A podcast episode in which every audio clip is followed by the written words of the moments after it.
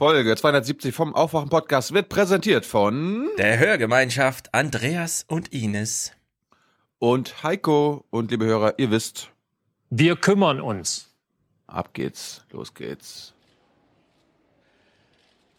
Wenn Sie gestatten, würde ich gerne, bevor ich zu Ihrer Frage zur Europapolitik komme, eine ergänzende Bemerkung machen. Ähm,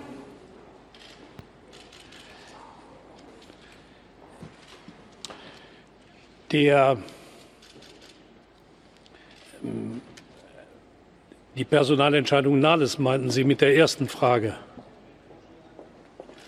dass wir sehr wohl mit diesem äh, Schritt eine große Gruppe von Mitgliedern unserer Partei ansprechen werden. Ich finde, das ist äh, wirklicher Vorteil. Und die Frage der, des Vizekanzlers, ich habe in den letzten Monaten versucht, meiner Partei Kraft zu geben, Zuversicht zu geben und Mut zu geben, aber die Erwartungshaltung, die ich auch an mich selbst habe, die Partei zu erneuern, diese Erwartungshaltung ist eine, der ich jedenfalls nicht in dem Umfang gerecht werden kann, die dieser Erneuerungsprozess braucht.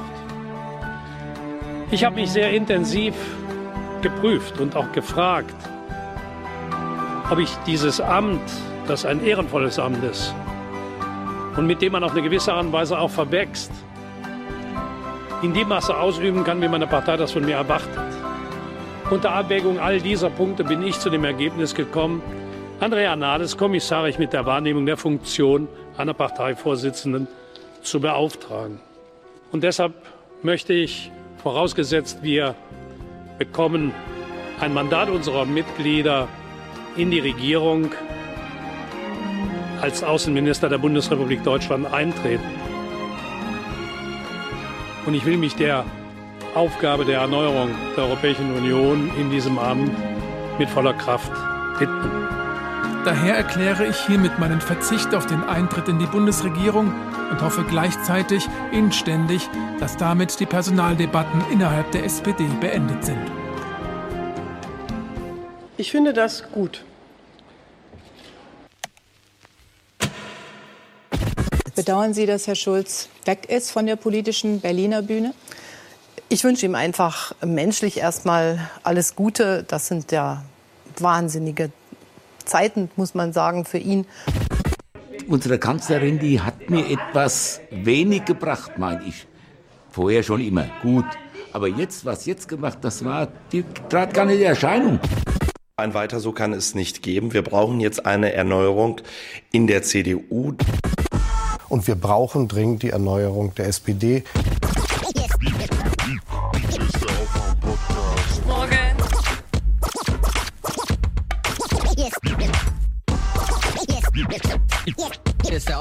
Aufwach-Podcast. Wake up. Herr Scholz, Sie haben mal gesagt, ich zitiere, wer bei mir Führung bestellt, der muss wissen, dass er sie bekommt. Zitat Ende. Gilt dieser Satz noch? Unverändert. Wake up and clear your brain. Time to listen to what people are saying. Government is lying again and the media is acting insane. It's good to stay in bed and ignore the talking heads, but you can sleep when you are dead, so wake up. Was für Podcasts würdest du außer CT Uplink empfehlen? äh, Aufwachen finde ich ganz gut. Der, ist, der dokumentiert eben so, naja, die Medienlandschaft und die Politik aktuell. Das ist Ja. ganz, das ist äh, ziemlich zugespitzt meistens. Macht aber Mhm. Spaß. Zugespitzt. Macht aber Spaß. Und mit sehr langen Intros. Deswegen sind wir immer so lang. Ja, aber wir können ja nichts dafür, wenn unsere äh, Lieblingspolitiker von der Bühne treten. Stimmt. Das müssen wir dann auch mal würdigen Ja. in all den Jahren. Wahrscheinlich machen wir heute eh nur Teil 1, weil jetzt bahnt sich ja gerade Causa Analis an. Was ist denn nun- schon wieder los? Na, Gegenwind aus der Partei. Du hast es doch gehört bei deinem Parteienforscher. Sobald irgendwer zuckt, machen die Medien einen Gegenwind. Und dann Mhm. steht sie im Feuer. Feuerwind. Klar. Sturm, Feuersturm. Sie kann das. Jetzt, also mit Andrea wird jetzt alles gut. Ja, darüber reden wir heute mal ausführlich, aber vorher. Ye are many, they are few.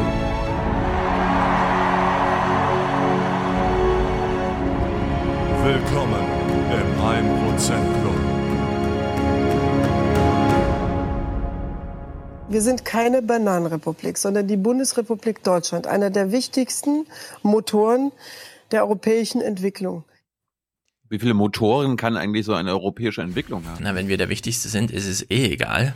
Eine, einer der wichtigsten. Ja. Ja. Dieses Zitat hat ja schon für Aufruhr gesorgt, finde ich zu Recht unter unseren Hörern.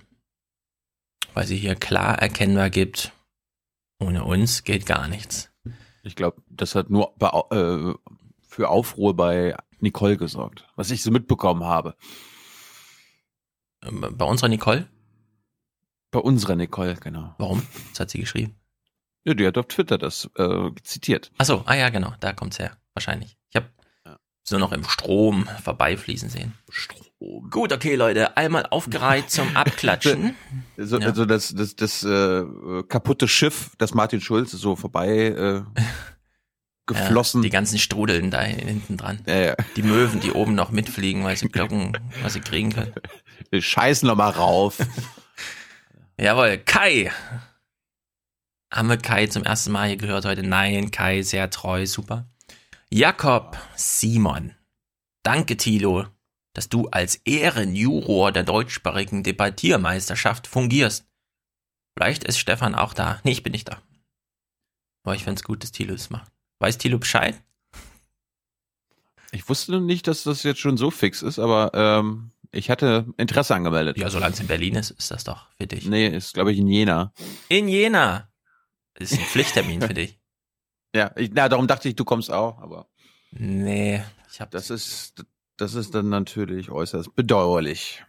Und Anna. das ist natürlich, das ist natürlich, liebe Hörer, Ja, so kann es gehen, obwohl ich wusste und selber fühle, dass das auch schmerzhaft ist. ohne Stefan. Ich bin so gespannt, ob sie es geschafft hat, 20 Minuten so zu reden. Ist ja unglaublich. War sie vorher noch im Spa oder was? Anna, Liebesgrüße an euch und Jan und Juliane, die heimlich Tyler anhimmelt. Juliane, mach's ganz offen, wenn du durch Berlin gehst und Tyler siehst.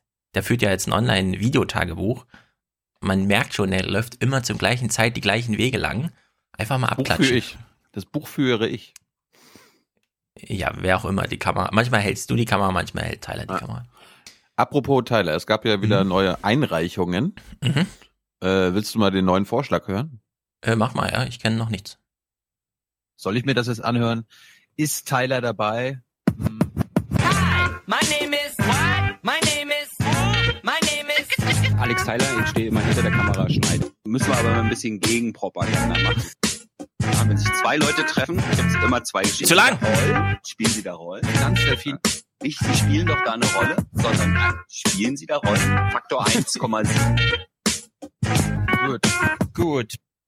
Ist Tyler dabei? Ah ja, Tyler Weiß ist ja nicht. dabei. Da ist er. Schröding, Schrödingers Tyler. Ist er da? dabei? Ist er nicht da? Ich, man weiß es nicht. Ja. Auch noch viel zu lang, liebe Hörer. Aber kann man, kann man Snippets rausnehmen. Man kann ja jetzt mal einen anderen Snippet spielen. Ja. Ich habe hier noch einen anderen Vorschlag bekommen, den habe ich natürlich auch verwirklicht.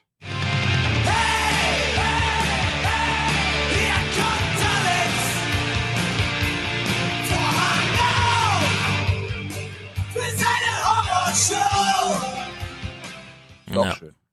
Horrorshow. Eike, ja, Mhm. ganz klar. In einen 1%-Club vom Aufwachen-Podcast werde ich nicht eintreten. Da muss man so Martin Schulz-Style sagen. Ja, ganz klar. Mhm. In einen 1%-Club vom Aufwachen-Podcast werde ich nicht eintreten. Und dann noch so wegdrehen vom Mikro und nicht eintreten. So hat man ein bisschen Mut. Ja, Genau. Wo ist der Mut? Ja. Natürlich nur witzig gemeint, weil Eike ist ja dabei. Klatsch ab, zack, puff. Nico, Andreas, Andreas schickt 200, ist damit hier mein Präsentator des Herzens. Er schreibt, Reisbrei dankt. Kurze PM-Pilz. Ich weiß nicht, ob er PLZ oder Please meint oder mir unklar. Ich habe mir mal ein Fragezeichen dran gemalt. Klär uns gerne auf, Andreas, was du meintest. Reisbrei, R-E-I-S-B-R-Y. Alles Großbuchstaben. Vielleicht irgendwie sowas. Und jetzt wollen wir alle mal duschen, denn wir haben lang und äh, hart die letzten Stunden verhandelt. Duschen. Ich habe in meiner Familie das letzte ostdeutsche Wort, was bei mir übrig geblieben ist, ist der Lutscher. Während alle anderen hier sagen Lutscher. Und wenn die Kinder kommen und einen Lutscher wollen, gibt's so einen Running Gag. Geh doch mal zum Papa und frag, ob du den Lutscher haben darfst. Also ich, ich komme ja auch aus dem Osten. Ja. Ich weiß nicht, äh, wo man bei uns Lutscher sagt. Du sagst auch Lutscher mit so einem ganz Lutscher. knackigen U. Hm. Lutscher. Erik, 42, damit Produzent. Martin Bernhard Martin, der schickt 16,84 Euro. Ein Prozent meiner gesetzlichen Rente für Aufwachen, ein Prozent für Junge Naiv. Weiter so. Gruß an Torin. Das ist gut für unser Land. So eine Haltung. Ja, Gruß an Toren. Fragt man sich, welchen Toren? Unser Toren, der uns hier Natürlich. regelmäßig unterstützt. Also, gleich der nächste Name. Toren. Da die 28,88 Euro zuletzt nicht rechtzeitig eingetroffen sind, hier nochmal 13,12 Euro, damit es 42 sind. Alles Gute euch allen. Grünes Herzchen. Sina schickt 8,75 Euro und 8,75 Euro an Junge Naiv. Ich werde bis Juni 2019 in Chile wohnen und euch von dort aus weiterverfolgen, da ich in dieser Zeit natürlich keinen Rundfunkbeitrag in Deutschland zahlen muss und ja eh immer mit euch Nachrichten gucke, dachte ich, es wäre doch nur fair, euch die nächsten 16 Monate entsprechend zu unterstützen. Betschi! Öffentlich-rechtliche Rundfunkanstalten. Äh, Betschi, sage ich dazu nur. Und das ist gut für Deutschland, sage ich dazu nur. sie, sagt, sie sagt nur ganz schön viel. Ne? Na. Matthias Schick 46. Vielen Dank für die super Arbeit. Jetzt Sebastian. 267. Nachträglich 267 Euro von einem chronischen Podcast-Hörer für den Joke Gauland. Wir werden sie jagen. In Bezug auf Frankreich. Klar. Kannst du dich noch, werden sie jagen. kannst du dich noch dran erinnern? Wir, wer- wie wir das wir werden die Franzosen jagen. Ja, äh, wir haben uns die Élysée-Vertragsfeierlichkeiten angeguckt. Und dann hast du kurz was eingespielt von Gauland, irgendwie sowas hier. Und da interessiert mich überhaupt nicht, ob die Menschenrechte gesichert sind. Und da meinte ich, dann können wir wenigstens froh sein, dass er den Franzosen nicht gesagt hat, hier, wir werden euch jagen.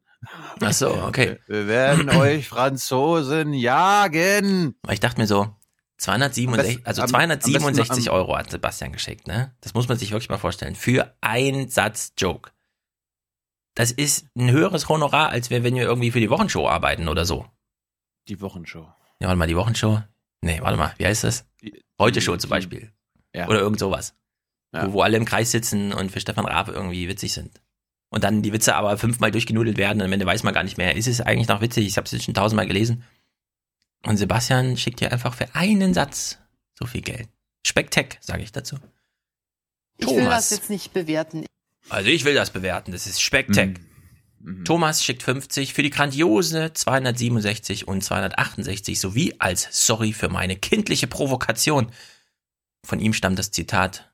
Kenneth M. bekommt das Doppelte. Äh. Oh, jetzt sagt Tilo wieder irgendwas und dann kommen wieder tausend Kommentare. Shame. Shame. Shame. Tilo, was hat Ja. du eigentlich gegen Kenneth M? Äh, sowas hier. Dummes Zeug. Zum Schutz der Freiheit. Ich sag mal so. Mhm. Ich habe gegen Kenneth M. das er uns nie erwähnt. Ha! Wir erwähnen ihn nämlich hier fast immer und er uns nie. Das ist ja eine, das ist das Phänomen bei ihm, äh, mit Quellen und so weiter. Also er blendet mal gerne irgendwas ein und so, Mhm. aber ja. Tja, ja. Christopher schickt 53. Hast du, hast du seine, seine neue Talkshow schon wieder gesehen? Da waren diesmal nur Frauen. Nee, habe ich nicht. Wie heißt das nochmal? Einblicke? Eindingsings? Ausblicke? Positionen. Po Positionen, genau. Politik verstehen. Gucke ich mir an. Das Tolle ist daran, es dauert ja mal drei Stunden. Mindestens. Ich finde das aber gut. Wir sollten sowas Ja, auch mal machen. Ja. Aber, Findest aber nicht? nicht im ZDF, nicht im ZDF. Nee, aber mal eine Talkshow. Also mal richtig so sechs Leute an einem Tisch, Kreis rund, jeder kriegt ein Mikro und dann einfach drauf los. Bis, bis der erste Im Ba- umfällt. Im Basecamp. Zum Beispiel. Da gibt's Kuchen Ja, wir- auch. Das ist gut. Wir können, wir können die Hörer ja, unsere Hörer ja mal fragen, ob das was für sie ist. Ja. Warum nicht? So im Frühling, Sommer irgendwie. W würdet ihr im Frühling slash Sommer zu einer Veranstaltung des Aufwachen-Podcasts kommen, wo wir eine Talkshow simulieren? Gestern ist ja zum Beispiel Anne Will ausgefallen wegen Karneval. Wir verbinden das einfach. Wir machen eine Karnevals-Talkshow. Faschings-Talkshow. Mehr, Kon mehr Konfettiwagen. Lametta Ich, allem. ich fand das gar nicht schlimm, dass Anne Will ausgefallen ist. Was? Staatspolitische Verantwortung. ja. Das geht doch nicht. Gut, Christopher schickt 53, ohne Kommentar. Heiko, hier heute Präsentator 270. Für Folgen 214 bis 267. Galligrü kürzte ab. Und das heißt natürlich ganz liebe Grüße oder ganz Liebesgrüße aus Osthessen an alle Parteigenossinnen. Am 28.10.2018. Bouffier wählen. Das ist gut für unser Land. 111. Ja, Nachvollziehbar. Wahlempfehlung geben wir ab. In Frankfurt wird ja bald, wir haben unsere Wahlbenachrichtigung schon, der Oberbürgermeister gewählt. Die linke Kandidatin Janine Wissler ging als Robin Hood zum Karneval. Was kann es Besseres geben? Ja, Hagen. ja auch, warum, warum ist sie nicht als Lafontaine Dödel gegangen? Als Robin Hood bist du auch Lafontaine Dödel. Hagen, René, Paul, Sebastian, der schreibt, euch müssten viel mehr Menschen zuhören. Okay. Peter, Yvonne, Alexander, Maja, herzlichen Dank, Raphael, Nadine, Andreas und Ines 270 und sie schreiben for peace, for justice and for more crimps crumbs wissen. Liebesgrüße aus dem. Emsland. Sorry. Ja. Liebesgrüße aus dem Emsland, Klammer auf, endlich Präsentator, Klammer zu. Herzlich willkommen. For peace, for justice and cooperation.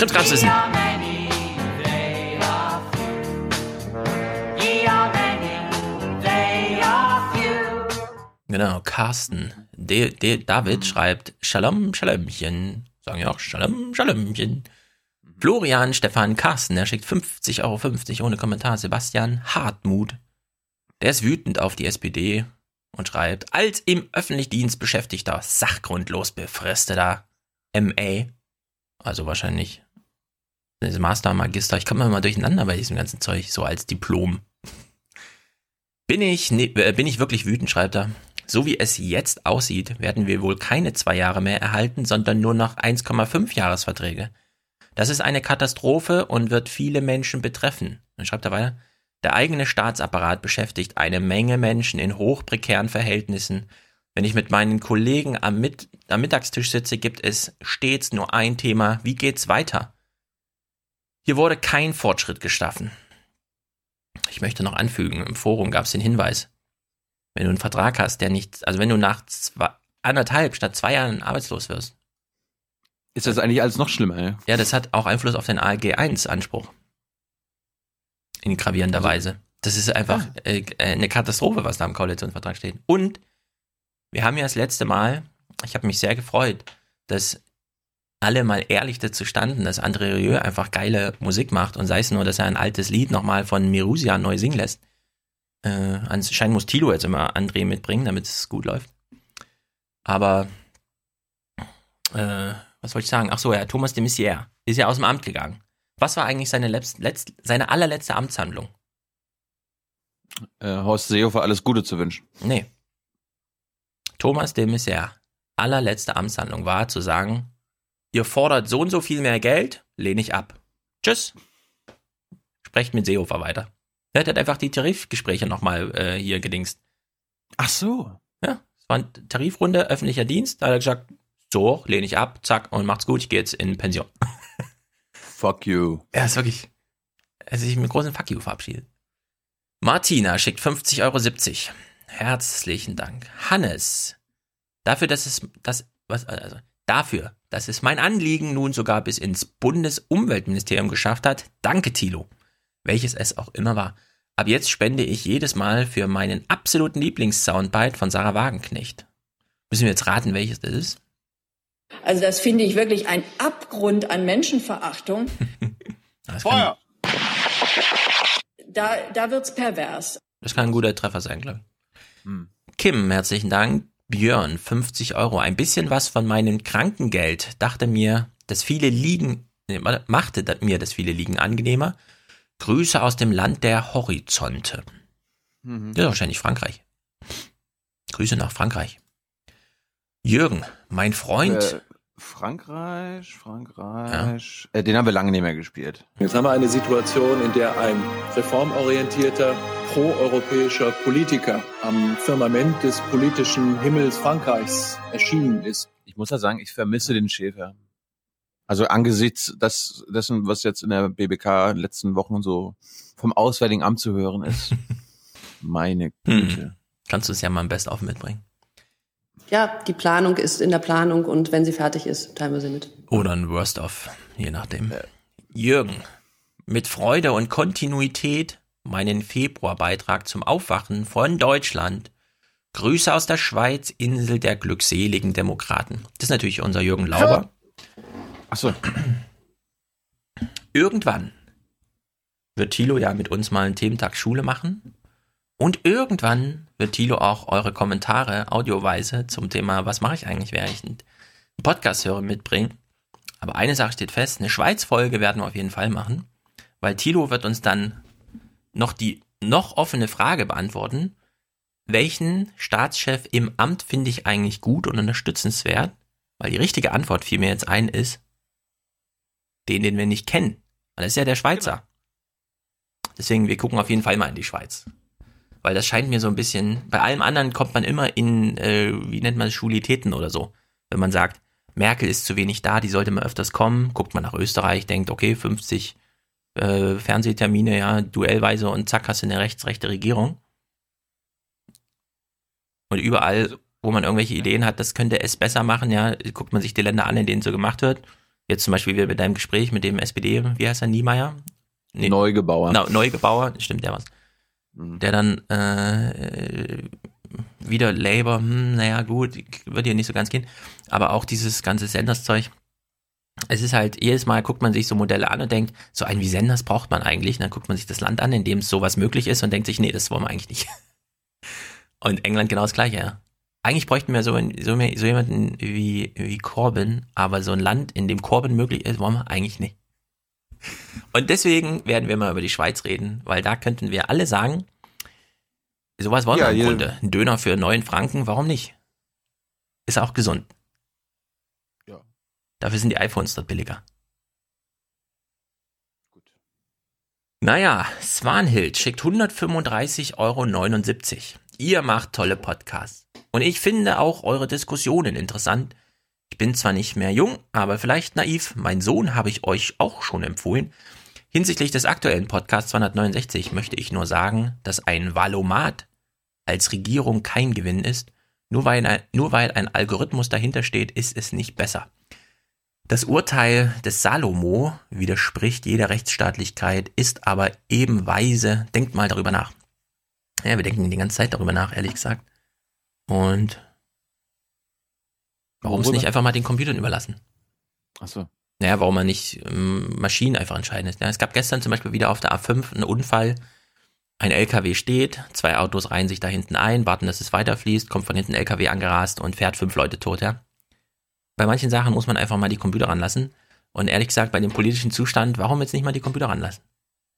Warum nicht einfach mal knallhart auszählen, den Leuten sagen, ja klar, du kannst, wir können dich jetzt hier zuballern mit Informationen, damit du in neun Monaten mal eine von acht Alternativen anwählst. Warum das nicht auf Dauer stellen und jedem sagen, du hattest die Chance, du hast dich dafür nicht interessiert, du hast das Holter die Polter gemacht, du hast die Abstimmung nach der Hälfte auf Seite 3 abgebrochen. Warum das nicht einfach mal knallhart durchziehen? Wir nennen die Folge heute Skynet. Skynet. Ja, warum nicht? Mal gucken, was noch als Angebot kommt. Weißt du, Skynet für Für Deutschland. Das wäre Mhm. schön. Oder Für Deutschland! Für Deutschland! Deutschland! Matthias unterstützt uns. Stefan. Sendung gehört, Versprechen gelö eingelöst. Nächstes, äh, nächsten Monat ist Junge Naiv dran. Und jetzt schreibt er PS Hundefüße. Probiert mal Durian. Keine Ahnung. Hat jemand was von Hundefüße gesagt?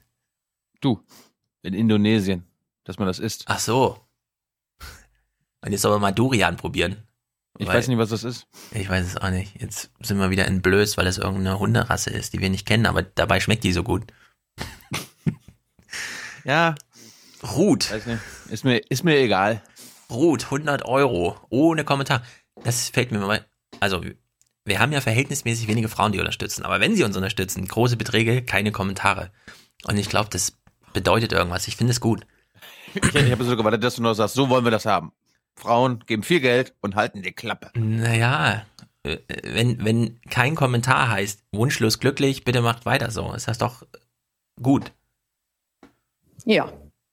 Genau. Benjamin, Till, Christian, Huch. Da war doch glatt der Dauerauftrag ausgelaufen. Macht weiter mit der Arbeit und fallt euch nicht so oft ins Wort. Doch. Ich finde, also viele haben sich gefreut über unser Gespräch mit Wolfgang, aber ich finde, da kann auch noch ein bisschen mehr Speed rein insgesamt. Ein bisschen mehr Wechsel, Wechsel und so. Ja, aber liegt ja nicht an uns manchmal. Ja, es lag jetzt in dem Fall auch nicht am Wolfgang. Nur ich denke, so manchmal so ein bisschen zackig, zackig irgendwie. Also deswegen ins Wort fallen. Ich habe nichts dagegen, ehrlich gesagt. Ich weiß, ihr kritisiert das häufig. Ich habe ja schon gesagt, wenn Hans Jessen das nächste Mal da ist, ich warte jedes Mal, bis er den letzten Satz auch noch ausformuliert hat. Mal gucken, Ja, ob ich das bis, er, gefällt. bis er uns ein Zeichen gegeben hat, dass dann sowas Das wie Zeichen muss er nicht geben, aber eine, eine kleine Denkerpause ist ja nicht verkehrt, haben wir gesehen. Ja. Das können ja mal Passt schon. Passt schon. Christina, Immanuel, André schickt 55. Für Deutschland! Hat er genauso geschrieben? Für Deutschland! Genau. Friedjof schickt 68 Euro. Danke, schreibt er. David ist Teil der Resistance, der die Aufwachen hört. Podcast-Empfehlung, Logbuch, Netzpolitik 239 und 240 über Leistungsschutzrecht, E-Privacy und so weiter. Das stimmt. Logbuch Netzpolitik hatte zuletzt mindestens eine sehr, sehr gute Europa-Ausgabe. Wenn Linus da ist, ist natürlich auch gut. Aber wenn Linus nicht da ist, ruft Tim immer in Österreich an, bei Thomas. Und das ist immer spektakulär. Also kann man sich, äh, ist hiermit auch empfohlen von meiner Seite. Karin, Liebesgrüße aus Erfurt. Okay. Grüße nach Erfurt. Da scheint hoffentlich auch die Sonne im Osten. Mhm. Jetzt, wo der IECs alle durch Erfurt fahren und nicht mehr durch Jena. Frechheit. Marc, La äh, Franz, check die Erde, check auf das Aufwachen. Ich habe mich nicht verlesen. Martin, AMK oder AMK oder irgendwie sonst. Was ist eigentlich in dem Spanien los? Hast du den Witz verstanden? Mhm. Ich auch. Finde ich gut. Haben wir jetzt jedes Land mit einem Artikel davor. Also ich werde jetzt auch versuchen, das mit Iran so zu machen wie du. Mhm. Bei den anderen, bei den anderen Staaten nicht. Also ich möchte bei der Türkei bleiben Mhm. bei der Schweiz und Also, bei genau. der Ukraine. Mach das mal. Bei Iran kommt er wirklich nicht hin. Wir haben das bei der FAZ nie mit Artikel geschrieben. Es war immer in Iran.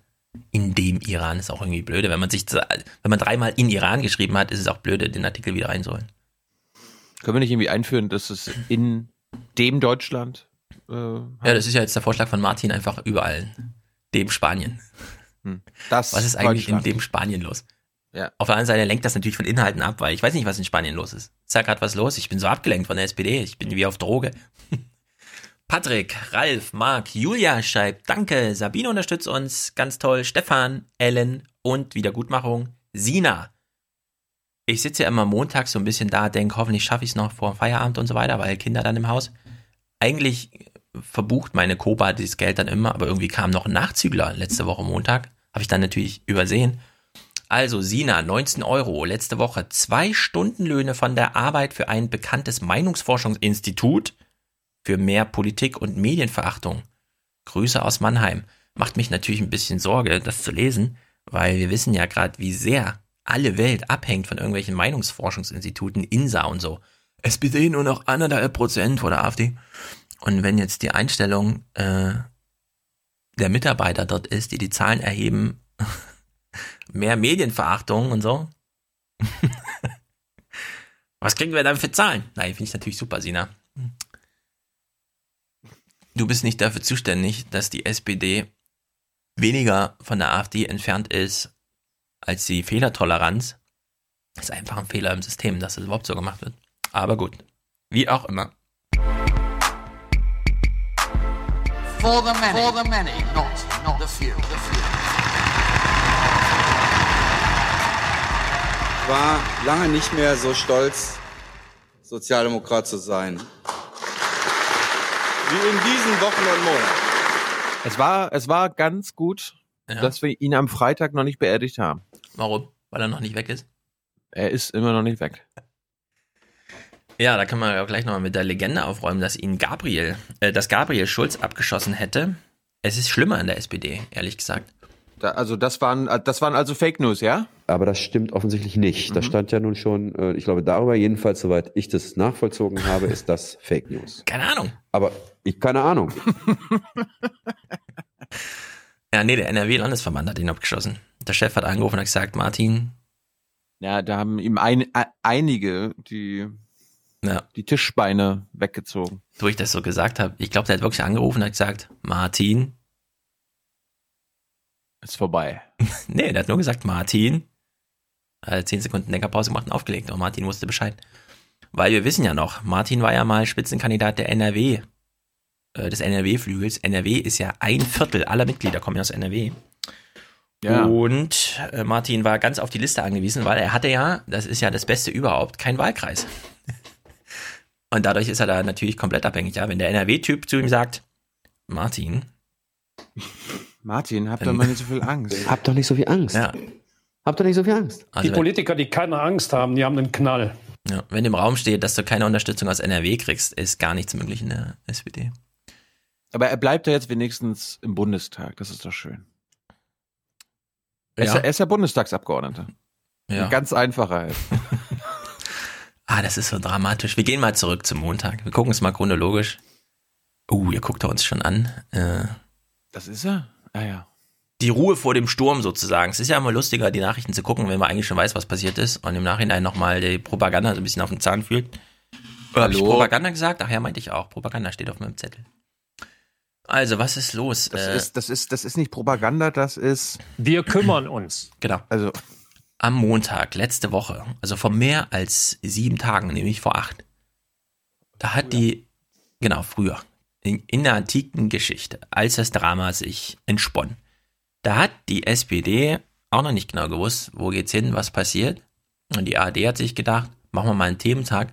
Insgesamt zwölf Minuten Berichterstattung, aufgeteilt auf drei Berichte zu Martin, obwohl es gar nicht viel zu berichten gab an dem Tag, denn Martin hat sich dem Real Life entzogen. Er stand dem Fernsehen gar nicht zur Verfügung, weshalb so losging. Nicht live und am Mikrofon, sondern nur aus dem Universum der Bits und Bytes sprach heute euer Martin.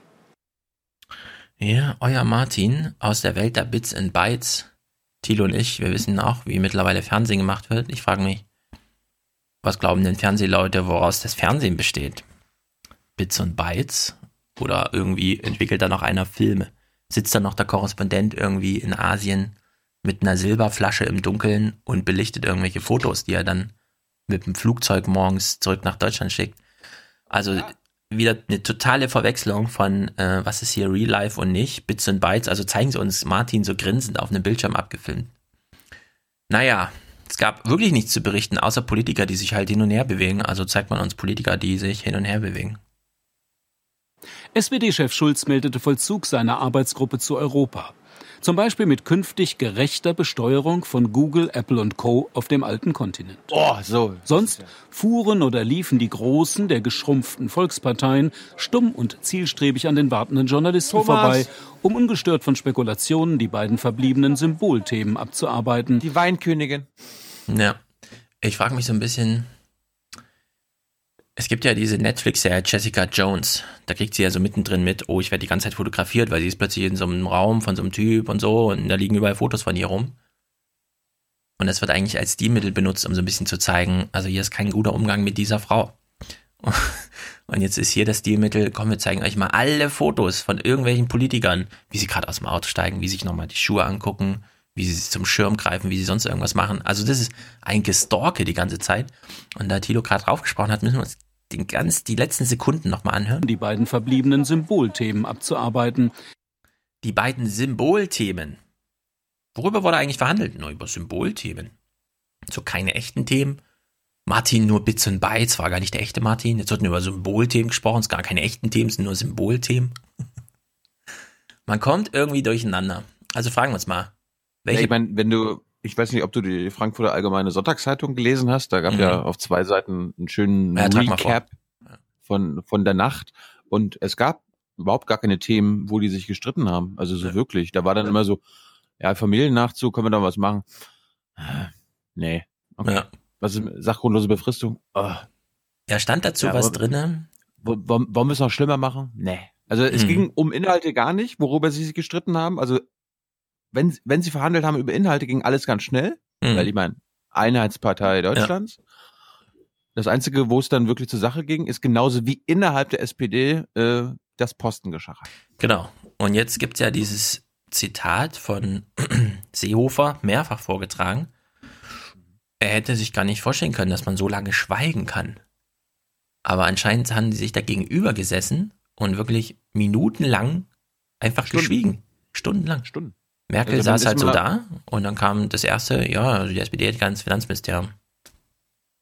Nee, merk, also Und dann haben sie war laut FAS so, dass äh, die SPD-Fraktion oder die Delegation, die Top-Leute da reingegangen sind und dann, okay, wir wollen Finanzministerium, Arbeitsministerium und Außenministerium. Mhm. So, dann bin der Seehofer was ausgetickt und hat gesagt, nein, ich möchte das Finanzministerium.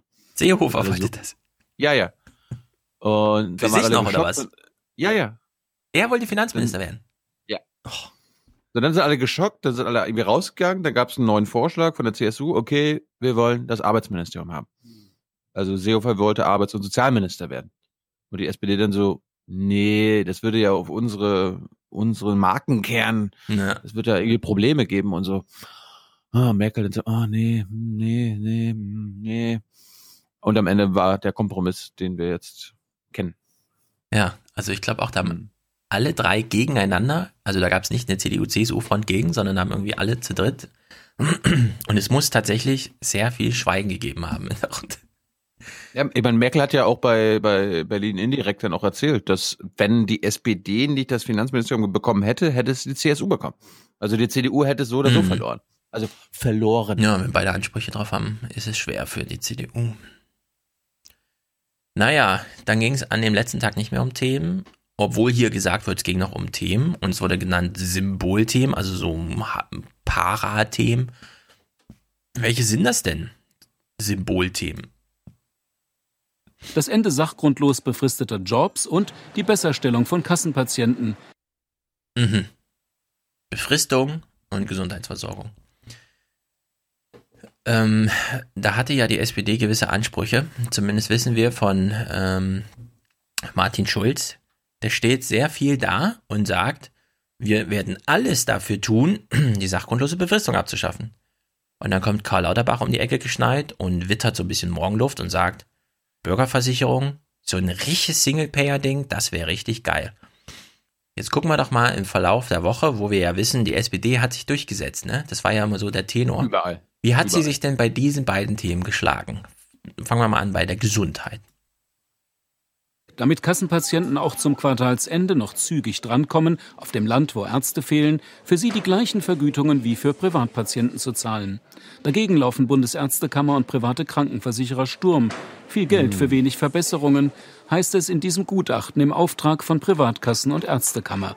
Aber vor allem Eine solche Vereinheitlichung der Entgeltsätze wäre verfassungswidrig, denn es fehlt eine Rechtfertigung dafür, die unterschiedlichen Systeme PKV, private Krankenversicherung, gesetzliche Krankenversicherung mit einheitlichen Gebühren zu belegen. Man greift vielmehr tief in die Vertragsfreiheit der Ärzte, der Versicherten, der Versicherer ein. Oh nein. Äh, Also das war wieder ein schönes Propagandastück. Ich, ich, ich habe nur, hab nur noch gewartet, dass irgendwas von Marktwirtschaft im Gesundheitssystem Ja, ich, ich finde schon geil, wie das überhaupt losging. Damit Kassenpatienten auch zum Quartalsende noch zügig drankommen, wir sich, warte mal, wenn alle gleichzeitig, also alle gleich schnell drankommen, dann kommen alle langsam dran. Es ist ja nicht so, dass jetzt irgendwie 40 Und alle, Prozent und alle schnell. oder alle schnell, genau. Man kann dann gar nicht mehr zügig und so unterscheiden. Das ist das eine. Und dann sagt der Typ hier, Rechtsprofessor Bonn, keine Ahnung, man greift ja dann tief in die Vertragsfreiheit ein. Ich frage mich so ein bisschen, weiß er, wovon er spricht? Also weiß er, was ein Gesundheitssystem Ja. ist? Ärzte, Ärzte sind auch Kaufleute. Ja, nur wenn ich keinen Eingriff ins Vertragsfreiheitsrecht da ei- haben will, ja, in die Vertragsfreiheit, dann muss ich halt Gesundheit mit einem Einzelkaufvertrag regeln. Es ist ja der ganze Sinn einer Krankenversicherung, in diese Form von Vertragsfreiheit einzugreifen und zu sagen, nee. Weder sagt der Arzt aufgrund einer ähm, Abrechnung, wen er hier wie wen behandelt, noch kommt irgendwie der Arzneimittelverkäufer und so weiter, sondern es gibt da Regeln. Es gibt da einen Leistungskatalog, es gibt Arzneimittelzulassungs- und Preisbeobachtungsbehörden, auch wenn die in Deutschland nicht gut funktionieren, weil alles 20% teurer ist als im Rest Europa. Ja, aber. Hallo. Ja, aber, aber da, da, das wollen wir doch so, oder nicht? Ja, aber da stellt die Deutschland einfach so einen hin. 20%? Ja, genau. Und dann stellt die ARD einfach so einen Rechtsprofessor auf die Straße noch, das finde ich wieder toll, ja. Ja, wir bräuchten mal einen O-Ton, können das auf der Straße machen? Das ist dann authentischer. Weil die neue Studie sie gesagt- Authentizität, weißt du. Wenigstens haben sie nicht gesagt, die Rechtswissenschaft sagt. Das stimmt, sie haben es nicht nochmal verallgemeinert. Aber es ist im Grunde, ja, mein Herr, das greift in die Vertragsfreiheit ein. Das ist Sinn und Zweck und ja, es ist Feature, nicht Fehler im System. Naja, man kann sich natürlich auch für die Marktlogik stark machen, liebe AD-Tagsthemen. Warum nicht? Aber Ich man meine, könnte es dann eben auch als Propaganda kennzeichnen, wäre ein Alternativvorschlag. das ganze Thema Bürgerversicherung haben wir jetzt eh wieder vier Jahre vergessen. Oder werden wir jetzt dreieinhalb Jahre vergessen? immer, für immer. Zweites Thema ist ja Befristung. Da hat man sich jetzt auf die andere Seite geschlagen und hat einen O-Ton aus irgendeiner Bibliothek der Hans-Böckler-Stiftung abgeholt. Wenn man jetzt tatsächlich die sachgrundlose ähm, Befristung äh, entweder abschaffen oder einschränken würde, wäre das ein relativ guter Zeitpunkt, weil im Augenblick äh, würde es den Arbeitgebern wenig wehtun, weil sie äh, die Leute dann einfach unbefristet einstellen können, da sie ja äh, überall händeringend, wie sie sagen, nach äh, Fachkräften suchen. Ja, manchmal frage ich mich, ist jetzt Zeit ins Land gegangen seit 1970 oder nicht? Wenn jetzt so ein Gewerkschafter da sitzt und sagt, naja, es wäre doch gut, wenn die das abschaffen, weil dann die Arbeitgeber sind gerade so gut drauf, die stellen dann die Leute fest ein. Will man das denn? Also hat man die Leute mal gefragt, die so befristet arbeiten, ob die überhaupt unbefristet da arbeiten wollen? Oder könnte man nicht jetzt so eine Flexibilisierung am Arbeitsmarkt, aber mit und dann eben, was weiß ich, Schweizer Modell, wer befristet oder per Werkvertrag verdient eben mehr, Risiko wird ein bisschen abgemildert und so weiter. Das verstehe ich halt nicht. Also niemand, hoffe ich, das wäre natürlich eine Katastrophe, wenn, wenn die Zustände jetzt so wären, dass alle möglichst fest angestellt werden wollen. Ich weiß, es ist so ein bisschen so. Medizinstudenten, ja, die im Grunde nur noch studieren, um ein sicheres Leben zu haben. Aber das ist wirklich der falsche Weg. Glaube ich. Und die Umfragen bei der IG Metall und so weiter, die haben das auch nicht ergeben, dass die Leute jetzt Festanstellung und 40-Stunden-Woche haben wollen, sondern da gibt es einen Wunsch nach Flexibilität und einfach Modernität auch. Aber gut. Liebe Tagesthemen. Ich bin, ich bin für eine flexible 20-Stunden-Woche in Deutschland. Ich finde, es muss irgendwie möglich sein, dass jeder ein bisschen wie er will arbeiten kann. Ja. Ich meine, wir haben jetzt so wenige Berufe, die wirklich noch gefesselt sind an irgendwelche wirklich Maschinenabläufe im Sinne von, jetzt kommt das Gerät da raus und du musst es in die Hand nehmen und so weiter, so Amazon-Style, sondern Du, mein- du, mein- du meinst arbeitermäßig? Genau, sehr viele Sachen sind dann wirklich zielprogrammiert. Es muss halt ein Ergebnis bei rauskommen, ist egal, wann du es machst. Und weiß auch nicht, da fehlt mir so ein bisschen Flexibilität. Ich bin ein Flexibilitätsbefürworter. Nur würde ich gerne das Risiko so verteilen, dass es fair ist für alle Beteiligten. Aber gut, man kann bei dem einen ins Pendel in die Richtung ausschlagen lassen und dann sagen, also wer hier das jetzt verändern will bei der Gesundheit, der greift in die Vertragsfreiheit ein. Oder in die andere Richtung und sich irgendwie den Arbeitsmarkt von 1960 zurückwünschen, weil der DGB dahinter steht oder so. Ich finde es alles nicht gut. Jemand, der uns das auflöst, was ist hier mit der SPD? Hat sie sich jetzt durchgesetzt? Übrigens, bei beiden Themen hat sie krass verloren, ne? Wir haben jetzt eine Kommission, die irgendwas mit Ärztehonoraren macht und Befristungen, das haben wir ja geklärt, ja. Das ist ein klasse Koalitionsvertrag. Ja, genau. Das ist so ein richtig schönes Fusion. Ja, wir gehen mal in euch auf und lösen uns auf. So. Arndt Henze erklärt uns hier ein paar Sachen. Naja, wir können ja mal drauf achten. Er nennt ja hier so, es ist ja noch vor dem ganzen Theater, ne? Er nennt uns hier so ein paar Sachen und wir fragen uns mal, hm, ist die SPD jetzt als Gewinner oder Verlierer rausgegangen aus dem, was er uns hier ankündigt? Weil wir wissen ja, im Nachhinein hieß es, die SPD ist als Gewinner rausgegangen. Jetzt sind wir wieder vor dem Sturm und hören uns mal an, kann man das wirklich sagen, nachdem er das hier so sagte? Am Ende wird es darum gehen, so deutliche Verbesserungen für die gesetzlich Krankenversicherten herauszuhandeln, dass die SPD damit vor ihre Mitglieder an die Öffentlichkeit treten kann und sagen kann, das ist ein deutlicher Schritt zur Überwindung der Zweiklassenmedizin. Also die Überschrift ist mindestens so wichtig wie das Kleingedruckte. Und das gilt eben auch für das zweite Thema, in dem Arbeitsrecht, die Frage der Überwindung der sachgrundlosen Befristungen in den Verträgen. Da ist die Union ja durchaus bereit, den Missbrauch von diesen äh, sachgrundlosen Befristungen zu bekämpfen. Allerdings, das ist der SPD zu wenig. Sie will wirklich deutlich machen, für die vielen Millionen Betroffenen muss es endgültig einen Weg geben in die äh, unbefristeten Arbeitsverhältnisse. Ja. Für die vielen. Ja. So, er hat jetzt gesagt, am Ende geht's für die SPD darum, äh, zu dem zu stehen, was sie will, nämlich hier Abschaffung der Klassenmedizin und eine drastische Reduzierung von Befristungen. Überschriften sind dann so wichtig wie das Kleingedruckte. Jetzt wissen wir, was im Koalitionsvertrag steht. Ich frage mich, hätte nicht Arndt Henze am Freitag oder Samstag einen Kommentar sprechen müssen mit, ich habe Ihnen ja gesagt, das sind die beiden wichtigen Themen der SPD. Sie hat den beiden krass verloren. Die SPD darf überhaupt nicht, also die Basis der SPD darf hier gar nicht zustimmen. Mhm.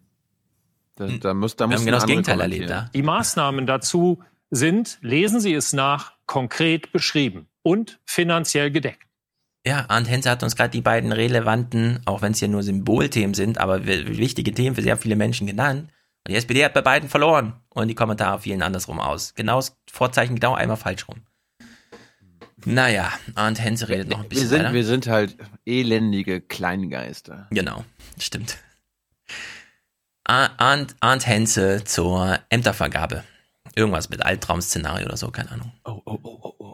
Das Albtraum-Szenario für viele Sozialdemokraten ist tatsächlich, dass wenn man einen Koalitionsvertrag ausgehandelt hat, die nächsten Wochen bis zum Mitgliedervotum damit vergehen, dass weniger über Inhalte diskutiert werden, als über die Frage, ob denn etwa Sigmar Gabriel oder Martin Schulz Außenminister werden wird oder bleiben wird. Also die Frage der Personalien ist natürlich einer der ganz schwierigen Fälle für Martin Schulz, weil er ja gesagt hat, er würde nie Minister werden, aber jetzt das korrigiert hat und gesagt, er werde die Frage endgültig erst nach dem Mitgliedervotum beantworten. Äh, lieber Arndt Henze, ist es wirklich ein Albtraum-Szenario für die SPD gewesen, dass danach nur über, Partei, äh, über Person und nicht über die Inhalte gesprochen wurde? Oder war das nicht Sinn und Zweck des ganzen Theaters?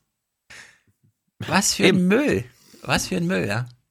Das, Zwei Tage das muss man uns unseren Hörern nochmal sagen. Der Koalitionsvertrag kommt raus. Es wird innerhalb von kurzer Zeit am selben Tag von allen möglichen Leuten gesagt, wie toll der ist, wie die SPD gewonnen hat. Und Ja. jetzt reden wir mal über die Personalien. Ja. Und Kevin Kühnert hat das gleich von Anfang an so angesagt. Toll. Er hat geschrieben, das ist ja wirklich, genauso haben wir uns das nicht vorgestellt. Dass ein Koalitionsvertrag von 177 Seiten vorgelesen wird und alle nur noch darüber reden, wer hier wen abschießt und wer welchen Posten bekommt. Für Arndt Ja, Henze ist das das, hören. genau, für Arndt Henze ist das das Albtraum-Szenario von Martin Schulz gewesen, dass es so kommt, dass über pa äh, Person statt über Inhalte gesprochen wird. Lieber Arndt Henze, wir wissen, du bist eigentlich klüger. Die Frage ist, warum macht ihr das? Und die Antwort kann nur sein, das ist gezielte Propaganda. Das ist wirklich, das hat Du, mit Journalismus nichts deine, zu tun. Ma- deine sprachgemäßigen, bitte sag sowas hier, okay? Wir kümmern uns. Das ist viel, das ist viel lieber. Ja, ich finde es gut, dass du dich kümmerst, Arndt Henze. Aber Ja. warum spürst du diese staatspolitische Verantwortung? Das verstehe ich nicht. Du, du musst ja mal daran denken, dass irgendwelche ZDFler, wenn die jetzt irgendwie, angenommen, der Intendant guckt unsere Sendung Ja. und, und sagt sich dann, was sind denn das für Typen? Und dann, dann hört er rein, klickt gerade auf Arndt Henzes Clip und hört hier, dass Stefan Schulz von Propaganda spricht. Da kommt es viel besser, wenn wir dann auch noch einen ZDFler zitieren und immer nur sagen, äh, das ist keine Propaganda, das ist einfach nur. Wir kümmern uns. Ja, aber ich meine, der, der Neugebauer sagt bei dir im Gespräch, dass die SPD so ankommt mit einer staatspolitischen Verantwortung. Das ist total bescheuert. Und wenn überhaupt mal noch was Gutes dazu sagen könnte, was neutral ist, sollte man sagen, das ist neu. Der typische SPD-Basismitglied, das typische SPD-Basismitglied, das geht in die Partei, um eigene Ziele durchzusetzen. Gegen irgendwelche staatspolitischen Blablas und so. Und jetzt hat die SPD das einmal auf den Kopf gestellt. Da setzt niemand mehr Ziele durch, sondern da ist man halt staatspolitisch verantwortlich. Und für die Medien gilt das doch erst, erst recht. Wieso ist denn Arndt Henze hier so drauf bedacht, die Harmonie herzustellen? Das ist, also ich verstehe das nicht. Das ist einfach unehrlich auch. Wenn man am Montag sagt, die SPD, das sind die Themen, und dann verliert sie. Und dann kommen am Freitag diese ganzen Kommentare zum, jetzt, also jetzt muss die Basis aber zustimmen. Das ist einfach verlogen. Ja. Du hast das letzte äh, in 269er korrekt gesagt. Es gibt eine riesengroße Koalition CDU, SPD und die öffentlich-rechtlichen. Ja, und die Medien. Weil sie alle, und das hat ja Neugebauerin auch erzählt, am Ende zählt für die erstmal der Staat. Ja. So wie es läuft, muss es erstmal weiterlaufen. Mhm. Und alles andere ist erstmal zweitrangig. Ja. Am Ende Es bricht äh, ist auch ist immer lustig, äh, dass nie berichtet wird, wo sich die CDU denn durchgesetzt hat. Weil es gibt ja keine Projekte, die sie durchsetzen will, Ja. sondern deren Projekte sind ja immer nur, was können wir den anderen verweigern? Tja, wir wissen ja, wo die CDU sich durchgesetzt hat. Genau, Klassenmedizin, da hat man es verweigert. Befristung hat man es auch verweigert. Genau. Danke, Angela Merkel. Ein anderer, der sich hier an Arndt Henses Seite immer sehr ums Staatswohl besorgt macht, meistens in Fragen des Terrorismus. Diesmal ist gerade kein Terror da, also guckt er sich Parteien an. Doch, doch, es ist Parteienterror. Stempfle, Parteienterror, Stempfle zur Digitalisierung. Was ist, hä? Was ist verirrt? Ja, pf, keine Ahnung, vielleicht war Personalnot oder so. Stempfle musste irgendwas zur Digitalisierung sagen. Also wir sind hier in so einem riesigen Thementag, ist wahrscheinlich schon der nächste Bericht. Irgendwas ist mit äh, einem Recht auf schnelles Internet. Von den Plänen zur Digitalisierung könnten unter anderem Schüler profitieren. Dafür wollen Könnten. Union und SPD 12 Milliarden Euro locker machen. Das Internet soll schneller werden, gerade auch im ländlichen Raum.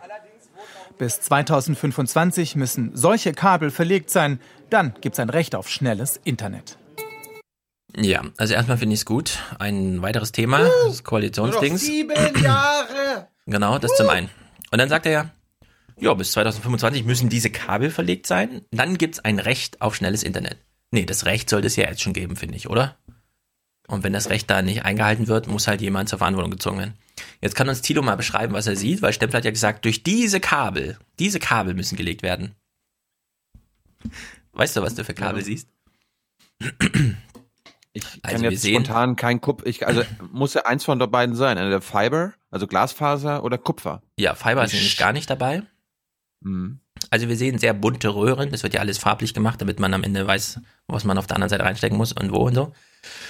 Also wir haben dicke und schmale Röhrchen. Die schmalen Röhrchen sind tatsächlich für Glasfaser, die dicken Röhrchen sind für Kupferkabel. Äh, wir sehen aber nur Kupferkabel, ja. Also es bleibt mal dabei, dass wir die zumindest mal die Röhrchen verlegen für das Glasfaser. Immerhin sehen wir hier ein Wohngebiet. Also es geht hier immerhin schon mal so vom Verteilerkasten weg zum auch wirklich nach Hause. Weil zum Verteilerkasten hin, okay, das ist halt sowieso Glasfaser sehr häufig. Aber das ist so dieser Zustand irgendwie, ja. Die zeigen uns hier so ein riesen fettes Kupferkabel. Also wirklich so sechs Kupferstränge, die so schön, wie man das vom Kupfer so kennt, hin und her verbogen und so. Und dann, ja, ja, also diese Kabel müssen wir jetzt verlegen und dann. und wir sehen leeres Plastik. Naja, gut. Also Digitalisierung ist scheiße, Befristung ist scheiße, Arbeitsmarkt ist scheiße. Medizin ist auch scheiße, der ganze Koalitionsvertrag ist im Grunde ein Haufen Scheiße. Du musst eigentlich Klaus Kleber abspielen, also. Äh, Klaus Kleber, was soll ich denn da spielen? Na, scheiße und gut. Achso. Terror ist scheiße, die Stimmung ist gut. Ja, könnte man jetzt jedes Wort drauflegen. Karin Mioska, ähm, nächste Moderation irgendwie, es ging ja hier Schlag auf Schlag und ewig lang. Äh, ich bin mir nicht ganz sicher, was sie meint. Ich würde sagen, der Neugebauer würde sich das anhören und denken, bitte was? Wann haben Sie sich denn zuletzt für die SPD interessiert? Vor 100 Jahren? Nun hat die SPD schon immer ein nicht zu unterschätzendes Potenzial an Anarchie. Was für ein dummer Satz. Und das auch nur so als Einleitung, um dann irgendeinen Ortsverein zu besuchen.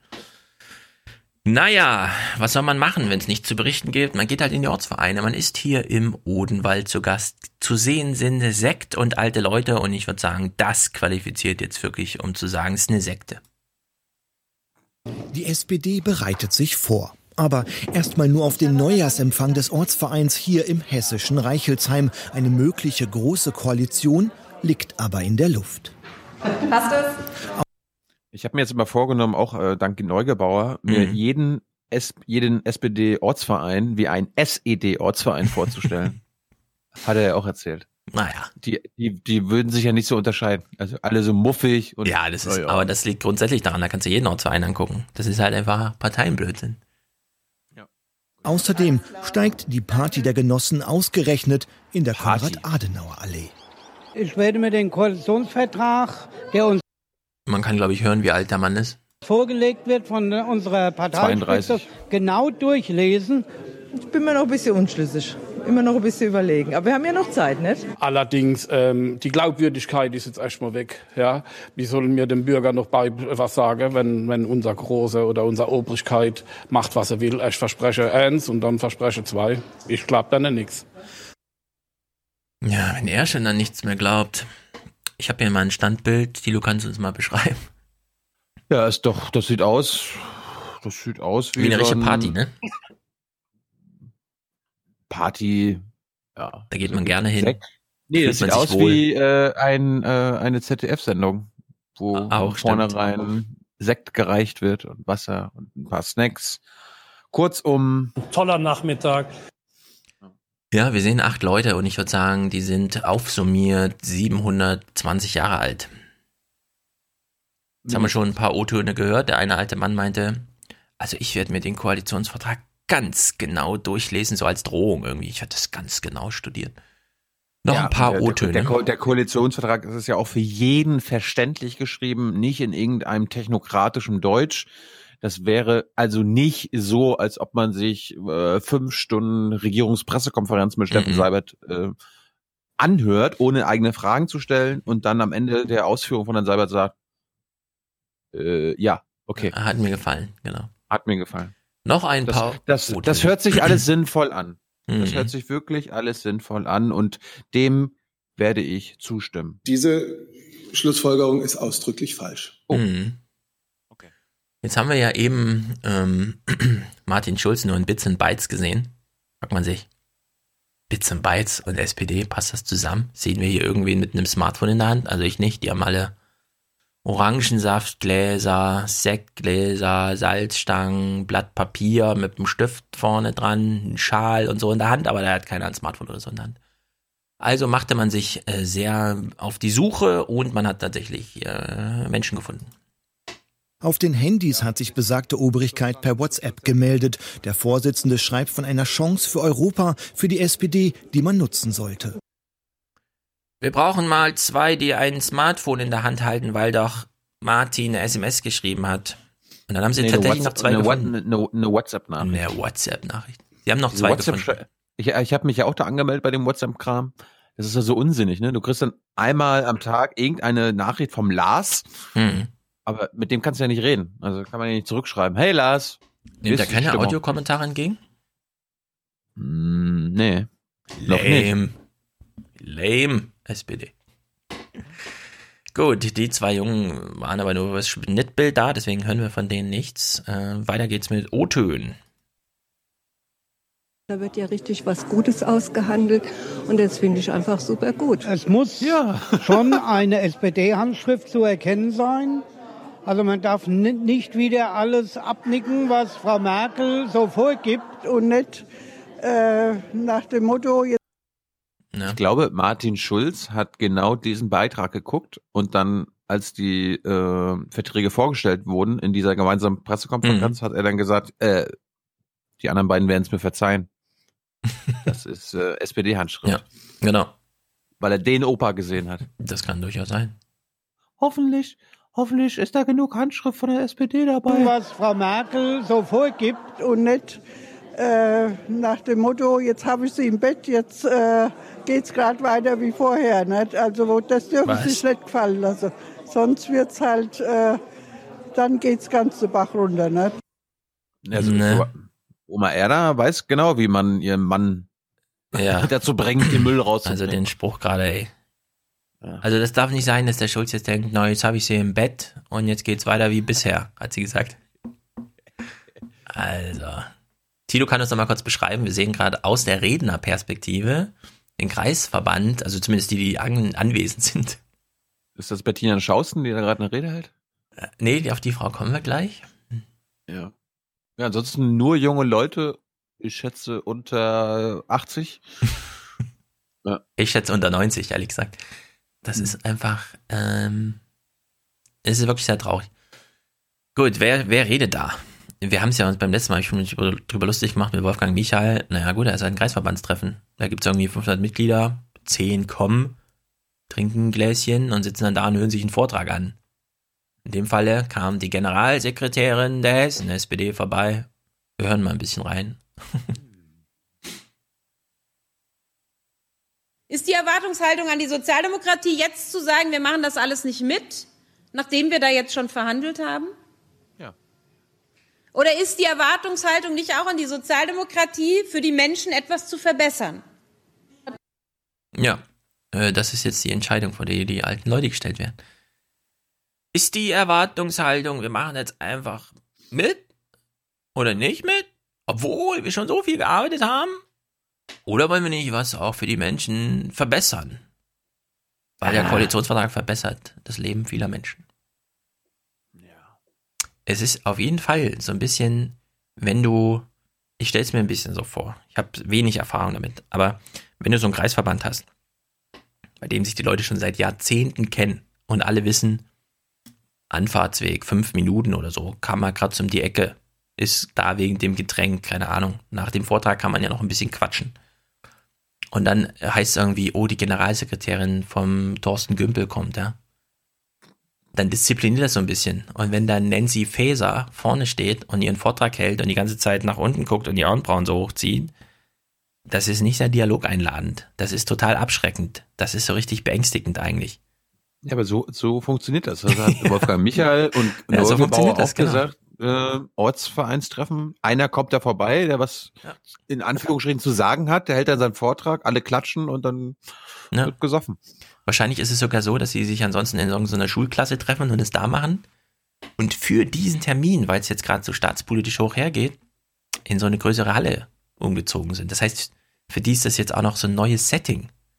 Haben sie die letzten 30 Jahre gar nicht erlebt und jetzt kommt plötzlich noch die Generalsekretärin vorbei. Das, das Fernsehen kommt. Wir müssen mal ein bisschen aufräumen. Also das ist einfach, oh, es schüttelt wollen, wir mich. das Ja. nicht, wollen wir das nicht mal machen, dass wir dich mal zu einer SPD-Ortsvereinssitzung schicken? ja, Jenny, Jenny? Jenny will mal zu, äh, hingehen zu verschiedenen. Nee, ich, ich Ich habe ihr dann geschrieben, das ist halt leider immer abends und da ist Family First bei mir. Ne, Wir planen, also Tyler und ich, dass wir zur SPD-Regionalkonferenz in Brandenburg fahren. Das finde ich gut. Nächste Woche. Mit Kühnert und so, oder? Ja, da sind ja alle. Da muss ja Nahles, Martin, ich weiß nicht, ob Martin dann schon wieder recovered ist. Die sind dann alle da, ja? Okay, mach Ja. das mal. Weil ich habe Jenny dann auch geschrieben, das Ding ist, ich habe ja gar nichts gegen alte Leute. Das Problem ist immer nur, die kommen ja hier immer nur zehn Sekunden zu Wort. Genau, die haben was zu sagen, aber die kommen ja immer nur zehn Sekunden zu Wort.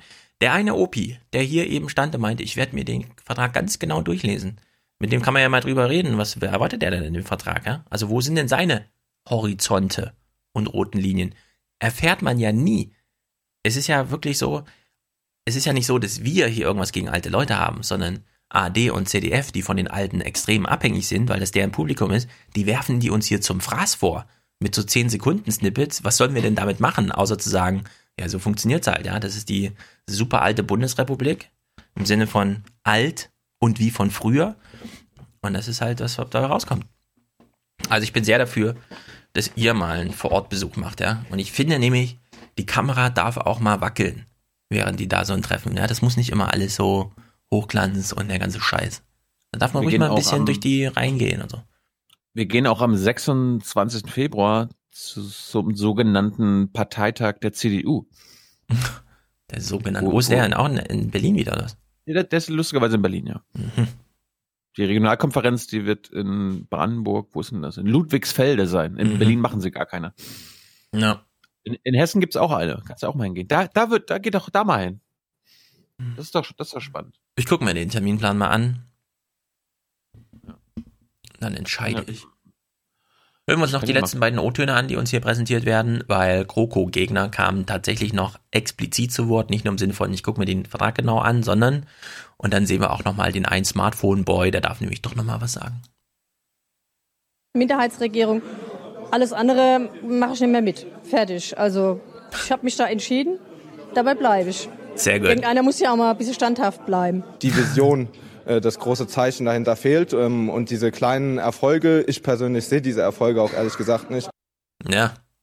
Ja, Ich, ich finde, die politische Haltung zu sagen, mir ist der Vertrag scheißegal, ich bin dagegen, ist genau die richtige. Kühnert macht es ja so und sie hier auch. Finde ich gut, liebe Leute, so finde ich es gut. Gut, ähm, Sigmar Gabriel. Also warte mal, ich habe, ich wollte jetzt mal hier gucken, wann das in Hessen ist. Mhm. Für dich. Äh, also am 19. Februar in Aslar Mhm. wäre das. Am 21. Februar in Schauenburg-Elgershausen. Und am 22. in Hofheim. Also nicht in Frankfurt. Nee, Das ist auch lustig, dass, dass sie, dass sie die ganzen großen Städte meiden und in diese kleinen ich finde Dörfer das fahren. gut. Ich finde das gut. Find's gut. Na, wenn man hier SPD-Mitglied ist, hat man genug um die Ohren. Kann man alles mitmachen. Hast noch nicht Stadtrat, der macht eigene Termine, Bürgermeisterwahl, eigene Termine. Sollen Mhm. mal schön aufs Land gehen. Die Frage ist, sind es presseöffentliche Termine? Ich glaube nämlich nicht. Klar. Kann man da einfach so hingehen? Bin mir würde mich so wundern, wenn das nicht offen ist. Also jeweils für Presse. Doch, doch. Ich fände es auch gut, wenn es ein bisschen abgeschottet wäre, ehrlich gesagt. Aber gut. Ja, das, das kannst du vergessen. Sigmar Gabriel, Sie sind ja hier alle im Bits und Bytes Fieber, seit äh, Ol- Martin Schulz sich entschied, sich nicht mehr real life vor den Mikrofonen und Fernsehkameras zu zeigen, sondern nur noch von seinem eigenen Smartphone ab- abfotografieren zu lassen. Und dann gab's ja das tolle Selfie kurz nach den Verhandlungen, auf denen Martin Schulz so gerade ein bisschen noch im Hintergrund zu sehen ist. Karim Joska umschreibt mal ein bisschen. So, meine Damen und Herren, sehen Sieger aus. Guten Abend zu den Tagesthemen. Jedenfalls Sieger. strahlten sie wie Sieger, als die Verhandler der SPD gestern dieses Foto twitterten und ihre Partei überraschten. Ja, also es gibt ein, es Karin- gibt ein Karin hat Selfie, mich- ja, lautet Karin hat mich auch überrascht mit dem Outfit. Kannst du das unseren, unseren Hörern mal beschreiben? Also bei André Rieu gibt es eine sehr lustige Szene 2015 in Maastricht. Ich habe sie dann auch äh, hier, die 2014 in Maastricht und hier in Frankfurt gab es 2015. Da spielt er nämlich ein spanisches Stück. Ich kenne gerade das Lied nicht. Und er sagt dem Publikum, hm, Sie müssen jetzt ein bisschen aufpassen. Stiere und so. Sie wissen ja, Signalfarbe rot. Und dann guckt da vorne in der ersten Reihe so eine Frau an, die wirklich alles rot anhat. Hose rot, Jackett rot, Hemd rot, Socken rot. Und er guckt sie an, fragt, wollen Sie das nicht lieber ausziehen? Und sie zieht so ihren Schulterärmel runter und man sieht, der BH ist auch rot, alles ist rot, ist quasi hoffnungslos verloren. Dann geht das Lied los und ein Stier kommt rein. Natürlich nur ein verkleideter Zwei-Mann-Stier, der sich aber dann allerdings auf die Jagd nach dieser Frau macht, weil man dann versteht, ach so, sie gehört zum Team und soll jetzt flüchten und so weiter. Sah auch alles sehr lustig aus. Karamioska wäre jetzt auch so ein gutes André Rieu-Stieropfer. Sie ist rot Nee, in rot gekleidet. Ganz Ja, SPD Für mich, äh, für mich hat genau, SPD-Rot. Ja. Oder, oder sie hat ja zwei Arten von Rot an. Einmal Leuchtend und matt. Ihr, ihr, ihr Bläser ist halt SPD Ja. und ihr Pulli ist halt Linkspartei. Bisschen. Das, das war ein Zeichen, unterschwelliges Zeichen für Oma Hm. Erna. Gut, zurück zu den Inhalten. Ja, auf jeden Fall. Wir müssen hier eine strategische Analyse machen. Sigmar Gabriel war für seinen Stunt, den er gemacht hat, einfach zu blöd. Wir hören mal drauf. Vielleicht erkennt Tilos. Ich glaube, es war strategisch blöd. In diese eigentlich gute Stimmung grätscht Gabriel voll rein. Er greift ja nicht nur den noch Parteichef Schulz an, den er wahrscheinlich im Blick hat, sondern auch die komplette Parteiführung mit Andrea Nahles und den sechs Vizevorsitzenden. Dass das der SPD in der jetzigen Situation wahrlich nicht hilft, das ist relativ offensichtlich.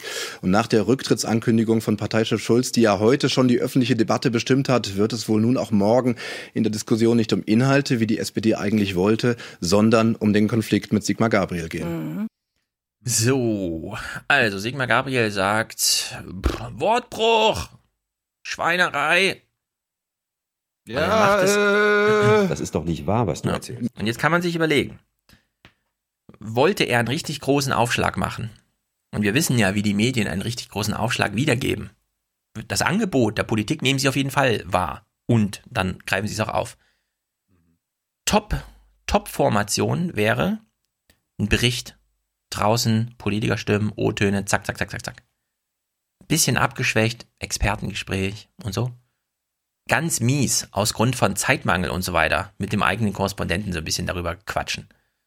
Sigmar Gabriel hat es zeitlich nicht hingekriegt, das so zu taktieren, dass die Nachrichtenmedien noch eine Chance hatten, substanziell damit zu arbeiten, sondern sie konnten gerade noch eine Live-Schalte ins Büro nebenan und so machen. Das ist blöd. Sigmar Gabriel hätte hier ein bisschen aufpassen sollen. Es ist nicht ohne Grund, dass, dass man sowas 11 Uhr morgens macht und nicht 18 Uhr. Weil das verpufft dann abends und am nächsten Tag ist schon nicht mehr so viel wert. Also echt. So, es ging dann also der Kampf los. Martin gegen Sigmar. Kurzer Clip.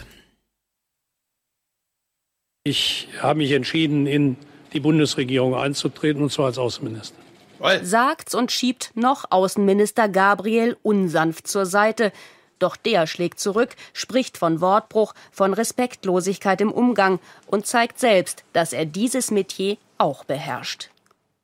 Meine kleine Tochter Marie hat mir heute früh gesagt zu Gabriel, du musst nicht traurig sein, Papa, jetzt hast du doch mehr Zeit mit uns. Das ist doch besser als mit dem Mann mit den Haaren im Gesicht. Geil. Ich finde das großartig. Martin kommt, schickt Sigmar, er schiebt ihn so richtig aus dem Ring raus, ja. So, man kann es richtig sehen, wie er so morgens kommt, hier, geh mal raus. Und Sigmar so, ah, meine kleine Tochter, komm mal her, ich brauch dich hier am Ring. Am Ring, ja. Noch nicht im Ring, aber am Ring. Macht auch mal, ein, ich sag dir mal, da, und so, ja, dann geht er zur Zeitung und sagt dann einfach, ja, also hier, meine Tochter hat gesagt, der hässliche Mann mit dem Pferdefell im Gesicht. Hat nur gefehlt, dass er sagt so, ja, meine andere Tochter hat gesagt, so ein Arschloch. Zum Glück habe ich nur das Zitat meiner Jüngerin gebracht oder so. Ja, irgendwie Ja. sowas. Er hat ja nur eine. Wo- Wollen Sie mal wissen, was meine Frau dazu sagt? Mhm. Ey. Ja. Also sowas, für sowas muss man ein bisschen Zeit einplanen. Berichte sind aufwendig, wenn man niemanden findet in der Partei, der sich noch dazu äußern will. Das haben wir ja auch hier Rosenmontag. Liebe Frau Anne Will, ja, kriegt sie keine Sendung zusammen, nicht mal spontan nach so einer Chaoswoche. Ja, das, ist- das ist auch wieder eine schöne Ausrede gewesen, Ja. weil die Sendung war so oder so nicht geplant. Ja, genau, jetzt haben sie nur, Rosenmontag. ja, ja, auch wegen Sonntag. Und dann haben sie einfach nur Wie jetzt wegen Nachhinein Sonntag? Das so kommt gesagt, immer sonntags. Ja, wir, wir haben keine, Anne Will. Ja, Anne Will kommt auch immer sonntags. Rosenmontag kommt montags und Ach so, stimmt, ja es war ja jetzt. Montag, Sonntag, genau, stimmt, stimmt, stimmt. Und es war eh nicht geplant, dass Anne Will sendet. Und ja, jetzt haben sie alle aufgeregt, oh, das war doch so eine krasse Woche, ihr müsst doch darüber berichten. Nee, äh, reden, Ja. ach, reden. Ja. Und hm, ja, wir haben keine Politiker bekommen. Das, Ja, kannst du ja, mir, das, kannst du, das kannst du doch niemandem erzählen, dass zu Anne Will keiner kommen wollte. So weit ist es schon gekommen mit staatspolitischer und alle- Verantwortung, dass es jetzt und selbst- eingefordert wird. Und selbst wenn, liebes Anne Will-Team, dann setzt man halt keine Leute von der Union hin oder von der CDU oder von der CSU oder von der SPD, dann setzt man halt mal äh, Oppositionspolitiker hin oder Menschen, die nichts mit Parteien zu tun haben, Hm. dann mal über den Koalitionsvertrag reden. Nee, es muss ja ein bisschen Promi, Promi. Ja, äh, es ist ganz Dienst- einfach. Also, liebe Anne Will, liebes ARD-Team, falls ihr irgendwann wirklich mal glaubt, ihr findet keine Leute, Thilo Jung und Stefan Schulz, 30 Minuten vorher, wir sind da. Ja. Uns Ja, reicht ey, da Wasser sich- zu trinken, wir brauchen kein ich Make-up, mein, ich bringe meine Mütze Ich mit. kenne ich kenn die Anne und die Sandra ja jetzt ja schon eine Weile. Ah Ja, einfach kurz anrufen. Nee, das ist immer so, ey, du kommst mal in die Sendung. Ja, ja. Ich so, ja, ja, ich so, ich so meldet euch. Nee, da sind wir nicht staatspolitisch verantwortbar genug. Ich meine, ich war letzten Sommer, das kann ich jetzt mal erzählen. Die Mhm. haben mich, Anne Will hatte mich, glaube ich, im Juni hatten die sich mal bei mir gemeldet. Ja, wir würden dich gerne ein, Mhm. eine Sendung vor der Bundestagswahl in die Sendung, in, der in die Sendung holen. Mhm. Du wärst dann quasi die junge Sicht auf den Bundestagswahlkampf. Ja. Ich so, alles klar, halte ich mir frei. Und dann so zwei Wochen später, ah, äh, wir haben die Sendung ein bisschen umgestellt. Nächstes Mal. Nächste Bundestagswahl. Und dann 40 Jahre später, ah, jetzt bist du leider zu alt. So, wenn sich jedenfalls keiner meldet bei der AD, wenn die rumfragen, ah, wer könnten sich mal äußern? Einer äußert sich ja immer, Ralf Stegner. Auf Ralf Stegner ist ja Verlass. Die Frage ist allerdings, wozu? Wir hören nicht das ganze Interview, sondern wir hören nur Karamioskas Fragen und dann immer den letzten Satz, den Ralf Stegner noch sagt, an den sie dann wieder anschließt. Und nun ist mir der SPD-Vize Ralf Stegner zugeschaltet. Guten Abend, Herr Stegner. Guten Abend, Frau Mioska. Gibt die SPD gerade eine Komödie oder Tragödie? Und deswegen ist das nicht gut und deswegen ist das heute auch kein guter Tag für die SPD. Aber Herr Stegner, es war doch die SPD-Führung selbst, die diese Personaldebatte provoziert hat. Hätte man sich das nicht ausmalen können, dass das nicht gut geht, wenn die Spitze auskungelt, wer neue Vorsitzende und wer neuer Außenminister wird? Da reicht die Rente, kann ich meine Miete bezahlen, was mit der Pflege meiner Eltern Ja, oder der ist- Ausbildung ist meiner klar. Kinder. Aber Herr Das Stegner, interessiert die Menschen. ich wollte wissen- und nicht so sehr die Frage, wer hat welchen Job. Ja, aber ist, war das dann ein Fehler, einfach mal eine neue Parteichefin zu präsentieren und zu sagen, ich bin der Außenminister? Was bedeutet das für die Menschen in Deutschland, was wir da ausgehandelt haben und können unsere Mitglieder dem zustimmen, ja oder nein? Finden Sie, Sigmar Gabriel ist ein guter Außenminister? Teil der Verdienste von Martin Schulz, der wirklich ein leidenschaftlicher Europäer ist und der dieses Kapitel herausgehandelt Äh, hat. Herr Stegner. Und der ja eine Achterbahn hinter sich hat im Das, letzten das kann man wohl sagen. Ich fragte nach Gabriel, weil der steht ja jetzt da wie so ein rausgeschmissener, wie ein Opfer. Dabei kann der ja zugegebenermaßen auch selbst ganz schön austeilen, und zwar gegen die gesamte SPD-Spitze. Fällt ihm das auf die Füße? Und wenn jeder an das Gesamtwohl der SPD denkt, äh, dann beteiligt er sich auch nicht an solchen Personaldebatten. Ich tue das jedenfalls nicht. Danke, Ralf Stegner, für das Gespräch. Ich finde das schlimm, was du Tschüss, für eine Propaganda verbreitest. Ja. Herr Steger. Also diese Art der, also die, die, dieses Ausmaß an Politikverdrossenheit auf Seiten der Tagesthemenredaktion ist wirklich beängstigend mittlerweile. Ja, ja, das weiß ich alles. Ich wollte doch nur wissen, finden Sie, dass der Sigmar Gabriel ein guter Außenminister ist? Finden Sie, der zerstört die Partei? Hat sich der Martin Schulz? Bla bla bla bla. Mhm. Und selbst Stegner müht sich da ab und ich meine, Stegner will jetzt auch nicht immer über Inhalt reden, ja, aber selbst hier ist nochmal eine krasse Asymmetrie hinsichtlich Interesse an irgendwelchen Themen. Ja, Karamioska interessiert sich ja für nichts. Naja. Gut, dass wir das, gut, dass wir das ZDF haben. Da- Dazu kommen wir dann gleich. Ja. Die haben über Inhalte gesprochen. Genau, also wir sind jetzt an der Stelle, Martin Schulz schiebt Sigmar Gabriel aus dem Bild, der kommt mit seiner Tochter zurück, jetzt einen Tag später, Breaking News, Breaking News. Jetzt habe ich hier gerade mir was ausgedrückt, Professor Korte. Ist gerade ganz frisch auf dem Markt. Bunt, echt und in Farbe. so wie es Oh, die hat sich Bild.de ausgedruckt. die Bildzeitung gerne macht. Eine super Schlagzeile. SPD-Spitze stellt sich gegen Schulz, ist gerade zwei, drei Minuten alt. Er soll auf Ministerposten verzichten. Liebe Zuschauer, das ist erstmal nur eine einzige Quelle. Es ist die Bildzeitung. Glaubwürdigkeit müssen wir gucken. Wir sind am Telefonieren in Berlin. Jawohl. Mal ganz ehrlich. Und ganz aufs ehrlich. Herz, äh, wird Sie das wundern, wenn es so wäre?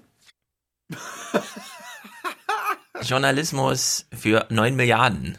Bitte Das ist zeigt uns, was du kannst. Das ist kein Journalismus. Einfach grandioser Scheiß. Unfassbar. Überhaupt schon wieder mit Korte. Ah, wir haben echt kein Bildmaterial, nichts. Herr Korte, können Sie mal schnell, wir schicken einen Flieger nach Duisburg, ja, kommen Sie schnell runter nach Mainz. Und dann, ich finde ich find das gut bei diesem Milliardenbetrieb, dass sie sich halt immer nur den gleichen Politikwissenschaftler leisten können. Mhm. Also Gero Neugebauer würde auch mal kommen. Der würde mal was anderes erzählen. Ja, vor allem eine ausgedruckte Bild.de-Seite auf DIN A4. Das musste, das, aber das ist Also- doch das perfekte, das ist das perfekte Sinnbild für ZDF, äh, für das ZDF-Programm. Wir drucken Das mal das stimmt, Internet aber aus. trotzdem, das ist doch wirklich, wir machen das jetzt hier drei Jahre und ich bin immer noch erschüttert über sowas.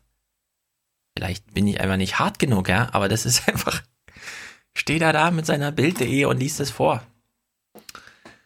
Gut, Martin Schulz steht also im Feuer. Was ist da los? Ich finde, am Samstag gab es eine ziemlich krasse Moderation von Karamioska.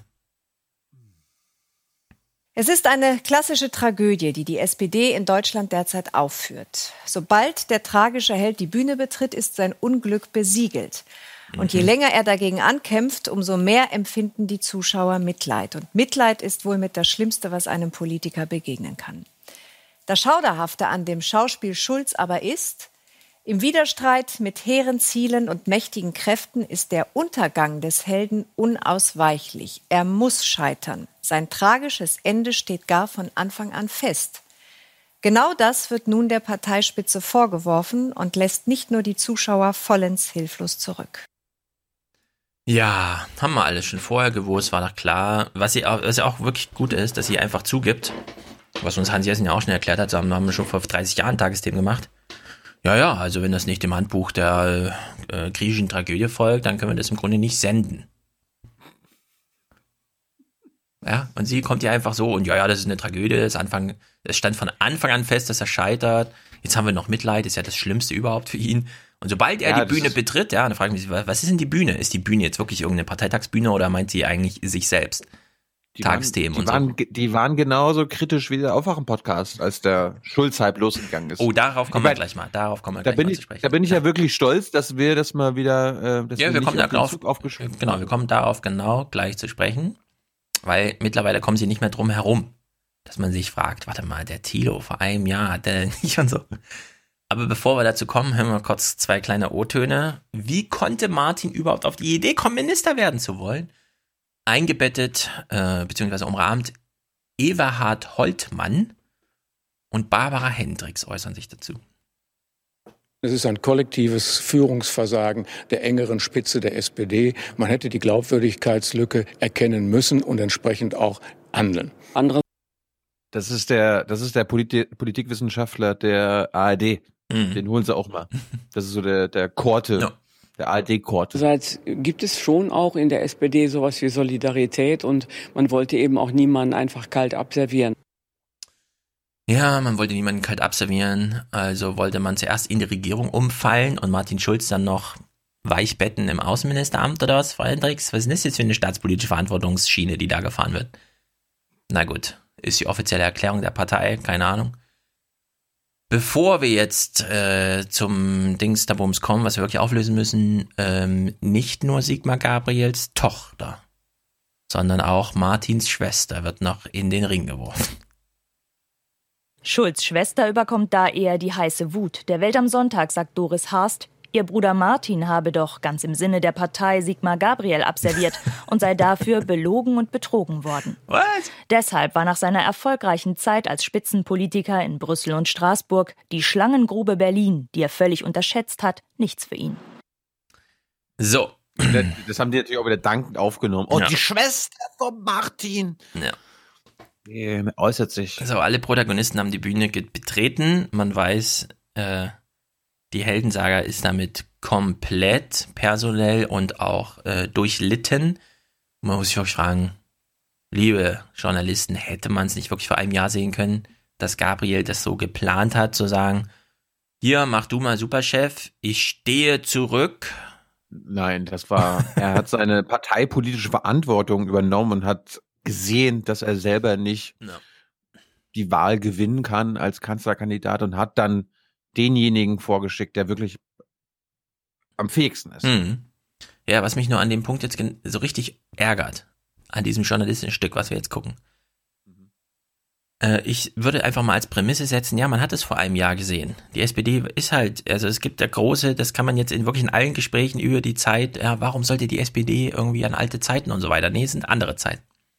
Aber, dass man, um jetzt zu sagen, haben wir schon vorher gewusst, was sie offenbar nicht gewusst haben vorher, dass sie jetzt Rolf Dieter Krause nochmal aus seinem äh, Rentnerdasein zurückholen, weil er ja so toll Europa kennt. Also wir kennen Rolf Dieter Krause, ja, der hat 30 Jahre lang Den jeden Tag damals, ne? exakt dasselbe gemacht und von Brüssel ein Live-Schalte-Scheiß gemacht. Wir haben damals noch die Tagesschau von vor 20 Jahren und so weiter geguckt.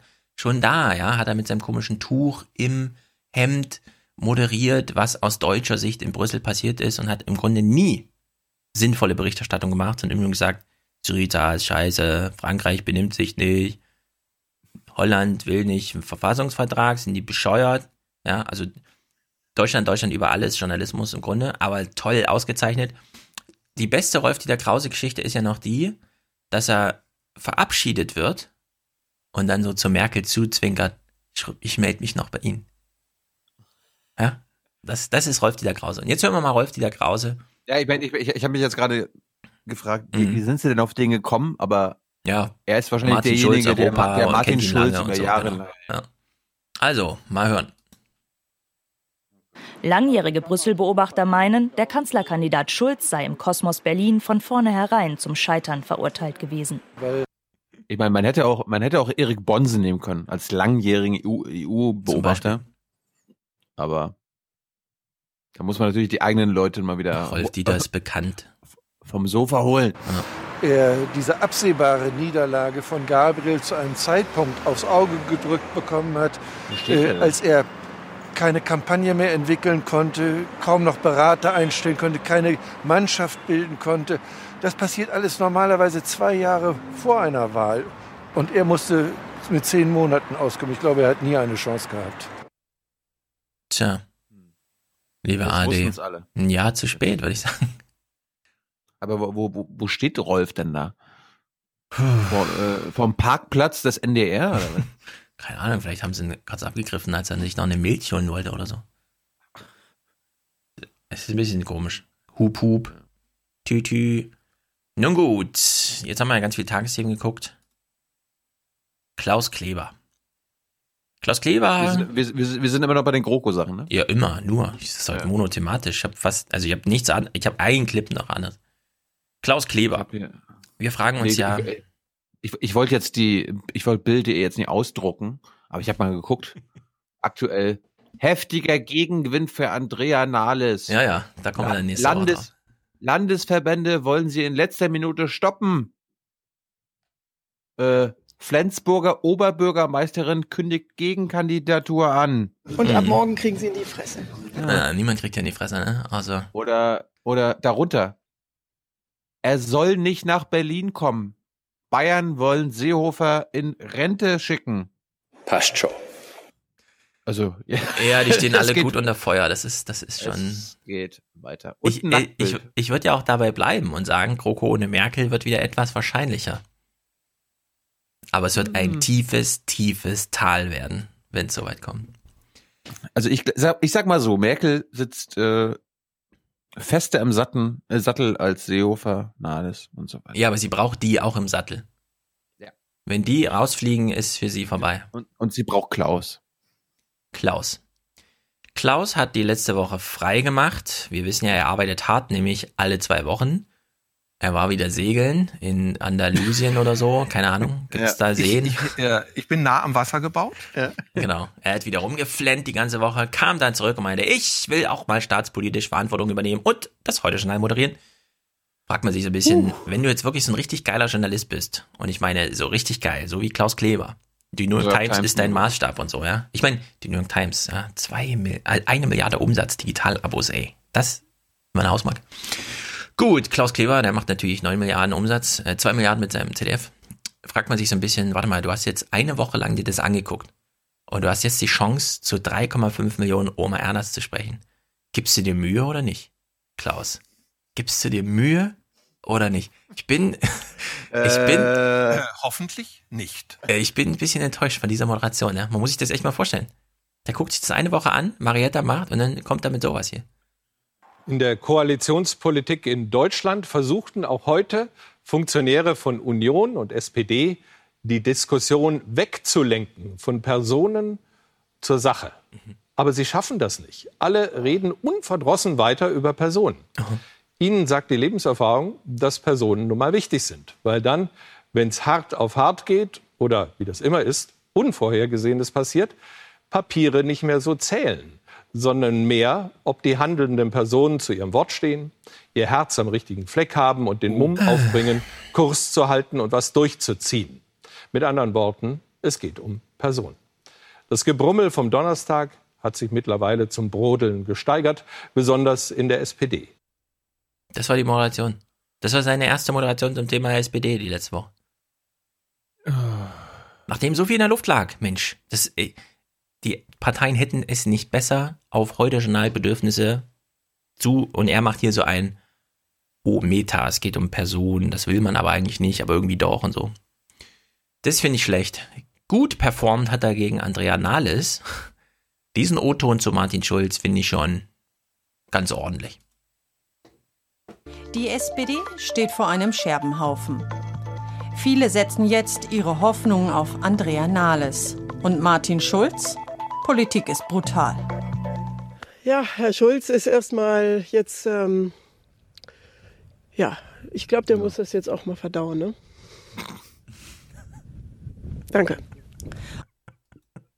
Das ist doch Blödsinn! Ei, ei, ei. Als hätte sie die Machete noch in der Hand und es tropft unten so, aber es darf keiner sehen.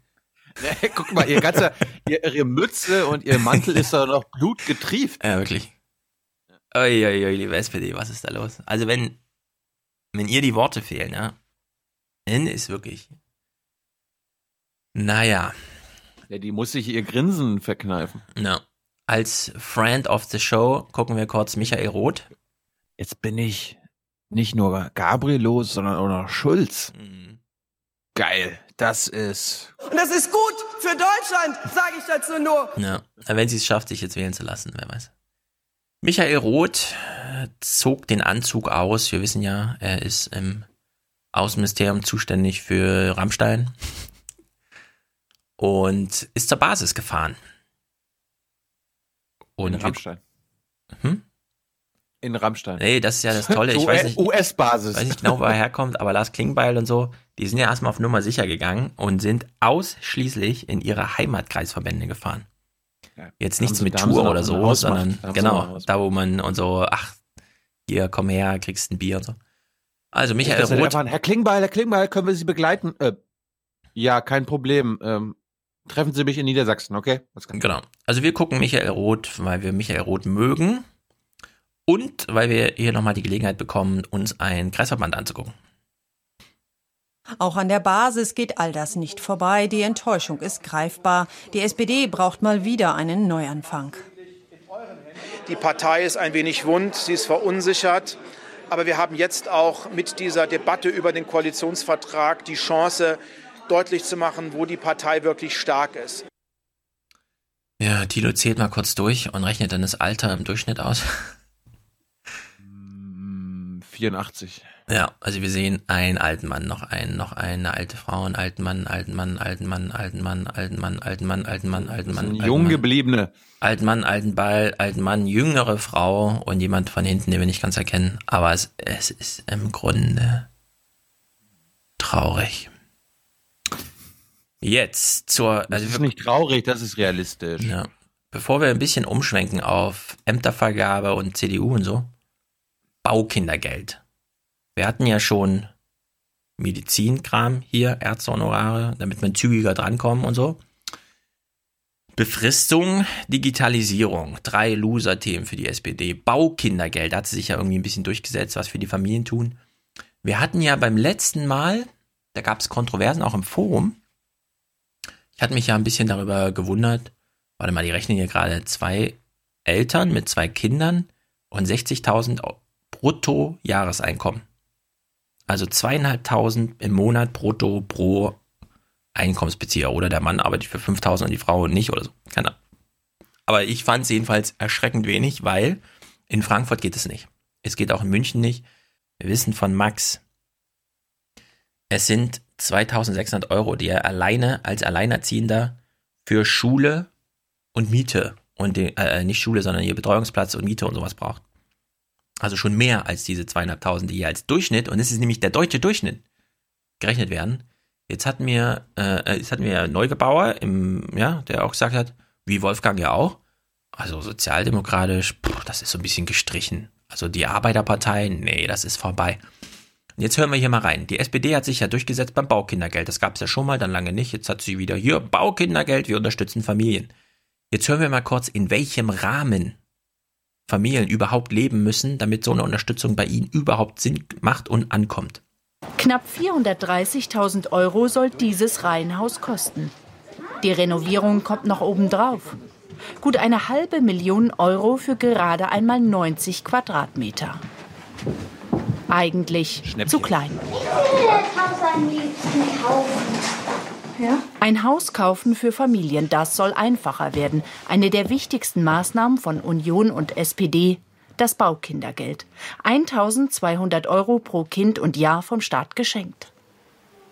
Es wird natürlich irgendwie pro Jahr ausgezahlt und die Kaufnebenkosten muss man sich trotzdem erstmal ansparen. Das ist äh, schwierig genug ähm, als Familie, aber grundsätzlich ist das für uns natürlich zu begrüßen.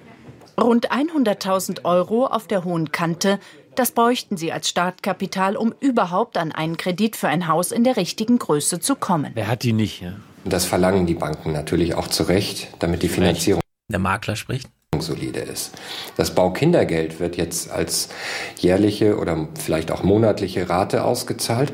Das nützt aber nichts, um überhaupt erstmal diese Schwelle zu überschreiten, damit man kaufen kann.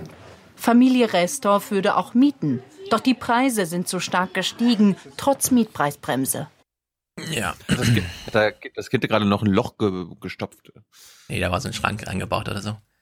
Also der Durchschnittslohn der Deutschen, zwei Ernährer, zwei Kinder, sind 60.000 Euro im Jahr.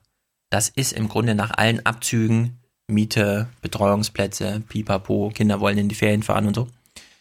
Äh, Null, ja. Du hast am Ende null Geld übrig in dem Jahr. Also du musst äh, jeden Monat äh, genau von der Hand in den Mund und so. Und das Baukindergeld ist jetzt für diejenigen, die überhaupt in der Lage sind, 100.000 Euro was weiß ich wie. Sparen mm, ist ein bisschen schwierig, also muss man schon weit über den Durchschnitt sein. Erben vielleicht, ja, sonst irgendwie. Aber für die ist jetzt diese tolle SPD-Logik, ja, also wenn du 100.000 hast, dann geben wir dir halt noch 1.000 im Jahr dazu pro Kind, ja. Das ist einfach jenseits von allem. Das, das, also weder bei der Digitalisierung noch bei der Bildung mit diesen 10 Milliarden irgendwas oder 12 Milliarden, äh, Befristungsscheiße, äh, Ärztehonorare, äh, hier Dings, Krankenversicherung und so weiter, Bauen, äh, Wohnen. Die SPD hat auf allen Feldern abgelust. Ich fände es ich find's ja gut, wenn sie 1200 Euro pro Kind pro Monat machen würden. Ja, sowas finde ich auch mal gut. Dann, dann würde Stefan Schulz, drei Kinder, 3600 Euro pro Monat. Ja, aber selbst in Frankfurt. 12, dann, kannst, dann hast du 50.000 Euro Förderung pro Jahr. Ja, damit bin ich nicht mal bei 10% dessen, was man bräuchte, um ein Grundstück zu erwerben. Das Haus kommt dann noch oben drauf, hier in Frankfurt. Tja. Das ist einfach völlig ausgeschlossen, jenseits von allem. Es gibt einen interessanten Text, der ist schon fünf, äh, von 2015, also jetzt drei Jahre alt. Da schreibt ein englischer, ich weiß nicht genau, was das für ein Unternehmen ist, 10 Milliarden Jahresumsatz, 4000 Leute oder so, irgendwas Finanzdienstleistung, steht dann in meinem nächsten Buch. Und der sagt so, ja, also wenn du über 50 bist in England, eine Trillion Vermögen, ja, Trillion. Und wenn du unter 50 bist, eine Trillion Schulden. ja, also da findet generationsübergreifend nichts mehr Verbindendes statt. Und dieses Geld, was hier die Jüngeren bräuchten, das gibt's bei den Jüngeren einfach gar nicht. Gleichzeitig hast du viele Ältere, ja, also wenn ich mich hier umgucke, ich sehe nur alte Leute in Gärten, die sie nicht nutzen, die in zu großen Häusern wohnen. Und das ist nämlich dieses Problem. Die Grundstücke sind mittlerweile so teuer und so hoch, dass die Immobilität so grandios ist, dass die Jüngeren nicht mehr umziehen können, weil jeder Umzug macht die Wohnung gleich doppelt so teuer. Und die Alten können aus ihren Wohnungen auch nicht raus. Weil da steht die Familie dahinter, niemand will, dass es irgendwie verloren geht und so weiter. Also wohnen die alten Leute in viel zu großen, vor allem viel zu großen Gärten, während sich die Jungen ja, auf den Balkon drängeln. Und das passt einfach vorne und hinten nicht zusammen. Und das, dass die SPD hier einfach, beziehungsweise dass Arndt Henze uns hier sagt, es ist ein Albtraum-Szenario für Martin Schulz, dass jetzt nicht über Inhalte des Koalitions, des tollen Koalitionsvertrags gesprochen wird, ja. Das ist die größte politische Lüge, die wir die letzte Woche im Fernsehen gesehen haben. Naja, Finanzminister. Wir gucken mal in die CDU-Basis rein. Es gibt da auch ein bisschen Bewegung. Lass uns, lass uns mal kurz eine Pause machen. Also okay, Pause. So, äh, lass uns einfach mal gucken, wie die SPD selbst den Koalitionsvertrag be bewirbt. Du kannst oh, das ja, ja mal, du kannst das ja mal einschätzen.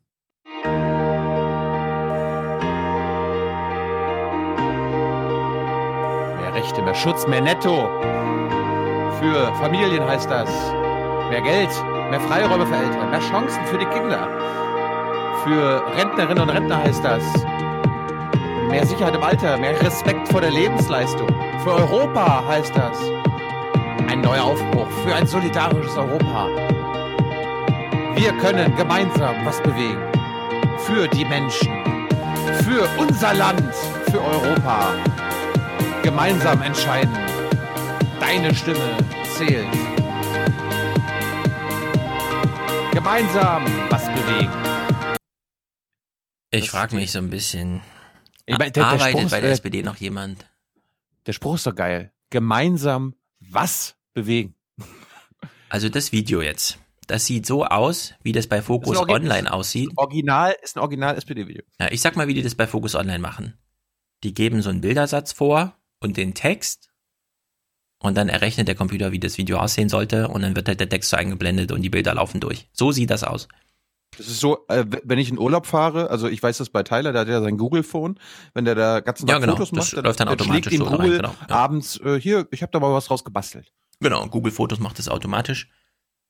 So, die SPD will ja mit dem Video wahrscheinlich mehr als 3000 Leute dazu bringen, dass sie das aus Versehen anklicken, um dann 30 Sekunden Werbung davor spielen zu lassen, oder? Ich glaube, die SPD will mehr mit so einem Video.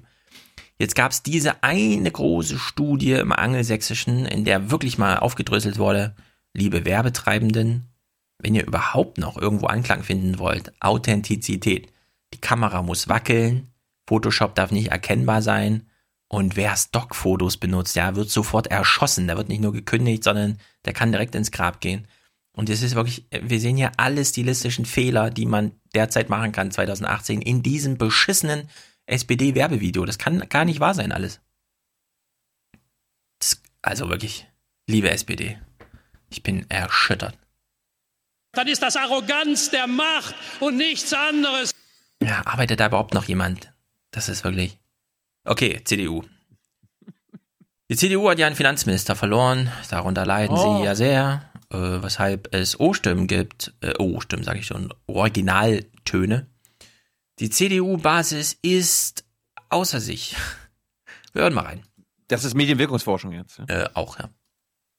Kriegsrat auf dem Marktplatz in Biberach. Die CDU-Basis hier ist unzufrieden mit dem, was Biberach? die Chefsgästin in Berlin. Hm, kennst du Biberach? Bi ja, ich, ich habe nämlich auch was aus Biberach mitgebracht. Mhm. Die waren anscheinend äh, alle da jetzt. Also da kommt Oswald Komm- Metzger her. kommen wir nachher, jetzt kommen wir nachher da wählt man entweder grün oder schwarz. Die Welt ist da in Ordnung. Also die Welt ist da wirklich in Ordnung. Berlin verkündet haben. Vor allem der Verlust des Finanzministeriums an die SPD schmerzt hier im Schwäbischen besonders. Dann auch die Ressortverteilung. Also da war ich dann geschockt, dass wir also das wichtige Finanzministerium an die SPD abgehört. Also das war ein dicker Hund, was da abgegangen ist. Also mit dem bin ich total nicht einverstanden. Wolfgang Schäuble war ein Garant, schwäbisch. Mir hockt, der ist auf der Kasse gesessen, mir gäbe nichts. Die Angst, dass bei der SPD das Geld lockerer sitzen könnte, herrscht nicht nur an der Basis, auch in der Bundestagsfraktion Skepsis. Deswegen kommt jetzt große Verantwortung auf die Kolleginnen und Kollegen aus dem Finanzausschuss und aus dem Haushaltsausschuss. Wir werden da etwas besser aufpassen müssen als in der Vergangenheit. Ja. Also wir haben da gerade Christian von Stetten gehört, Mhm. einer der, der Wirtschaftstypen aus der CDU-Fraktion. Mhm. Und er, er gibt das Interview vor dem Schloss Stetten. Oh. Toll. Das ist. Ja, das lief für mich jetzt unter der Maxime Männer, die sich lieber für Fußball interessieren sollten. Ja. Christian von Stetten ist jedenfalls ein guter Stichpunkt. Er war nochmal zu Gast im Morgenmagazin, nur weil es so albern ist. Also zum einen, er hat ja, wir haben ihn ja eben diesmal, gehört. Die, diesmal, diesmal nicht vorm Schloss. Nee, diesmal ordentlich. Im Studio. Wir haben ihn ja eben gehört, wie er sagte, ja, ja, da müssen wir jetzt ein bisschen mehr aufpassen in Bundestagsausschüssen, wo es relevant ist, weil der Olaf Scholz, ne, der hat zwar gesagt, die schwarze Null ist ihm super heilig, aber müssen wir ja nochmal kontrollieren. Olaf Scholz ist quasi jetzt auch ein CDU-Finanzminister. Ich weiß gar nicht, was die alle haben, die sollen sich mal freuen. Christian von Stetten im Morgenmagazin, ich habe das jetzt nur mal mitgebracht, weil das der dämlichste Spruch überhaupt ist, ja. Das, was er jetzt hier über die Koalitionsverhandlungen sagt, über die Zusammenarbeit mit der SPD da und so, das ist einfach, wir müssen es uns danach nochmal auf der Zunge zergehen lassen. Aber ich habe es in den Koalitionsverhandlungen erlebt. Immer wenn wir die Bürgerstärke entlasten wollten oder innovative Ideen hatten, hat die SPD abgeblockt äh, mit dem Hinweis auf ihre Mitgliederbefragung. Die CDU hat innovative Ideen. Also, er hat gerade gesagt, immer wenn wir die Bürger entlasten wollten oder innovative Ideen hatten, hat die SPD abgeblockt mit Verweis auf ihre Befragung. Ich meine, geht's dümmer? Kann man die Leute mehr für doof verkaufen? Das ist wirklich. So ein Blödsinn. Unfassbar. Peter Altmaier ist ja gerade Finanzminister und baldiger Wirtschaftsminister. Genau, noch ist er Finanzminister, sozusagen der letzte CDU-Finanzminister, bevor Deutschland pleite geht. Geschäftsführend. Der letzte geschäftsführende Finanzminister, genau. Wir machen es nochmal so wie eben. Wir hören uns nur Karim Oskars Fragen an und jeweils seine letzten Sätze vor der nächsten Frage dann. Und in Berlin begrüße ich nun den Kanzleramtsminister und derzeit auch geschäftsführenden Finanzminister Peter Altmaier. Guten Abend, Herr Altmaier. Guten Abend. Herr Altmaier, sind Sie auch glücklich, dass Sie die Basis gerade nicht befragen müssen? Das spricht dafür, dass beide Seiten fair miteinander verhandelt haben. Aber Ärger gibt es jetzt in Bezug auf die Ressortverteilung. Horst Seehofer hat heute gesagt, dass die Union die drei wichtigen Ministerien, vor allem das wichtige Finanzressort, hergeben musste. Sonst hätte die SPD die Verhandlungen platzen lassen. Ah. Hatte Angela Merkel also gar keine andere Chance, als sich erpressen zu lassen? Und dieses Land braucht dringend eine neue Regierung. Herr Altmaier, Sie sagen, Sie haben das Wirtschaftsministerium. Das wollen Sie jetzt nicht allen Ernstes mit dem Finanzministerium aufrechnen, oder? Ich Oder? erinnere mich an einen Spruch von Ernst? einem Wirtschaftsminister, Günter Rexroth, der hat mal gesagt, Wirtschaft wird in der Wirtschaft gemacht. Das ist nicht wie bei einem Finanzministerium. Das sind die entscheidenden Themen und nicht die Frage, welches Ministerium von welcher Partei verwaltet Aber wird. Das war doch schon ziemlich irritierend. Horst Seehofer hat heute gesagt, dass man sich stundenlang anschwieg, bis die CDU dann endlich einwilligen musste. Bis jetzt hat die Kanzlerin ihre Kontrahenten immer erfolgreich ausgesessen in solchen Verhandlungen. War es diesmal tatsächlich andersrum? Und dass wir über die Sachfragen diskutieren und nicht immer nur über das Personal. Mhm, aber über das wird gerade rege in Ihrer eigenen Partei sehr viel diskutiert. Zumindest die SPD hat ja, Herr Altmaier, nach diesem zähen GroKo-Ringen die Konsequenz gezogen und sich an der Spitze erneuert. Wie lange braucht Ihre Partei dafür? Ich sehe diese Debatten auch als einen positiven Beitrag zu einer politischen Kultur. Vielen Dank, Peter Altmaier, für das Gespräch. Die SPD hat Ich die Konsequenz Ja. gezogen Ja, und sich erneuert. erneuert. Aha. Ja, also falls irgendwann mal Karl Mörska für einen Preis vorgeschlagen wird und sei es nur, sie kann Marmelade besonders gut auf ein Brötchen schmieren, sagt Bescheid, wir torpedieren das dann. Das kann alles gar nicht wahr sein, dieser Journalismus. Also in ihrer Partei rumort es ja. Sagen Sie doch mal was dazu. So, bevor Tilo gleich übernehmen darf, ähm, die CDU-CSU-Basis hören wir uns noch mal kurz an. Zum einen die CSU-Basis zum Gewinn des Innenministeriums. Wir bestellen das Innenressort jetzt und ich denke, mit Seehofer ist das auch sehr, sehr gut besetzt, was auch im Hinblick auf die Landtagswahlen, denke ich, einen guten Schub geben könnte. Und gerade auch hier vor Ort muss viel gemacht werden, um die CSU zu stärken. Wir müssen als Volkspartei auftreten und zeigen, dass wir für alle Fragen gute Lösungen haben. Ja, gelingt bestimmt. Jetzt die CDU-Basis, natürlich ein bisschen außer sich, wegen Finanzminister verloren. Das ist kommt- wirklich wie kommt, so. jetzt, jetzt, kommt, jetzt kommt der Bundestagsabgeordnete, irgendwie, ich habe seinen Namen immer noch nicht drauf. Ah, es kommen ein paar. Den haben sie in allen Sendungen Überall. gefeatured. Mittagsmagazin, Morgensmagazin. Hier. Der Überall. Der, der hat also PR-technisch alles richtig gemacht. Hat sich jetzt mal rausgetraut. Ist der Ja, einzige aus der Fraktion anscheinend. Das ist der wegen da- diesem Torfilm. Der sieht nämlich aus ein bisschen wie der Bruder. Lo Genau, Loki. Das sieht ein bisschen aus wie Loki. Also hören wir mal rein. Es kommen nicht nur CDU-Abgeordnete zu Wort, sondern auch Leute, die, die bei der letzten Wahl nicht so erfolgreich waren und ihr Mandat verteidigen konnten. Ich bekomme seit äh, dem gestrigen Tag vermehrt Zuschriften. Äh, keine einzige äh, ist glücklich über diese Situation, sondern alle äh, sprechen von Selbstaufgabe der CDU und sind ziemlich enttäuscht. Aus meiner Sicht hat Angela Merkel etwas gemacht, was verheerend ist. Sie hat aus machtpolitischer Beliebigkeit heraus die Inhalte und die Schlüsselressorts der CDU geopfert, um selbst weiter Kanzlerin zu bleiben. Vielleicht ist es aber falsch, daran festzuhalten, dass der Job der Bundesvorsitzenden der Union und des Bundeskanzlers der gleiche Job sein muss oder die gleiche Person sein muss. Vielleicht sollte man daran arbeiten. Sie hat sich unter Druck setzen lassen durch den Mitgliederbescheid der SPD. Hätten wir das innerhalb der CDU auch gehabt, hätten die Verhandler eine andere Basis gehabt, miteinander zu verhandeln. Und ich glaube, das wäre eine bessere Lösung gewesen. Unsere allergrößte Sorge ist die Aufgabe des Finanzministeriums. Die Ressortverteilung gibt das Wahlergebnis nicht wieder. Die ist asymmetrisch zugunsten der SPD. Je kleiner die SPD wird, desto lauter murrt deren Basis, desto mehr muss die Union nachgeben, damit Union. die Mitglieder Mhm. der SPD am Ende Ja sagen.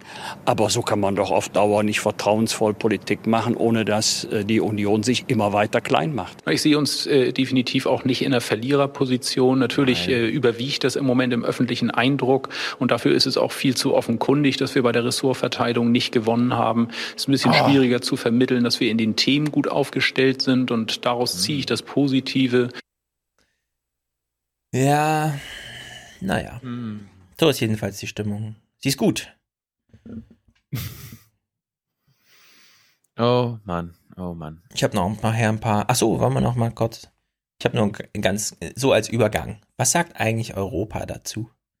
Jean-Claude Juncker, von dem wir wissen, um keinen Witz verlegen, macht hier Galgenhumor, ja. Äh, Würde ich sagen, der beste Galgenhumor der letzten Woche.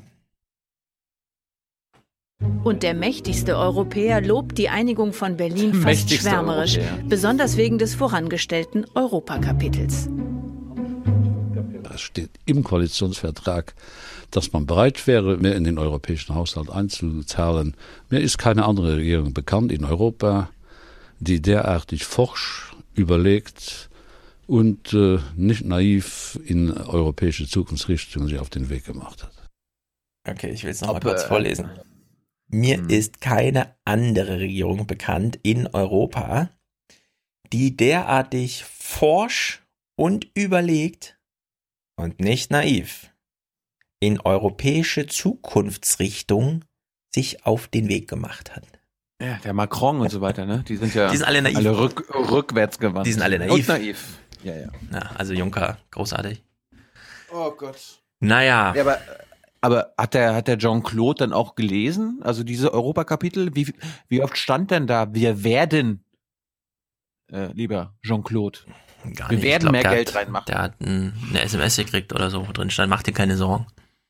Ja, weil es, es gibt so einen klitzekleinen Unterschied, ne? Zwischen wir sind bereit und Ja, also wir werden. Alles, was Juncker sagt, müssen wir jetzt unter der Maxime sehen, im März oder Mai sind Europawahlen und er tritt nicht nochmal an und nichts und die Kommission wird dann neu bestellt und ohne ihn und er ist dann Rentner. Also man darf sich ja eh keine großen. Er hat seinen Aufschlag gemacht. Mhm. Ja, warum nicht so mit ein bisschen Galgenhumor aus dem Amt gehen? Ich finde das ganz gut.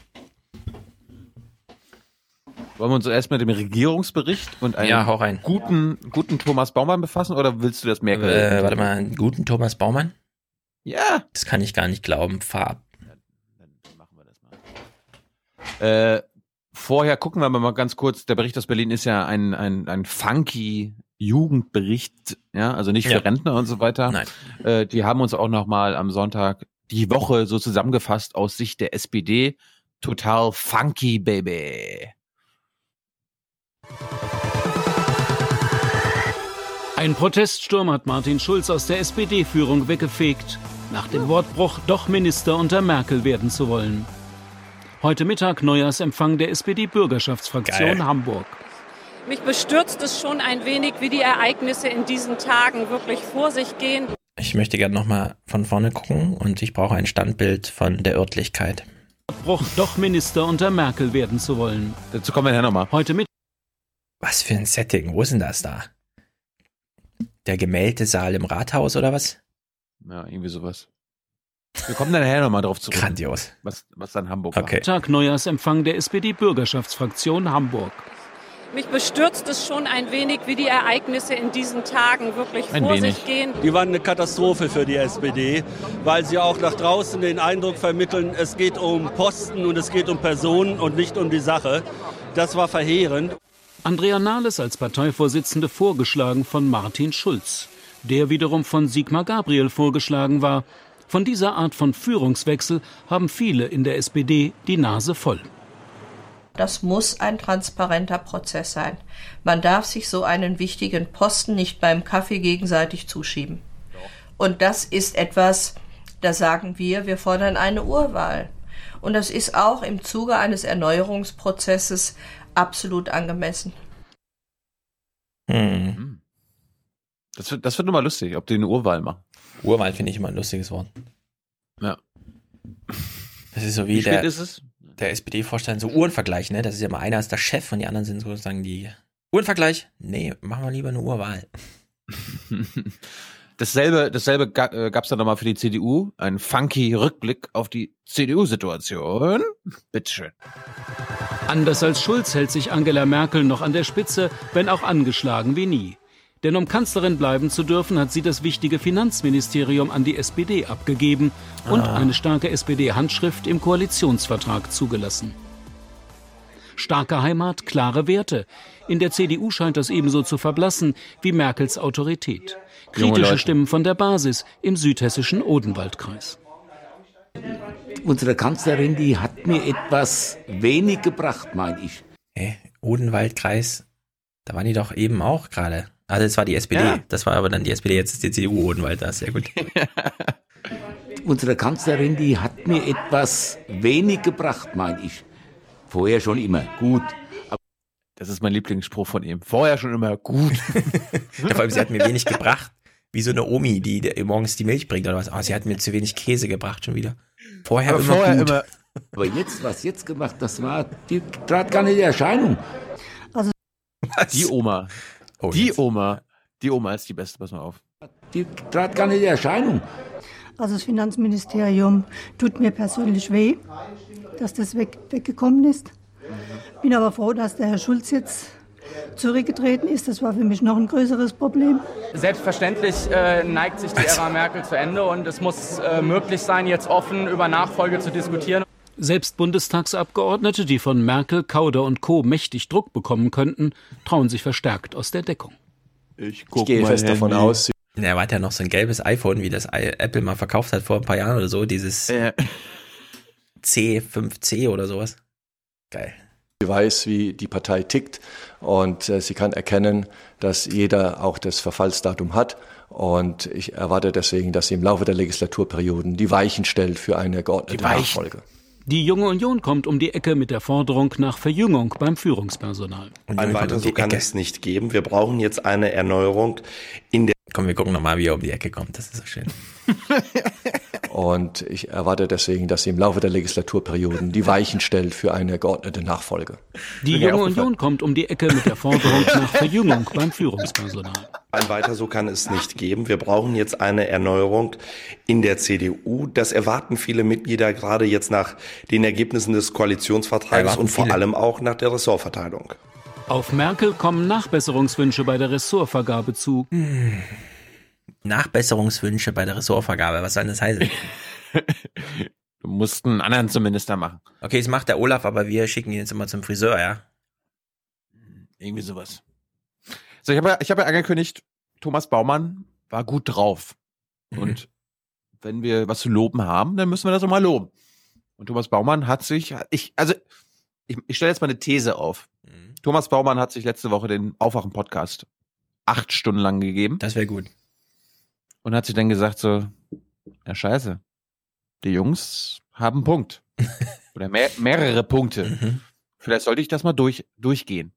Und er hatte, weil Berlin direkt hatte ja die Kanzlerin zu Gast, weil die Kanzlerin Zeit hatte oder Lust hatte. Mhm.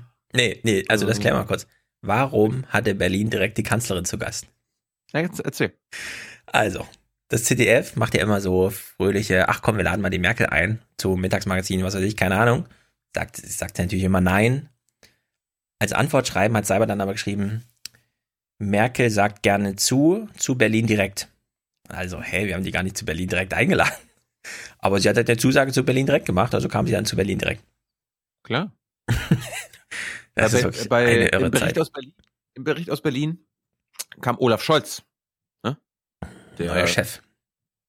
Der, der neue Vizechef. Mhm. Der wahrscheinlich nächste Finanzminister. Und Thomas Warte Baumann. Ab, der wird noch SPD-Vorsitzender. Oh Gott. Also, nach dem Interview hoffentlich nicht. Ja. Ich, ich, hoffe, ich hoffe, ich kann dich davon überzeugen, dass es nicht so ist. Naja, wenn du das schon so ankündigst und wir sagen, also du, das darf gar nicht passieren, dann wird er auf jeden Fall SPD-Vorsitzender. Das stimmt. Aber bevor wir in die Lobhudeleien für Thomas Baumann einsteigen, also es ist auf einem, auf einem geringen Niveau. Ich, äh, ich sage jetzt hier nicht, dass das hier Aufwachen-Niveau ist. Aber mhm. Thomas Baumann hat den Aufwachen-Podcast gehört. Das kann ich beweisen. Good. Allerdings noch nicht mit der ersten Frage, äh, denn es gab einen holprigen Beginn zwischen Scholz und Baumann. Guten Abend. Herr Scholz, Sie haben mal gesagt, ich zitiere, wer bei mir Führung bestellt, der muss wissen, dass er sie bekommt. Zitat Ende. Gilt dieser Satz noch? Unverändert dann sind Sie doch der erste Anwärter auf das Amt des Vizekanzlers und des Außenministers mit diesem Motto. des Finanzministers und des Vizekanzlers, entschuldigen Sie. Na, wie gut, dass Sie sich versprochen haben. Das zeigt, dass Sie voreilig sind. Naja, naja, gut.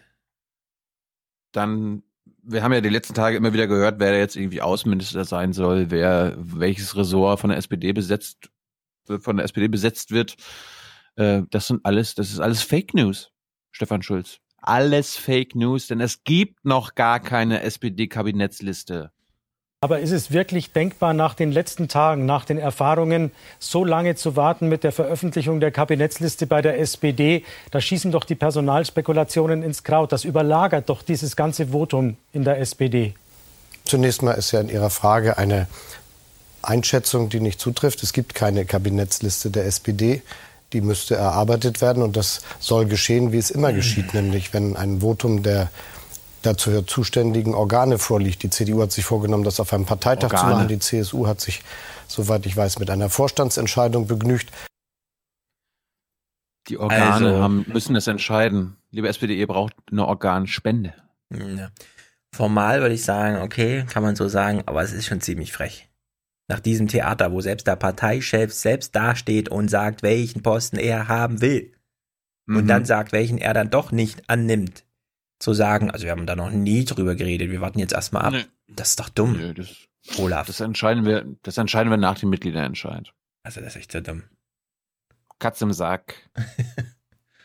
Unglaublich. Gut, dann ging es genau um den, um diesen Martin. Äh, Thomas Baumann hat sich zu Recht gefragt, aber macht ihr den Martin Schulz jetzt nicht zum Sündbock? Der hat doch hm. nur das immer verkündet, was ihr alle im Vorstand beschlossen habt. Und wie ist das eigentlich mit dem Mitgliederentscheid, Olaf Scholz? Bist du als hm, vielleicht zukünftiger Anwärter dafür, ja, dass mhm. es auch da eine, einen Mitgliederentscheid gibt? Was glaubst du? Er findet das natürlich gut aus parteipolitischer Verantwortung, aber seine oh. Privatmeinung ist, glaube ich, eine andere. Du, meinst, du meinst, dass er sich jetzt positiv zum Mitgliederentscheid in Sachen äh, Vorsitzender äußert? Ach so, nee, zum Vorsitzenden, nee, das Urwahl für die Vorsitzenden, never. Hör mal, der war bei den Bilderbergern vor sieben Jahren oder so. Gut, Thomas Baumann, bitte. Ähm, wir fragen uns, wieso hat die Parteiführung der ganzen SPD Martin Schulz nicht gewarnt und hat gesagt, Martin, lass das mit dem Außenministerium, es tangiert unsere aller Glaubwürdigkeit. Ist das nicht ein Führungsversagen der gesamten SPD-Spitze, äh, Schulz einfach so haben ziehen zu lassen? Martin Schulz hat einen Wunsch verbunden mit seiner Entscheidung, sich äh, nicht mehr für das Außenamt zu bewerben dass er nämlich will, dass wir jetzt uns auf die Themen konzentrieren, die mit dem Koalitionsvertrag erreicht worden sind. Und genau diesem Wunsch sollten wir entsprechen. Ich glaube, das ist das, was jetzt ansteht. Wir haben alle sehr sorgfältig diskutiert und wir haben sehr viel erreicht. Es gibt an diesem Wochenende Stimmen aus der Partei, aus Ihrer Partei, Herr Scholz, die sagen, wenn es einen neuen Vorsitzenden gibt, dann möge der im Verfahren einer Urwahl, also aller Mitglieder, äh, gekürt und bestimmt werden. Finden Sie das gut oder wollen Sie es dabei belassen, dass das Sache eines Parteitages ist? Das ist klassischerweise die Sache eines Parteitages. Wir haben uns eine Klassisch. sehr sorgfältige Diskussion in der SPD vorgenommen, die auch notwendig ist über die Modernisierung und Erneuerung unserer Partei. Das soll jetzt im Laufe dieses Jahres geschehen und daraus werden wir sehr viele Schlüsse ziehen. Welche, das kann man naturgemäß am Anfang eines solchen einjährigen Diskussionsprozesses nicht sagen. Aber es wäre auch nicht so richtig, sich schon mal zu überlegen, was man am Ende dann alles anders machen möchte. Das soll ja dann rausgekommen sein. Genau. Also ich glaube, wir haben ein gutes, bewährtes Verfahren. Und das ist, dass auf Parteitagen Vorsitzende bestimmt werden. Und wir brauchen dringend die Erneuerung der SPD. Da geht es nicht um Fragen, wie Vorsitzende gewählt werden, sondern insgesamt darum, wie wir uns so aufstellen, dass wir als sozialdemokratische Partei bei Bundestagswahlen über 30 Prozent der Stimmen bekommen können, dass wir den Kanzler oder die Kanzlerin stellen können. Das sind die Fragen, um die es geht. Ja, also irgendwie war da, gab es da Tonprobleme bei der ARD. Da ja, es rauscht extrem auch. Ja, erstens das und zweitens die Redaktion hat da anscheinend äh, ihr Mikro noch angehabt. Als sie zugehört hat, Thomas ja. Baumann ja, ja. Ähm, ich glaube, ich weiß jetzt, warum du findest, dass der Thomas Baumann hier gut ist. Der, der, der, das Gute kommt erst noch. Aber ich gebe trotzdem mal eine Vermutung ab. Wir stellen ihn ja immer als Bot hin. Wenn aber sein Gesprächspartner ein Bot im Quadrat ist, ja. wirkt es natürlich gut. Für Host. ihn. Host. Host. Apropos Host, Digitalisierung. Oh. Da gibt's ja jetzt auch Pläne, ne? Ja. Äh, von der GroKo. Und äh, wir wollen ja Weltklasse werden mhm. in Sachen Digitalisierung. Und äh, der Bericht aus Berlin hat da mal unter anderem jemanden gefragt, der sich damit auskennt, so in Sachen äh, Schule und Digitalisierung. Da läuft jetzt alles. Da sind wir jetzt auf, auf Weltklasse-Niveau, oder? In den Schulen soll sich nun endlich etwas ändern mit dem Digitalpakt. Milliarden für die digitale Ausstattung, die Inhalte auf einer nationalen Bildungsplattform und in Clouds. Doch reicht das? Forscher Christoph Igel ist kritisch. Allein über die Technologie würden sich keine Effekte ergeben. Er empfiehlt echte Netzwerke etwa von Schulen untereinander. Die Pläne der Koalition seien eigentlich schon veraltet. Es fällt weit hinter das zurück, was State of the Art ist. Was wir aus der Wissenschaft heraus kennen, was auch in der Praxis, auch in anderen Ländern im internationalen Vergleich schon umgesetzt äh, ist. Äh, und von der Seite her stelle ich mir bei der äh, Analyse halt eben so ein bisschen die Frage, verwechselt man möglicherweise eine individuelle Lernkurve, die man hier an den Tag gelegt hat in der letzten Legislatur, mit dem, was faktisch eigentlich möglich wäre. Ja. Also das sind jetzt quasi Digitalisierungspläne aus dem Jahr 2013. Problem ist auch so ein bisschen, darüber spricht auch kaum jemand. Brauchst ja auch die Lehrer, die das können. Oh Gott. Und das ist eine echte Katastrophe eigentlich. Grundsätzlich. Ja, also die, Erwachsene können die, grundsätzlich die, in Deutschland. Können wir die nicht als, äh, durch Hosts ersetzen? Müsste man eigentlich. Kann man uns nicht auch mal bald als Hosts ersetzen? Ja, hoffentlich macht man das bald mal. Wir erzählen ja auch mal dasselbe. So, Thomas Baumann war zurück nach dem Beitrag zur Digitalisierung. Olaf Scholz war immer noch da. Baumann ist on fire. Herr Scholz, wenn Digitalisierung so wichtig ist, wie wir lernen, wieso bekommen wir dann ein Heimatministerium und keines für Digitalisierung? Nur noch mal nachgefragt, Sie empfinden es nicht als Mangel, dass es kein eigenes Ministerium für Digitalisierung gibt. Habe ich das richtig verstanden? Nein, das wäre mehr eine PR-Maßnahme als eine echte Veränderung. Und um echte Veränderung in einer so grundlegenden Sache geht es. Da können wir auch das Finanzministerium abschaffen. Als ja. PR-Maßnahme brauchen wir es auch nicht. Genau. So. Thomas Baumann hat, jetzt, hat mir jetzt richtig gut gefallen. Da habe ich wirklich das Gefühl gehabt, der hat hier äh, mhm. Aufwachen-Podcast gehört. Weil jetzt ging es um Wolfgang Schäuble, beziehungsweise um Olaf Schäuble. Sie haben gestern dem Spiegel ein Interview gegeben und haben dort gesagt zum Thema Haushalt, die schwarze Null sei auch für Sozialdemokraten unverhandelbar, unantastbar. Jawohl. Sprechen Sie da für sich selbst? Ist das Ihre Linie oder tatsächlich die Linie der Sozialdemokratischen Partei? So, was glaubst du? Ist das seine Linie oder die Linie der SPD? Ich glaube, er belügt uns jetzt und erzählt was von SPD, aber es ist natürlich nur seine Linie. Zunächst mal steht es im Koalitionsvertrag. Zum anderen hat die SPD überall mitbeschlossen, als in den Ländern die Verfassung geändert wurden und ein Neuverschuldungsverbot dort hineingeschrieben wurde. Das gilt auch für das Grundgesetz. Das heißt, solide Haushaltspolitik ist ein sozialdemokratisches Markenzeichen. Und wir haben jetzt ja Zeiten, in denen wir trotzdem große Spielräume haben, die wir auch nutzen wollen, um zum Beispiel den wirtschaftlichen Aufschwung voranzubringen, die Digitalisierung, aber auch den sozialen Zusammenhalt in unserem Land.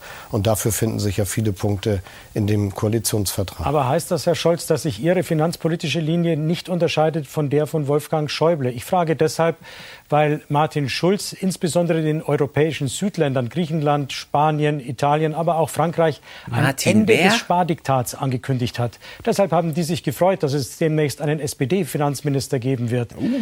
Werden die dann enttäuscht? Sind Sie auf Schäuble-Linie oder nicht? Uh. Ich bin auf der Linie, die wir in der Koalition miteinander vereinbart haben und die im Übrigen ah. auch für die Regierungspolitik der letzten Jahre wichtig war, was die deutsche Haushaltspolitik betrifft. Und ansonsten geht es darum, dass wir im Hinblick auf Europa verstehen, dass es nicht unsere Sache ist, anderen Ländern Vorschriften zu machen. Und wenn wir das so. als Maßstab haben, dann gibt es trotzdem Dinge, die wir gemeinsam zu besprechen haben. Dass Europa ein zentrales Thema für die deutsche Politik ist, für ein Land mit über 80 Millionen Einwohnern mittendrin in Europa, das seine eigene staatliche Einheit, seine Demokratie und Freiheit, sein Wohlstand dem europäischen Gedanken und der Europäischen Union verdankt, das glaube ich ist richtig. Und da müssen wir was okay. tun, dass das auch in Zukunft funktioniert. Also ehrlich gesagt, er redet mir ein bisschen zu viel wie ein Finanzminister dafür, dass die SPD ja erst nach dem Mitgliederentscheid überhaupt mal darüber spricht, wer welches Ressort bekommt. Hat er etwa Ambitionen?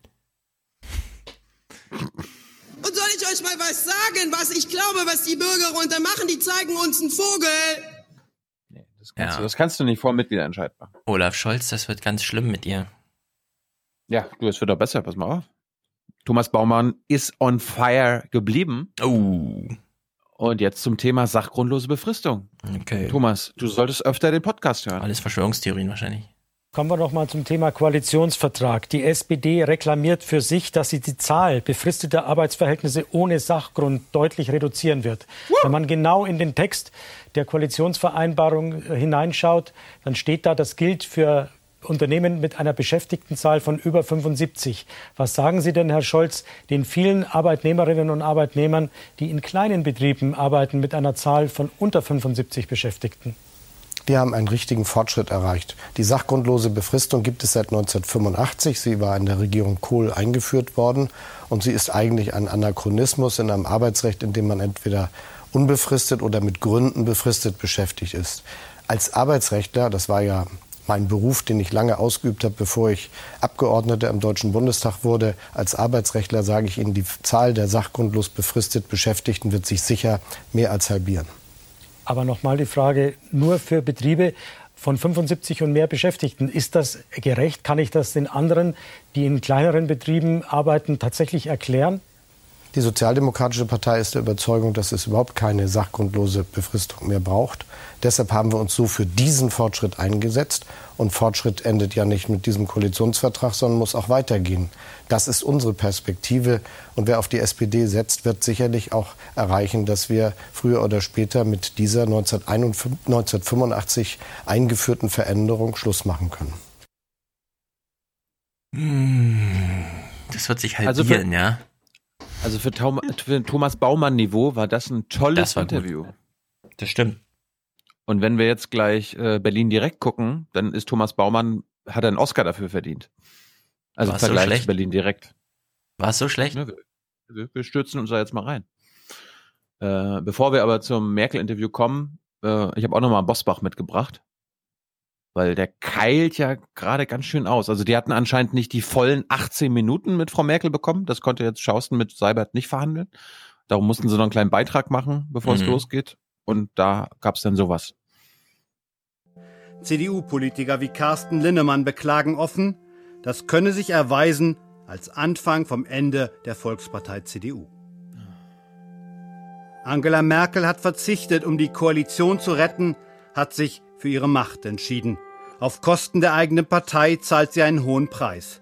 Kritik daran wird in Zynismus gekleidet. Äh, der Bundesparteitag der CDU, die CDU-CSU-Bundestagsfraktion werden alles absegnen, äh, was die Kanzlerin vorschlägt. Wahrscheinlich noch versehen mit dem Hinweis, dass die Ressortverteilung alternativlos und richtig ist. Der Bosbach. Naja, komm. Ein Rebell kann man sich leisten. Jetzt haben wir Thomas Baumann gefeiert, mhm. weil er sich um inhaltliche Fragen gekümmert hat und sogar nachgefragt hat. Nachfragen. Sehr gut. So, ich habe jetzt alle Fragen. Also, das Interview war sehr belanglos mhm. äh, von Angela Merkel mit Bettina Schausten. Äh, es war inhaltlich stark, ganz stark. Und darum habe ich jetzt mich weniger darauf konzentriert, was die Kanzlerin sagt, weil da gab es nicht viel. Die Sachen, die sie gesagt hat, habe ich drin gelassen. Ansonsten konzentrieren wir uns jetzt auf die Fragen von Bettina Schausten. Äh, hast du deine Glocke bereit? Ja, habe ich. Bitte, äh, mach mal kurz. Gut. Die hältst du jetzt bereit, weil du klingelst jetzt immer, wenn du eine inhaltliche Frage von Bettina Schausten erlebst. Okay. Das ist die Zusammenfassung. Wir gucken uns das in einem Rutsch an. Du kannst natürlich zwischendurch Pause machen. Aber bitte, äh, wenn du eine inhaltliche Frage hörst, mhm. lass es uns wissen. Und im Studio begrüße ich die CDU-Vorsitzende und geschäftsführende Bundeskanzlerin Angela Merkel. Guten Abend. Guten Abend. Frau Merkel, schön, dass Sie unsere Einladung angenommen haben. Es gibt viel Unmut in Ihrer Partei jetzt nach Ende der Koalitionsverhandlungen, insgesamt, äh, insbesondere über den Ressortzuschnitt. Kein Finanzministerium, kein Innenministerium. Das sorgt für wirklich mehr als Grummeln. Warum haben Sie nicht mehr rausholen können? Warum haben Sie so schlecht verhandelt für Ihre Partei? Aber es ist aus meiner Sicht auch ähm, akzeptabel, denn was wäre die Alternative gewesen? Mhm. Die Alternative wäre gewesen, dass wir einfach ähm, hätten sagen müssen den Menschen, in der Sache haben wir einen Koalitionsvertrag, aber wir können uns leider auf die Ressorts nicht einigen. Und das die Alternative war für mich reden. nicht verantwortbar. Ich will an dem Abend noch mal bleiben, denn mhm. die Frage ist ja, haben Sie sich in irgendeiner Weise erpressen lassen? Waren Sie erpressbar? Der SPD-Generalsekretär Lars Klingbeil sagt heute, einen halben Tag länger verhandeln und die hätten uns auch noch das Kanzleramt gegeben. Das klingt danach, dass Sie wirklich in einer schwachen Position waren. Ja, so ein SPD-Generalsekretär muss auch mal ein paar nette Worte sagen in diesen schwierigen Zeiten. Ich will einfach zu dem Schmerz, den auch ich empfinde, ich hätte gerne Ach, das Finanzministerium behalten, Schmerz. gesagt, dass wir natürlich die Politik ja abgestimmt haben in der Koalitionsvereinbarung, dass ein Finanzminister doch nicht tun und lassen kann, was er möchte. Mhm. Aber das tröstet heißt, Ihre Partei nicht wirklich. Und die Frage ja. ist ja, wäre die Einigung tatsächlich nicht zustande gekommen, wenn Sie die ganzen Wünsche nicht erfüllt hätten? Hätten Sie dem nicht ein Ende machen müssen? Dann kann ich sagen, die innere Sicherheit ist bei uns, die Integration ist wieder bei uns. Mhm. Wir haben das Bauen, das Wohnen, die Mieten zurückbekommen.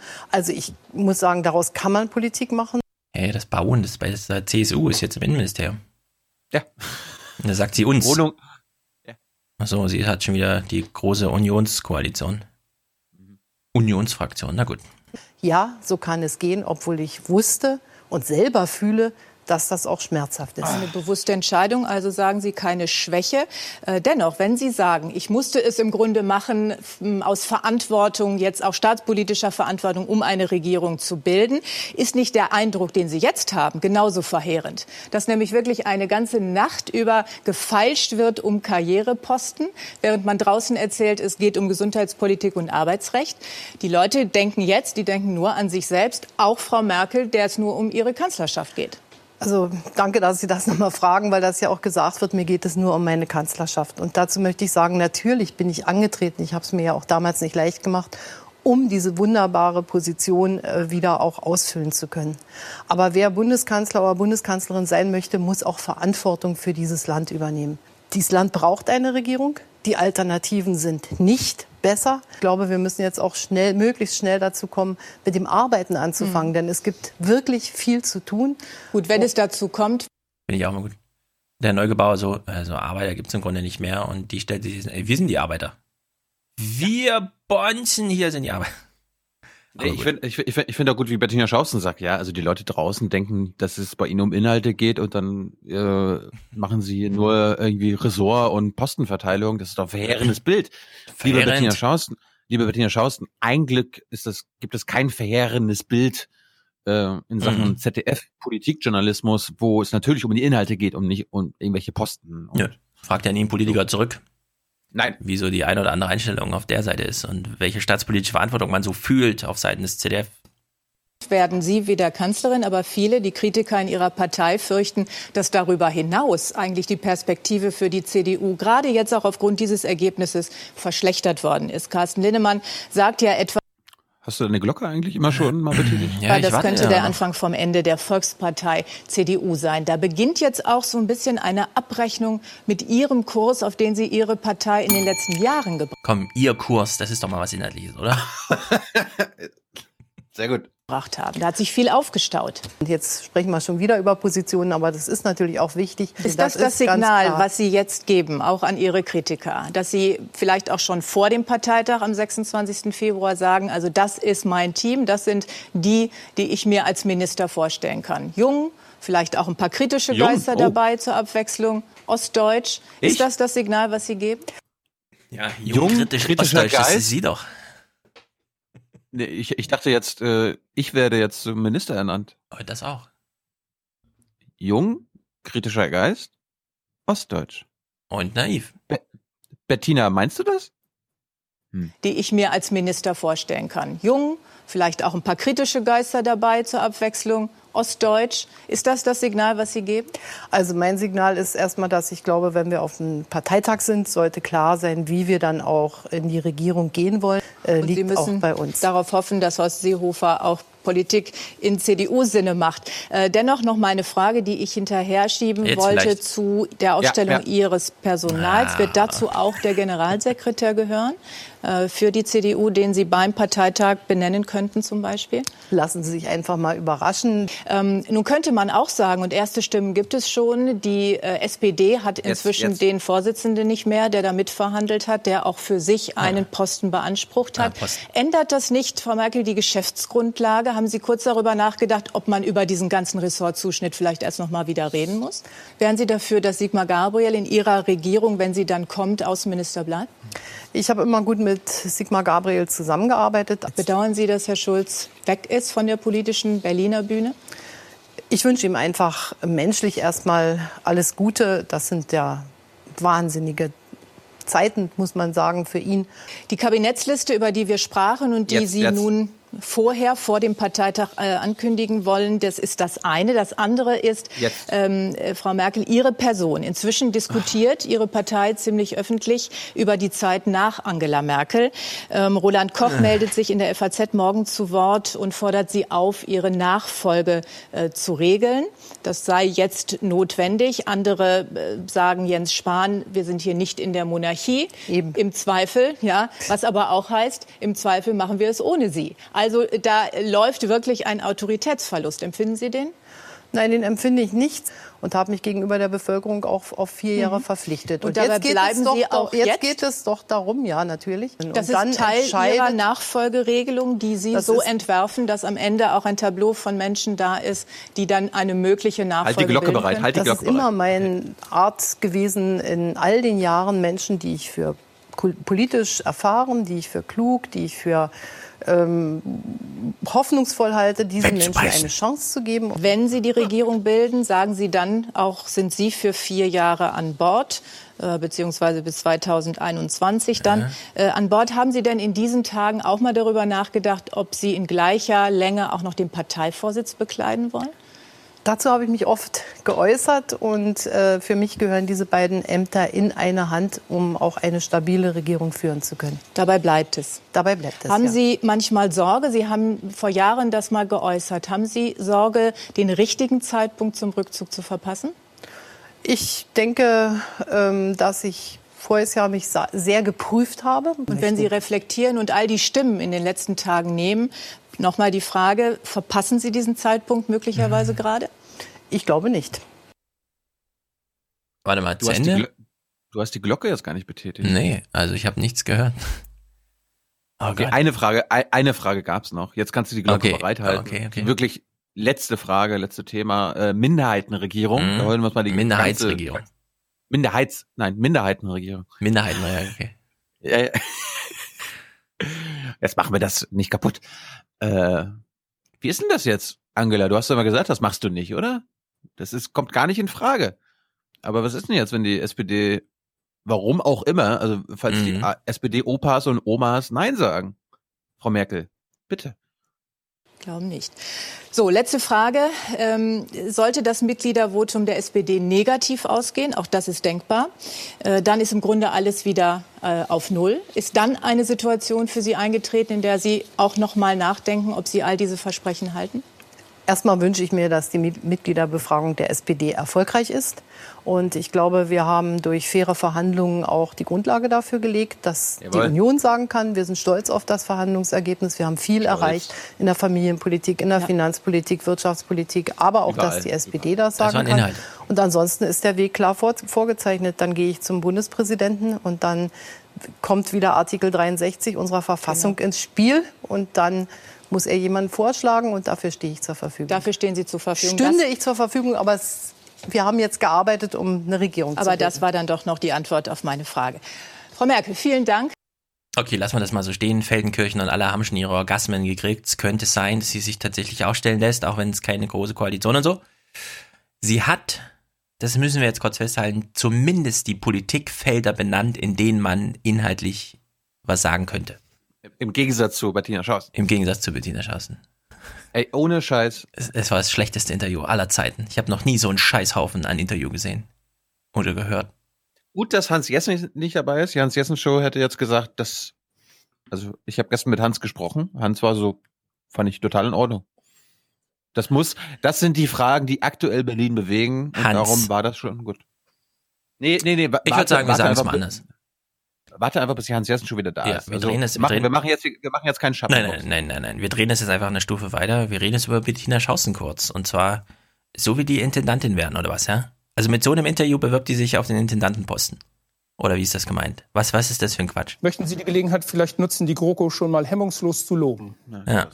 Würde der Thomas Bellut, wenn er seine Nachfolge regelt, ja, würde er sagen, okay, das ist meine Frau redet nie über Inhalte. Hallo, das, das, hallo. da gebe ich eine Empfehlung aus. Thomas Bellut hört dir gerade zu. Ah, stimmt. Ich bin ein bisschen erschüttert, ehrlich gesagt. Aber gut. Als Intendant hat man ja nichts mehr mit Inhalten zu tun. Das waren die, genau die richtigen Fragen in diesen schwierigen Zeiten. Interessiert das Berlin, ja. Du weißt doch. Wir leben in stürmischen Zeiten, das wissen wir. Da muss man dann diese Fragen stellen. Unglaublich. Die Kultur des Diskurses, die Kultur der Diskussion muss sich insgesamt in Deutschland verbessern und da ist die Union nicht ausgenommen. Ich war echt geschockt. Ja, das ist gruselig. Es gab keine einzige Frage.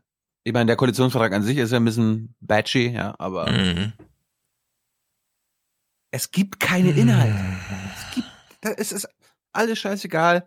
Ja, gut, vielleicht, vielleicht hat sie Bettina Schausnach einfach nur gedacht, äh, sie macht's wie, wie Elmar. Die Maßnahmen dazu sind, lesen Sie es nach, konkret beschrieben und finanziell gedeckt. Und irgendwie mit Angela Merkel über irgendwelche Kleingeister reden, ne? Dieser Kommentar richtet sich an die Kleingeister, Besserwisser, Miesmacher, die von Stillstand reden. Denen sei gesagt, wer lesen will, ist klar im Vorteil. Oder will er Intendant werden? Es gab ja Gerüchte vor circa einem halben Jahr, ist eine Frau dass dran MAT, ne? nee, das, nee, nee, das MAT-Wissen sehr unglücklich ist in Mainz, weil er sich mit irgendwelchen, also mit einem anderen hohen Tier ver verkracht hat. Peter? Oder, ich weiß es nicht. Das weiß ich echt nicht. Und Elmar wollte, glaube ich, irgendwie nach in die USA oder so. Aber hat offenbar nicht geklappt. Das hatte ich jetzt von mehreren Seiten mal gehört. Hm. Ja, da kann man schon unglücklich werden, wenn man gerade mal 206.000 Euro im Jahr verdient und naja, wenn die Urlaubsvergütung für äh, das, das Trennungsgeld, wenn man nicht so lange bei seiner Familie ist, weil man mal Frühdienst macht oder so, nicht so hoch ausfällt, das kann, kann ja unglücklich machen. Da ist die Zukunft ungewiss. Zukunft ungewiss. So, dann habe ich abends nochmal das Heute-Journal geguckt. Uh, wann? Mit Sonntag? Klausi. Sonntag. Sonntag. Sonntag. Da dachte ich mir, mal, mal gucken, was Klausi uns so mitgibt zum Schlafen gehen. Mhm. Und das Heute-Journal begann damit, äh, erstmal haben sie gefeiert, haben sie das Bettina Schausen-Interview gefeiert. Ich habe den Clip jetzt nicht mitgebracht. Guckt, geht ins Heute-Journal am Sonntag und guckt euch die ersten drei Minuten an. Oder, oder macht's nicht. Nee. Oder macht's Da haben, die, nicht. haben die so Backstage und so weiter. Also übrigens Was? haben die natürlich, die, Nee, wirklich? die haben natürlich, die haben übrigens auch wieder in demselben Studio gedreht, wo wir unsere Mhm. Sendung gedreht haben. Ja, aber die haben echt einen Backstage-Bericht gemacht von diesem und hier ist Ja. schon mal das Studio und gleich steht sie da und Ja. Und auch währenddessen, also quasi äh, Backstage. Äh, ZDF braucht mal einen. Neuanfang. Ich hätte ein paar Ideen. Du, die müssen sich jetzt nur entscheiden. Die, die haben doch jetzt Ah. was vorliegen. Stimmt. Stimmt. Ey, ihr habt da was vorliegen. Ich hab's schon wieder vergessen. So lange ist es her. naja, wir haben, wir haben, den, uns 9, mal, wir, haben den, wir, haben den 9, wir haben den 9. Januar und wissen eigentlich noch gar nicht, ob irgendwer, der was zu entscheiden hat, das schon gesehen hat. Obwohl, obwohl es ja hieß, die sind alle heiß drauf. Die sind alle heiß drauf. Zeig uns mal, Klausi. Auf jeden Fall ging es im Heute-Journal darum, was kann man denn nach dem Bericht, wie toll Bettina Schausen Fragen gestellt hat, noch so zeigen? Wie wär's denn mit einem Bericht aus Biberach? Oh ja. Diesmal von der Jung Union. Und was haben die Mhm. gemacht? Das ZDF hat gesagt, sag mal, wollt ihr nicht unsere Sendung vor uns gucken? Also quasi so ein, so ein kleines Public Viewing machen. Und dann hat, haben die ZDF-Kameras aufgenommen, wie die junge Union das Interview von Bettina Schausten mit Angela Merkel geguckt hat. Sie wollen jetzt Antworten hören hier bei der Jungen Union in Biberach, wollen von ihrer Kanzlerin wissen, warum die bei den Koalitionsverhandlungen bis an die Schmerzgrenze gegangen ist oder, wie manche es hier sehen, über diese Schmerzgrenze hinaus. Ihr Fazit? Ich finde, entscheidende Fragen bleiben nach wie vor offen. Das kam jetzt noch nicht so richtig rüber. Äh, warte mal bitte, wie lang ging das Interview? Äh, 15 Minuten. Und während die hier fragen zum Thema Fazit, läuft es noch im Hintergrund und man hört es auch. Weiß ich nicht. Ich, Ähm, die, die werden schon gefragt haben, nachdem das Interview vorbei war. Okay, wir hören jetzt Das war, mal alle das genau war, hin. Das war, das, das war nur das Schnittbild. Also gehen wir, gehen wir nochmal drei Sekunden zurück. Ja. Wir hören jetzt nochmal von Anfang, was sie so sagen und wir hören nochmal, ob wir im Hintergrund noch das Interview hören. Wie manche es hier sehen, über diese Schmerzgrenze hinaus. Das ist Ihr Fazit? Hintergrund. Ich finde, entscheidende Fragen bleiben nach wie vor offen. Das kam jetzt noch nicht so richtig rüber, ähm, inwieweit sie jetzt eben den Unmut in der Basis ausgleichen möchte. Inhaltlich fand ich es äh, sehr enttäuschend. Also es waren in, inhaltslos ein Stück weit. Was? Immerhin, Bettina, dass noch Bettina. vor dem CDU-Parteitag feststehen soll, wer Minister wird und wer nicht, das finden die meisten hier gut. Nicht so gut finden sie, dass keiner der ihren Finanzminister wird. Ob Merkel diese Entscheidung gut genug erklärt hat? Ich glaube und ich hoffe einfach, dass es äh, der Wahrheit entspricht oder dass es dem entspricht, dass die inhaltlichen Entscheidungen entschädigen, dafür dieses Amt aufzugeben. Mir ist aber natürlich auch klar, dass man gewisse Zugeständnisse machen hat müssen. Jedoch bleibe ich bei der Meinung, dass ich gerne das Finanzministerium bei, bei der CDU gesehen hätte. Land und Partei will Merkel führen für die gesamte Legislaturperiode. Die Stimmung beim Parteinachwuchs? Die Leute wollen Leute, die stark sind, die vorangehen stark. können. Das war Angela Merkel lange Zeit und ich hoffe, dass sie das auch in dieser Wahlperiode noch mal unter Beweis stellen kann. Aber ich kann mir auch sehr gut vorstellen, dass sie zur Halbzeit ähm, den Platz räumt. 16, 20 Jahre äh, Bundeskanzler. Na, ist ein bisschen zu viel, glaube ich. Laute Rufe nach Erneuerung bei der Jungen Union hat Merkel geliefert? Ich fand diesen Satz ja äh, interessant, dass sie gesagt hat, dass eben auch Menschen unter 60 äh, berücksichtigt werden. Ähm, ja, natürlich kann man das auch als ein Zeichen der Verjüngerung werten. Die Ankündigung, ähm, die Ämter zu verjüngen oder neue Leute dazuholen, halte ich für sehr wichtig, aber es war zu unkonkret. Merkel hat einmal gesagt, es ist auch was für unter 60-Jährige dabei und hat es als hm. Bonus verkauft. Die, die jungen Leute, die unter 60-Jährigen werden auch eingebunden. Ja, dass sie, dass sie sich wirklich darauf versteifen, wer jetzt Finanzminister wird, ja, obwohl Olaf Scholz da wirklich in keiner Gefahr steht. Ich meine, selbst wenn Sarah Wagenknecht Finanzministerin werden würde. Ich sehe überhaupt keine Handlungsspielräume, nicht mal für die dämlichst mögliche Politik. Das gilt doch. Hat Merkel doch auch vorhin gesagt, als ob der Finanzminister machen kann, ja. was er will. Ja. Also wirklich krass. Ja, aber, da, aber das bedient doch das Narrativ was die SPD-Omas und Opas brauchen. Stimmt, wir sind die Gewinner. Die CDU ist, die CDU ist unglücklich. Ja. Sie hätte gerne das, was die SPD jetzt hat. Ja. Äh, die CDU hat Schmerzen. Da muss die SPD aus Schadenfreude natürlich sagen, äh, Betschi, sage Irgendwie sowas. Und nicht sowas. Aber ob wir es schaffen, die Neoliberalen in der eigenen Partei von Clement bis Schröder letztlich politisch freizustellen, das entscheidet sich im nächsten Jahr in der Regierungsprogrammdebatte, liebe Genossinnen und Genossen. Ja. Könnte man Dann alles hatte, mal fragen. Äh, Nales, was hat sich eigentlich gerade in der aktuellen Regierungsprogrammdebatte so alles äh, entschieden? Haben wir den neoliberalen Zöpfe abgeschnitten? Nee, Olaf Scholz macht jetzt schwarze Null. Ah, auch gut. Badgy. Äh. Und wir brauchen dringend die Erneuerung der SPD. Na, das ist wirklich schön verrauscht, liebes ZDF. Irgendwie läuft das wunderbar mit meinen zwei Milliarden. Es war ARD, es war ARD. Stimmt, Baumann. Liebe ARD, das ja. läuft super ja. mit meinen sieben Milliarden. Digitalisierung, ne? Ja. Sag ich nur. Digitalisierung. Gut, dann, man macht ja keinen Bericht, wenn man nicht auch einen Gast hat, in, also in petto. Äh, also man, man, war bei der Jungen Union und dann hatte Klaus den Chef der Jungen Union, Paul Zimiak, zu Gast, den wir jetzt auch im März bei Jung und Naiv begrüßen werden. Sehr gut. Sollte ähm, Lust, sorry, lustig werden. Mhm. Und ähm, das Interview war belanglos, aber Ach, echt? Ähm, ich mache mir trotzdem Sorgen um Klaus. Oh auf die Beine zu stellen, die dann für die Zukunft nicht nur der Regierung, sondern auch der Partei stehen. Ist es ein ich muss Sie bitten, meine Erkältung zu entschuldigen. Ich hätte sie lieber nicht. Kein Problem. Ähm, ist es eigentlich so schlau, äh, gerade von den Jungen in der Union, jetzt so offen schon über die Zeit nach Merkel zu reden? Wie soll die Frau denn regieren können, wenn schon vor ihrem ersten neuen Arbeitstag über die Zeit nach ihr so spekuliert wird? genau.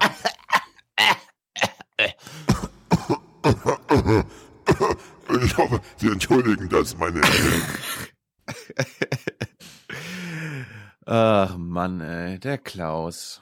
Also ich versuche keine Emotionen zu zeigen. Nee, und wir machen äh, uns äh, Dann, dann kommt immer noch genügend durch. Wenn man anfängt, das mal steuern zu wollen, dann wird's fake und wir sind ja keine Schauspieler, was soll der Quatsch? Ja, also was mein Husten war gerade auch ziemlich fake. Ich entschuldige mich.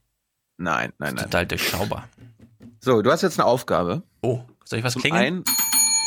Wir, wir, gehen jetzt mal wieder zurück nach Hamburg. Oh, junge Leute, diese, ich sehe schon junge Leute. Mhm. Bei diesem Bürgerfest. Mhm. Ah ja. Erst, erstens musst du unseren Zuschauern, wir bekommen jetzt mehr Bilder von diesem Bürgerfest von Olaf Scholz in Hamburg. Du musst die jungen Leute jetzt zählen, die du siehst. Okay. Versuch es zu zählen. Ich habe einen größeren versuch, Bildschirm. Ich rück schon mal versuch, Versuch so ein bisschen auch das Durchschnittsalter dieser Veranstaltung mhm. äh, herauszufinden. Junge Und Leute sind ja auch kleine Leute, die sind nicht so gut zu sehen. Wie die alten, für unsere, für unsere Hörer, für unsere Hörer, in diesem Beitrag ist ein Fehler drinne. Lass mich raten, ihn hat Winnie Hescher gemacht. Nein.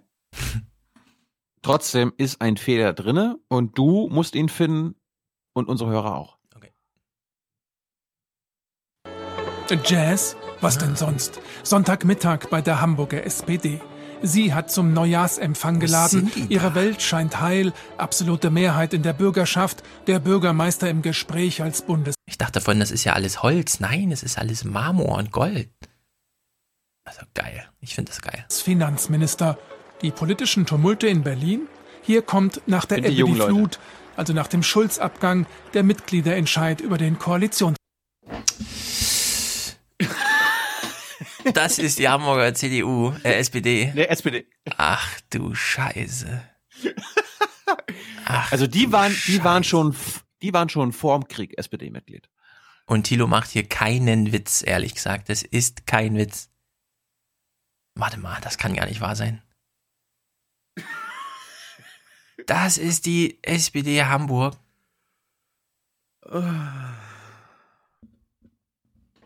Ja, hier, die hier. Ich heiße Erna, bin aus Hamburg, so ums Eck, Aha. nicht weit. Hallo Erna. Ja. Moin, moin. Moin, moin. Aha. Unfassbar. Ich bin, er, ich bin wirklich erschüttert. Das kann ja gar nicht wahr sein. Vertrag. Das ist die Entscheidung, die die Mitglieder der ältesten demokratischen Partei dieses Landes treffen. Die älteste Partei dieses Landes. Ihr wisst es doch, hätte er noch sagen. Wie soll Gründung es weitergehen genau. mit Deutschland und mit Europa? Schulz Ich bin erschüttert. Ich bin erschüttert. Da steht einer, der ist erkennbar, vielleicht 40. Der Rest. Rede von der Regierungsverantwortung nimmt die Hamburger Basis dankbar auf. Der Koalitionsvertrag hat hier viele Unterstützer. Das öffentliche und SPD-interne Drama um den immer schwächeren Parteivorsitzenden Martin Schulz hat sich offensichtlich erledigt. Sein Rückzug wirkt. Die Personaldebatte ist grausam Junge. und hat unheimlich viel Vertrauen gekostet. Ich glaube, der ist von den Jusos. Ne? und das muss man dann irgendwann wieder zurückholen. Wir müssen vernünftig regieren.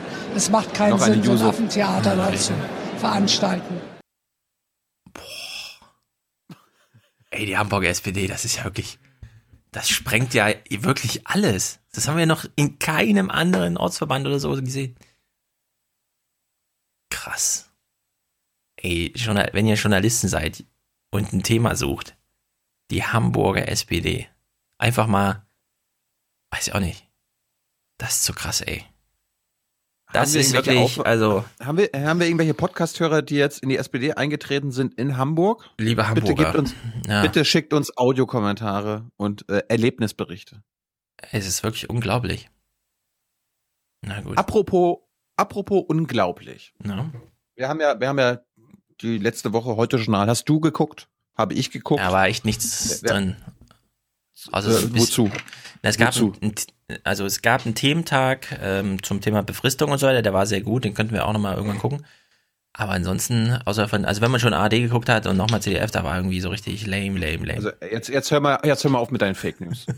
Jetzt hör mal auf mit deinen Fake okay. News. Wie gut weil, war das heute äh, schon? Ja, pass mal auf.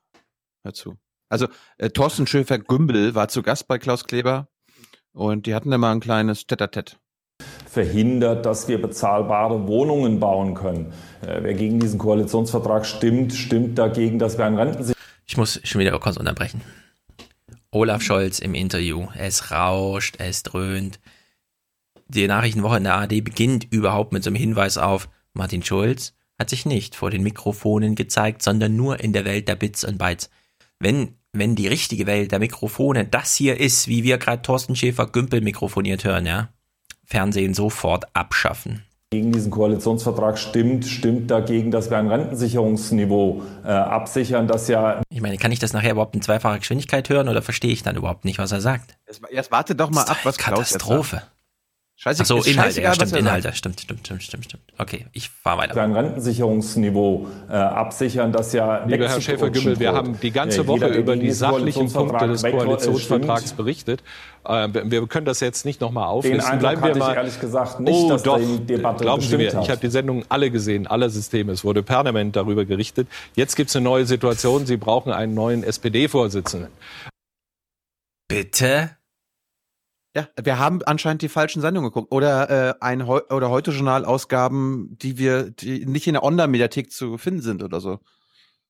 Weil Klaus hat alle Sendungen geguckt und die haben ständig die gesamte Woche über die Inhalte gesprochen. Ja. Also, ähm, ich bin mir auch nicht sicher, aber wir machen das jetzt drei Jahre und es wird immer beschissener und jedes Mal, wenn man denkt, ist es noch beschissener. Und dann fangen sie auch noch an, darüber zu lügen, wie beschissen sie es machen. Und vor allem dann, wenn es besonders beschissen ist.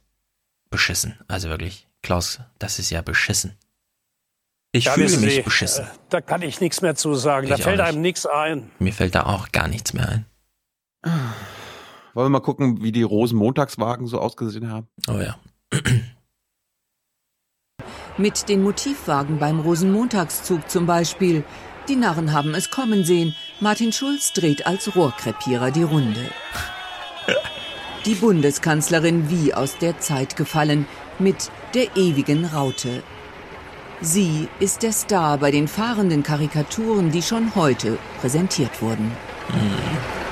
Die Merkel wird das wie immer weitermachen mit ihrer, mit ihrer Art, so wie sie auch die letzten Jahre regiert hat. Aber sie wird unter Druck stehen. Annalisa Heinz im Eisbärenkostüm. Das war der beste politische Beitrag im ZDF die ganze Woche.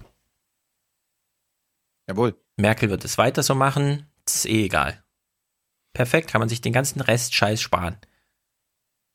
Du hattest ja eine Aufgabe in Sachen dem Bericht aus Hamburg, den Fehler zu finden. Ah ja, stimmt. Wo war denn ein Fehler? Den hast, ja. Ha. Und bei Cloud, äh, man hat sich gedacht, na gut, wir können das jetzt nicht auf heute.de korre äh, so. korrigieren. Ah, ja. Wir machen das jetzt mal live. Okay. Klaus, live. Klaus übernimmt das mal. Mhm. Klaus, bitte. Uns ist ein Fehler aufgefallen in dem Bericht aus Hamburg, gerade der Last Minute in die Redaktion Last und in die Sendung kam. Da war von einer SPD-Regierung in Hamburg die Rede. Tatsächlich regiert Olaf Scholz gemeinsam mit den Grünen dort. Und nun Nachrichten von Gundula Gauss. Wow. Zum Glück hat man das nochmal gerade gebogen. Ein Glück. Hm. Ja, ja. Ja, was irgendwie untergegangen ist äh, im Koalitionsvertrag, was die Bundeswehr dann so jetzt die nächste Zeit so für Aufgaben bekommt. Hast du das mitbekommen? Äh, Habe ich mitbekommen, ja. Was denn so? Äh, die räumt jetzt im ganzen Irak auf. Genau. Weil, also die, die Meldung hat mich jetzt auch überrascht. Also wir haben da jetzt ja die, die Peschmerga im Nordirak ausgebildet, damit sie gegen die IS kämpfen kann. Jetzt ist der IS besiegt. Hm, heißt das jetzt, die Bundeswehr kann abziehen und einen, einen Einsatz beenden? Hm, nee, komm, Uschi, Verteidigungsministerin von der Leyen hat bei ihrem Truppenbesuch im Irak die Leistung der deutschen Soldaten dort gewürdigt und Jawohl. zugleich deutlich gemacht, dass die Bundeswehr ihr militärisches Engagement im Irak auf das ganze Land ausweiten wird. Die politisch heikle Ausbildungsmission für die Kurden im Nordirak soll laut Koalitionsvertrag auslaufen. Künftig soll die Bundeswehr den Aufbau der irakischen Streitkräfte unterstützen. Macht sie das jetzt weiter eigentlich? Hm. Hat sie Spaß dran? Stimmt. Ich finde ich find gut, dass wir jetzt die äh, irakischen Soldaten ausbilden. Das haben die Amerikaner ja schon zwischen 2003 und 2010 erfolgreich gemacht. Mhm. Und äh, vielleicht können wir dann so in zehn Jahren sagen, wenn es ein neues, eine neue Terrorgruppe gibt. Ja, also ausgebildet wurden die auch von der Bundeswehr. Mhm. Wer weiß. Und die, die Waffen Krieg, kommen von der WKL. Ach, aus, nee, die kommen aus Südafrika. Mhm. Nicht aus Deutschland. Ja. Kurz nochmal, äh, ist der Krieg in Syrien jetzt vorbei? Hm, nee, da kämpfen jetzt wieder andere Leute. Müssen wir ganz kurz mal. Äh, wir sind ja hier ein Informationsmedium. Äh, was ist denn da jetzt aktuell los? Nach dem Abschuss eines israelischen Kampfflugzeuges warnt UNO-Generalsekretär Guterres vor einer militärischen Ausweitung des Konfliktes zwischen Israel und Syrien. Ministerpräsident Netanyahu drohte Syrien und dessen Verbündeten Iran mit weiteren israelischen Militäreinsätzen. Mit den Luftangriffen auf iranische Stellungen in Syrien habe Israel den beiden Ländern bereits schwere Schläge zugefügt. Zuvor hatte Israel eine iranische Drohne abgeschossen, die in den israelischen Luftraum eingedrungen war. Mhm. Ja, Gundela Gausemann, es wäre korrekterweise gewesen, die soll eingedrungen sein. Die Israelis haben das ja gesagt, dass das so ist. Ob es stimmt, wissen wir nicht, weil Syrer und Iraner sagen, stimmt nicht. Die Bundesregierung. Aber wenn zwei, die Bundesregierung wenn zwei Israelis das sagen, ist zwei Quellenprinzip. Ja, nee, die Bundesregierung glaubt auch äh, der israelischen Seite. Mhm. Die Regierung in Israel hat immer recht. Außer wenn es um die Siedlungsbau geht. Ich will auch noch was Kurzes zu Israel spielen. Mein letzter Clip. Den Rest hebe ich mir auf. Äh, Im Gazastreifen geht es wieder hoch her, weil nämlich irgendein Entwicklungsprogramm eingestellt wurde. Entweder die UN bezahlt nicht mehr oder irgendwas ist da los. Wir, wir hören mal kurz rein. Seit die US-Regierung die Hilfsgelder eingefroren ja. hat, schlägt die UNRWA Alarm. Also die US-Regierung hat die Hilfen eingestellt und die UN schlägt jetzt Alarm. Es wird die einzelnen Menschen und ihre Familien betreffen, die hungrig werden und keine Schulbildung mehr genießen. Und es wird zu einem Sicherheitsrisiko werden für den Gazastreifen und für umliegende Gebiete inklusive Israel. Denn Hunger und Frust führen zu Hass und Gewalt, so die Sorge. Die Entwicklung, die auch Israel alarmiert, hängt nicht nur mit der US-Politik zusammen. Ja, wir kennen ja nun die Lage dort so ein bisschen. Du ja vor allem, weil du dort mal am Zaun standst es ist ja so, es ist ein Gefängnis, sagt ja wirklich jeder mittlerweile. Von Ägypten abgeriegelt, von Israel abgeriegelt, das Meer ist total vergiftet, wer da reinspringt, stirbt sofort. Ähm, es wird da hin und her bombardiert, Armut, keine Bewegung, wahrscheinlich höchste Bevölkerungsdichte überhaupt, sehr viele Kinder, grausamste Verhältnisse. Und jetzt kommt auch noch das Hilfsgeld nicht so richtig dadurch, weil der Präsident sagt, ich will, dass das da explodiert. Oder beziehungsweise, ist mir doch egal, keine Ahnung. Ja. Jetzt hat das CDF für uns aber nochmal ein Angebot, wo das eigentliche Problem im Gazastreifen liegt. Da geht es ja sehr gewalttätig zu. Hunger ist halt das eine, kann ja sein, aber auf jeden Fall wollen Sie uns das hier noch kurz erklären. Die radikal-islamische Hamas hat den Küstenstreifen seit ihrer Machtübernahme 2007 dramatisch abgewirtschaftet, steckte Geld in Terror statt in humanitären Maßnahmen. Selbst wenn es stimmt, ist das eine Erklärung für genau gar nichts. Wirklich, wenn du da Hunger leidest, null Perspektive hast, dich nicht bewegen darfst, die ganze Zeit angegriffen wirst, und zwar von den Nachbarn und von dem Nachbarstaat, dann ist plötzlich die, die Hamas schuld, ja? Weil die äh, Geld in, das finde ich auch so ein schönes Zitat, ja. Die Hamas steckte das Geld in Terror statt in humanitäre Maßnahmen. Also sie fangen damit an zu sagen, Amerika zahlt nicht mehr und am Ende ist das Problem, ja, also die Hamas, die hat sich ja nie dafür interessiert. Für die humanitären Maßnahmen. Also wirklich, das ist doch einfach, das ist eine Fake News Produktion, die da stattfindet. Das lieber gar nicht berichten, sage ich dazu. Lieber gar nicht dazu berichten. Bist, bist du jetzt Hamas-Sympathisant oder was? Oh, ich finde es einfach grausam, liebes Heute-Journal, das äh, Tagsthemen in dem Fall. Das geht einfach gar nicht. Na gut. Hast du noch was zu spielen? Sonst sind wir ja fertig. Ich hätte jetzt nur noch äh, gute Nachrichten zu vermelden. Gute Nachrichten? Sind sie lang? Ja, ich. Nee, ganz kurz. Ja, gut, sonst hätten wir sie Freitag gespielt.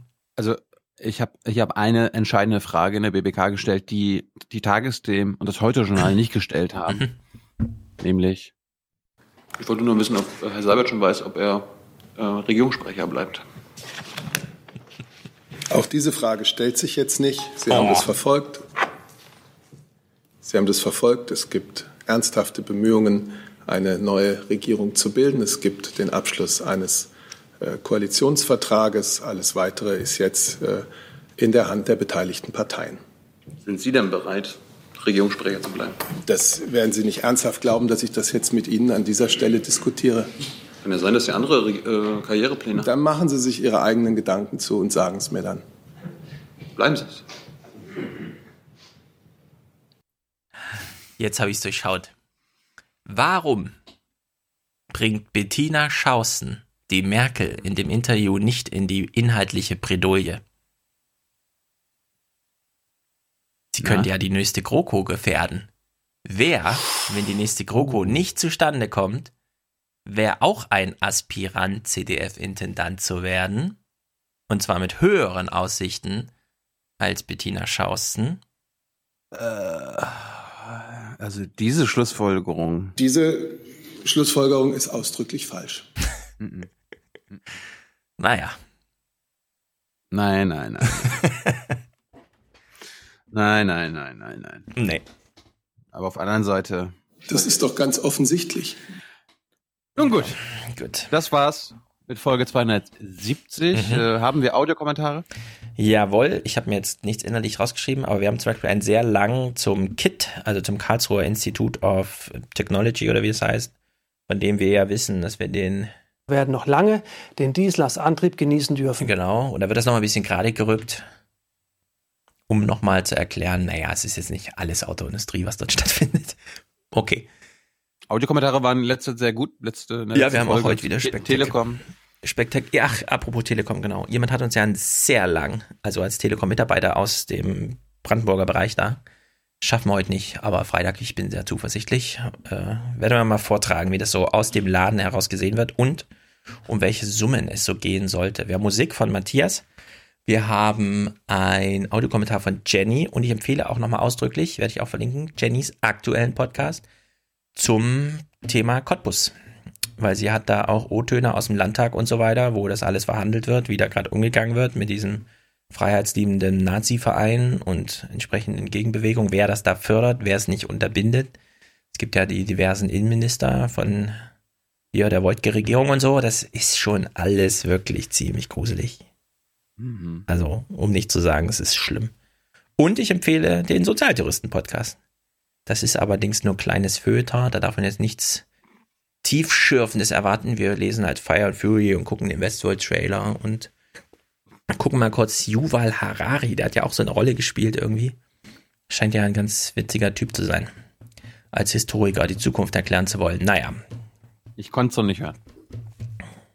Ansonsten Junge Naiv mit Gero Neugebauer ist auch noch zu empfehlen. Genau, hört euch das mal an.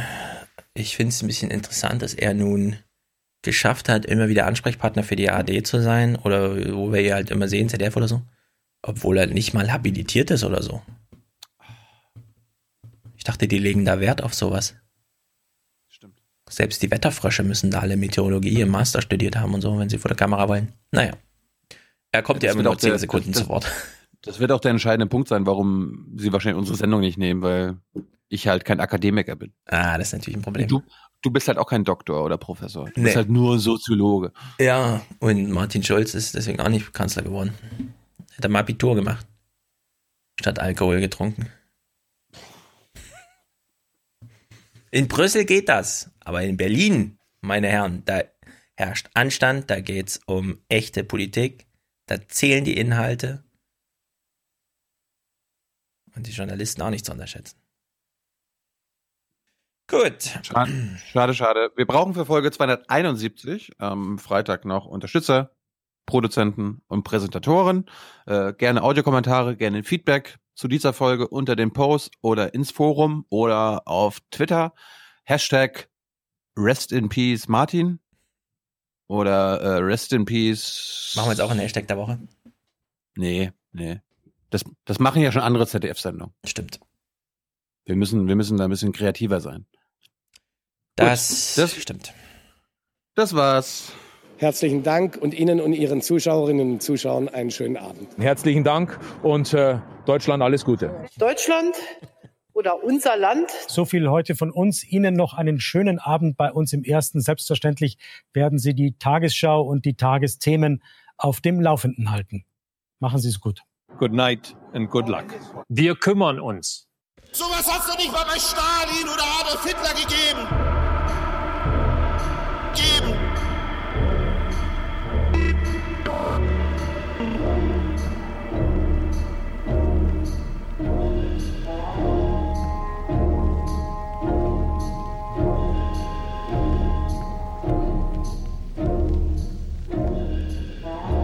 Weltdiktatur der Demokratie hat den weltgleichgeschaltetsten Menschen erzeugt.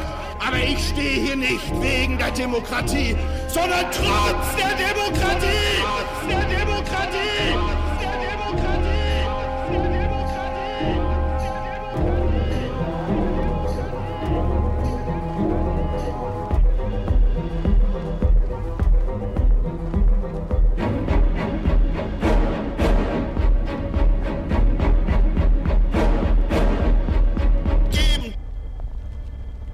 Das Gefangenenlager Ich, das ist eröffnet worden. Das Gefängnis der Weltdiktatur der Demokratie ist so riesig, dass ich die Wachtürme gar nicht mehr sehe und freudestrahlend in meine Vernichtung hineinlaufe. Da steht nämlich ganz groß über dem Arbeitslager Ich das ist die Zukunft der Degeneration, Weltdiktatur der Demokratie. Das Dogma, das ist ein totales Dogma, die Weltdiktatur der Demokratie. Und wir werden zu weltgleichgeschaltetsten Formfleischmenschen gezüchtet. Wir sollen uns nur noch vor dem politischen Karren der Demokratie spannen. Und die Künstler, die das tun, die werden am meisten abgefeiert. Mir erlaubt man so eine Sonderstellung, aber ich stehe hier nicht wegen der Demokratie, sondern trotz der Demokratie.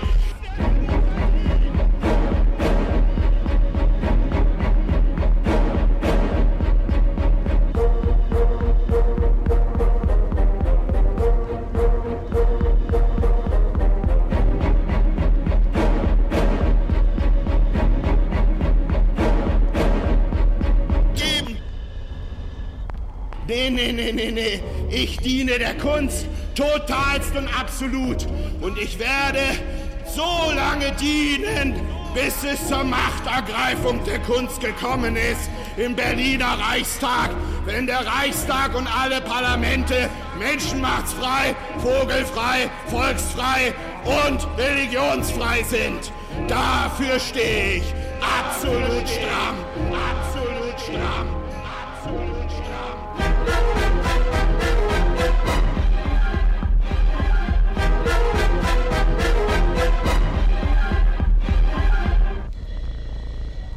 Wenn du mit der Kunst zu tun hast, dann hast du keinen Humor, dann bist du nur ernst. Aber du hast Gott sei Dank einen englischen Vater und der hat dir einen britischen Humor mitgegeben. Und mit diesem Humor bist du als Mensch, kommst du aus dieser Schreierei, der Brüllerei, wenn du auf der Performancebühne bist, kommst du immer wieder auf einmal runter, sagst irgendeinen Satz, der auch gegen dich selber geht, und das ist britischer Humor, dass man gegen sich selber etwas sagt und damit kommst du wieder auf die Normalität, aber als Mensch, nicht als Künstler, sondern als Mensch hast du das. Ja, aber Kunst ist doch kein Mensch. Ja, eben. Das ist und genau deshalb ist. Kunst. Die Kunst ist ein. Was hat Kunst mit Humor zu tun? Kunst hat nur mit ihrer Kunst zu tun. Aber du bist nicht nur ein Vertreter der Diktatur der Kunst, sondern du bist auch ein, Mensch und als solcher kannst du das, was du vermitteln willst, erst einmal durch große Brüllerei vermitteln und dann irgendwann kommst du wieder runter. Toll.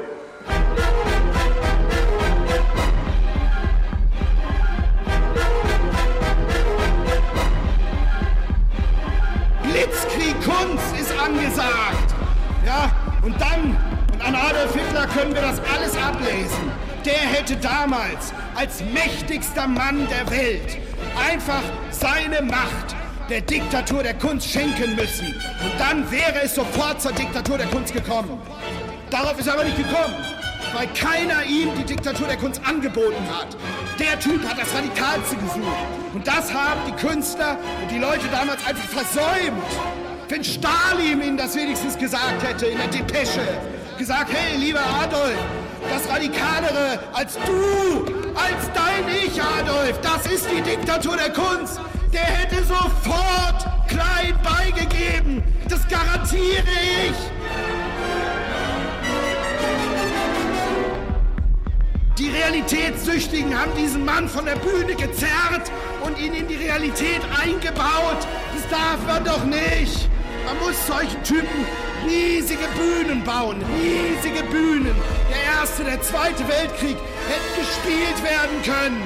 Hätte genauso viel gekostet. Kein reales Opfer wäre entstanden. Die Weltkriege der Zukunft müssen in der Kunst stattfinden.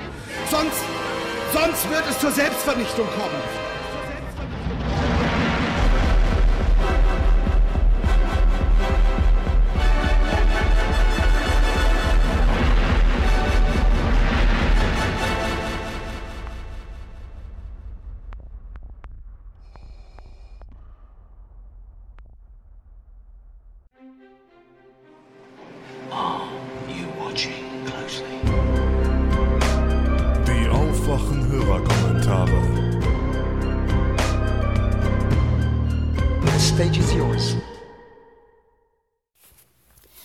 Hey Tilo, hey Stefan. Ähm, ich möchte bloß mal kurz was sagen zu dem Thema AfD als Arbeiterpartei, weil ihr, weil ihr es ja in dem letzten Podcast auch angesprochen hattet. Also aus meiner Erfahrung weiß ich, gerade der Flügel um Björn Höcke und ähm, diese ganze Bewegung in, naja, in Brandenburg, also alles, was die ostdeutschen Länder angeht, all diese Leute wollen vor allem eine Bewegungspartei der AfD und sehen sie auch so und wollen gerade, ähm, naja, den kleinen Mann, die Arbeitnehmer ähm, und die Arbeiter und vor allem ehemalige oder noch SPD-Leute für sich gewinnen. Und dann verkaufen sie das den Leuten so, ähm, ja, wir machen hier Metapartei, äh, Politik. Ähm, unsere Partei ist für euch da und ähm, nicht für andere, nicht für Deutsch, also die AfD ist für die Deutschen da und alle Fremden gehören hier nicht dazu. Und der deutsche Arbeiter wurde hier permanent ausgenommen und den stärken wir wieder, für den sind wir da. Also diese Gefahr, dass sich die AfD auf die SPD-Wähler stürzt, ist schon, ist schon gegeben. Ähm, das Glück ist, dass Bernd, Schrägstrich Björn Höcke, eben so eine rassistisch auch nach außen wirkende Person ist, dass man das leicht durchschauen kann. Äh, lass da aber mal jemand kommen, der sympathisch ist. Und Frau Weidel und diese ganzen Leute, die sich eher so als Liberale sehen, auch Herr Meuthen, die hatten ja mehr als damit zu tun, ihre Posten damit zu sichern, dass sie auf diesen Flügel eingehen. Also die Meinung des Flügels vertreten, sich bei ihren Anbietern. Und es besteht schon die Gefahr, dass dieser Flügel diese ganze Partei übernimmt. Aber aufgrund der Tatsache, dass sie so offenkundig rassistisch und menschenverachtend sind, kann es natürlich auch sein, dass die Partei gleich danach wieder untergeht. Das wäre natürlich die beste Variante. Aber wenn Sie jetzt jemanden finden, der sympathisch ist und auf die Leute sympathisch wirkt, ist Augsteins Theorie gar nicht so verkehrt und auch eine große Gefahr. Und ich habe so die leise Vermutung, dass die SPD so sehr mit sich selbst beschäftigt ist, dass sie diese Gefahr gar nicht erkennt. Und die CDU schwebt in so, und so in ganz anderen Sphären. Und dann gibt es natürlich nicht wenige in der Partei, vor allem im Flügel, ähm, die auch ein bedingungsloses Grundeinkommen fordern. Natürlich nur für Deutsche, aber diese Leute gibt es halt auch. Also das sollte man äh, nicht unterschätzen und das sollte man auch beobachten und kann man nur hoffen, dass nicht wieder jemand wie Frauke Petri ähm, die AfD führt weil dann könnte es wirklich gefährlich werden. Hallo Thilo, hallo Stefan, hallo liebe Zuhörerschaft. Äh, Thilo fragte in 269 nach, den, äh, nach der Wahl 2013, wie das denn da lief. Äh, du spielst mit deiner meiner Frage ja schon sehr deutlich darauf an. Nein, natürlich, das hat so nicht stattgefunden. Es ist Informationsmaterial rausgegangen ähm, von dem, vom SPD-Parteivorstand und auch einiges von den Jusos, allerdings nicht sonderlich viel. Ähm, und natürlich hat der Parteivorstand nur pro GroKo-Material damals rausgegeben. Ähm, jetzt, wo du schon fragst, wer 2013 dabei war. Ich bin 2013 eingetreten, ich bin zwei Jahre später allerdings wieder ausgetreten und jetzt wieder neu dabei und kann dementsprechend ein bisschen zumindest die Stimmung vergleichen. Also ich will mich nicht zu weit aus dem Fenster lehnen. Ich kenne jetzt auch nur die Arbeit äh, und die Stimmungslage von zwei Berliner Landesverbänden und auch ein bisschen vom Bundesverband. Ähm, und würde schon sagen, dass es da durchaus Unterschiede gibt. Auch wenn ich ähm, natürlich eure Ansicht teile bezüglich des Entscheides, das ist immer noch sehr unwahrscheinlich, dass es gelingt. Aber ich würde die Chancen doch zumindest gar nicht mal so klein rechnen. Denn ähm, als ich 2013 dabei war, war das bei den Jusos auch durchaus nicht unumstritten, ob man jetzt in die GroKo geht. Also es gab schon eine deutliche Mehrheit für, für No-GroKo, aber auch dort gab es noch eine Menge Abweichler. Ähm, das ist heute anders. Also die Jusos sind in der Frage komplett geschlossen, so kriege ich das zumindest mit. Es gibt sehr, sehr wenig Stimmen, die sich für eine GroKo aussprechen. Ähm, und auch der Unterschied, das darf man auch nicht vergessen, dass es halt schon einige Landes- und ja auch Bundesverbände gibt, die sich gegen diese Regelung ausgesprochen haben. Ähm, das heißt aber halt auch, insbesondere auf das, was du, was du, was du ansprichst, Thilo, mit dem, mit dem Informationsrausgeben. Das Problem ist tatsächlich größtenteils dabei, wenn der Landesverband sagt, wir sind für eine GroKo und die Jusos anfragen, wir möchten die Listen haben mit den Parteimitgliedern, die kriegen wir nicht einfach so, dann sagen die halt, nö, kriegt ihr nicht. Denn ihr letztendlich habt ihr eine andere Ansicht als wir. Und da wird es einfach blockiert. Das ist jetzt zumindest in ein paar Landesverbänden ein bisschen anders. Und es wird dann auch noch sehr entscheidend, äh, wie Kevin Kühnert und die Users sich generell äh, einfach geben und ob sie auch das schaffen, mit den älteren Mitgliedern irgendwie in Kontakt zu kommen. Ich sehe ein bisschen das, äh, das so laufen, dass die Users halt ihre Veranstaltungen machen mit den jungen Leuten und da ist dann super Stimmung und die Parteivorstände, die pro GroKo sind, setzen sich mit ihren Jungs in die Kneipe und regeln dann irgendwie so die GroKo ab. So, das kriegt man dann schon wahrscheinlich hin. Ähm, es wird halt wirklich spannend, wie das, ob es Users schaffen, sich da ein bisschen zu vernetzen, auch vielleicht größere Aktionen zu starten.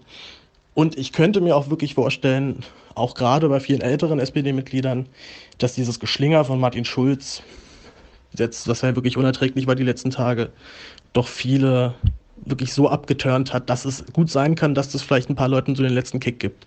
Denn auch wenn die Medien anders darüber berichten, es ist auch innerhalb der Partei gibt es ganz, ganz, ganz dicke Debatten über diesen Koalitionsvertrag. Und das Stimmungsbild, was ich zumindest so ein bisschen mitbekomme, ist, dass eigentlich ein klar ist, ist das jetzt nicht der große Wurf. Also wenn überhaupt, dann ist es so ein reines Vernunftsding. Es bleibt abzuwarten. Aber wer weiß, wir hatten Brexit, wir hatten Trump. Vielleicht haben wir auch eine No-GroKo-Kampagne. Ansonsten viel Erfolg weiter mit dem Podcast. Ihr macht das großartig. Und Grüße an die liebe Hörerschaft. Tschüss. Hallo Thilo, hallo Stefan. Hallo liebe Zuhörer. Mein Name ist Fabian und ich möchte ganz gerne einen Kommentar von der letzten Folge kommentieren. Es handelt sich dabei um den von Christoph, der die vermeintliche Bigotterie der Grünen und der Berliner Hipster anklagte, als er meinte, die würden halt alle wahllos diese Coffee to go Einwegtassen verwenden und das wäre ihnen weitestgehend egal, weil man müsse sich ja dann selbst umstellen und selbst etwas tun. Nun, ich habe an der TU in Berlin studiert und ähm, das bis noch vor gar nicht so langer Zeit. Und während ich dort studierte, wurde an den Cafeterien dieses To-Go-System umgestellt. Man konnte also hingehen, eine ganz normale Kaffeetasse vor Ort trinken, die hat dann halt eben gekostet, was sie gekostet hat, 50, 60, 80 Cent, so ist um die Dreh. Wenn man eine Einwegtasse noch dazu nahm, dann wurde es aber auch teurer, um, ich weiß es nicht mehr, vielleicht 20 Cent, also schon spürbar. Das ist bei drei bis fünf Tassen am Tag nicht wenig. Und äh, hatte man aber selbst eine Mehrwegtasse mitgenommen, gibt es ja diese Trinkbecher, dann wird es sogar noch mal billiger. Das heißt also, die Incentives, äh, Mehrwegtassen statt Einwegtassen zu verwenden, sind schon längst gesetzt und das System ist schon längst umgesetzt. Die zusätzlich werden vor Ort auch Mehrwegtassen angeboten für einen schmalen Taler für 4 bis 6 Euro. Und es gibt halt auch eine kleine Informationskampagne in Form von Aufstellern, die halt eben das Problem erklären soll und die Leute darauf aufmerksam machen soll, dass es billiger wird, wenn man eigene Mehrwegtassen mitbringt und die Mehrwegtassen mitbringt und Einwegbecher vermeidet. Das, äh, wir reden hier von Cafeterien des Studentenwerkes, das heißt, äh, das dürfte sogar in ganz Berlin der Fall sein, wenn nicht gar in der ganzen Republik. Wir können also in naher Zukunft sehen, ob sich diese Systemumstellung gelohnt hat und ähm, welche, also was man damit halt erreichen konnte. Von einer Bigotterie, wie das dann so unterstellt wurde, dass man ja an sich selbst etwas ändern müsse und deshalb es nicht getan wird. Diese Bigotterie kann ich nicht erkennen, denn es wurde bereits etwas getan. Wir müssen halt nur noch warten, bis wir die Früchte hoffentlich ernten können. Vielen Dank für euren Podcast und vielen Dank für eure wöchentliche Unterhaltung. Ich höre es immer als allererstes an, dann müssen halt eben alle anderen Podcasts warten. So ist das bei mir. Ich wünsche euch auf jeden Fall eine schöne Woche. Ciao. Moin, äh, mein Name ist Malte. Ich habe gedacht, ich mache auch mal einen Hörerkommentar. Ich höre gerade Folge 268 und es geht gerade um Lidl und das, äh, die Labelpraktik, die die jetzt einführen wollen. Ähm, und zufällig äh, ist meine Freundin bei Greenpeace aktiv und äh, daher kann ich da ein bisschen Hintergrundinformationen liefern.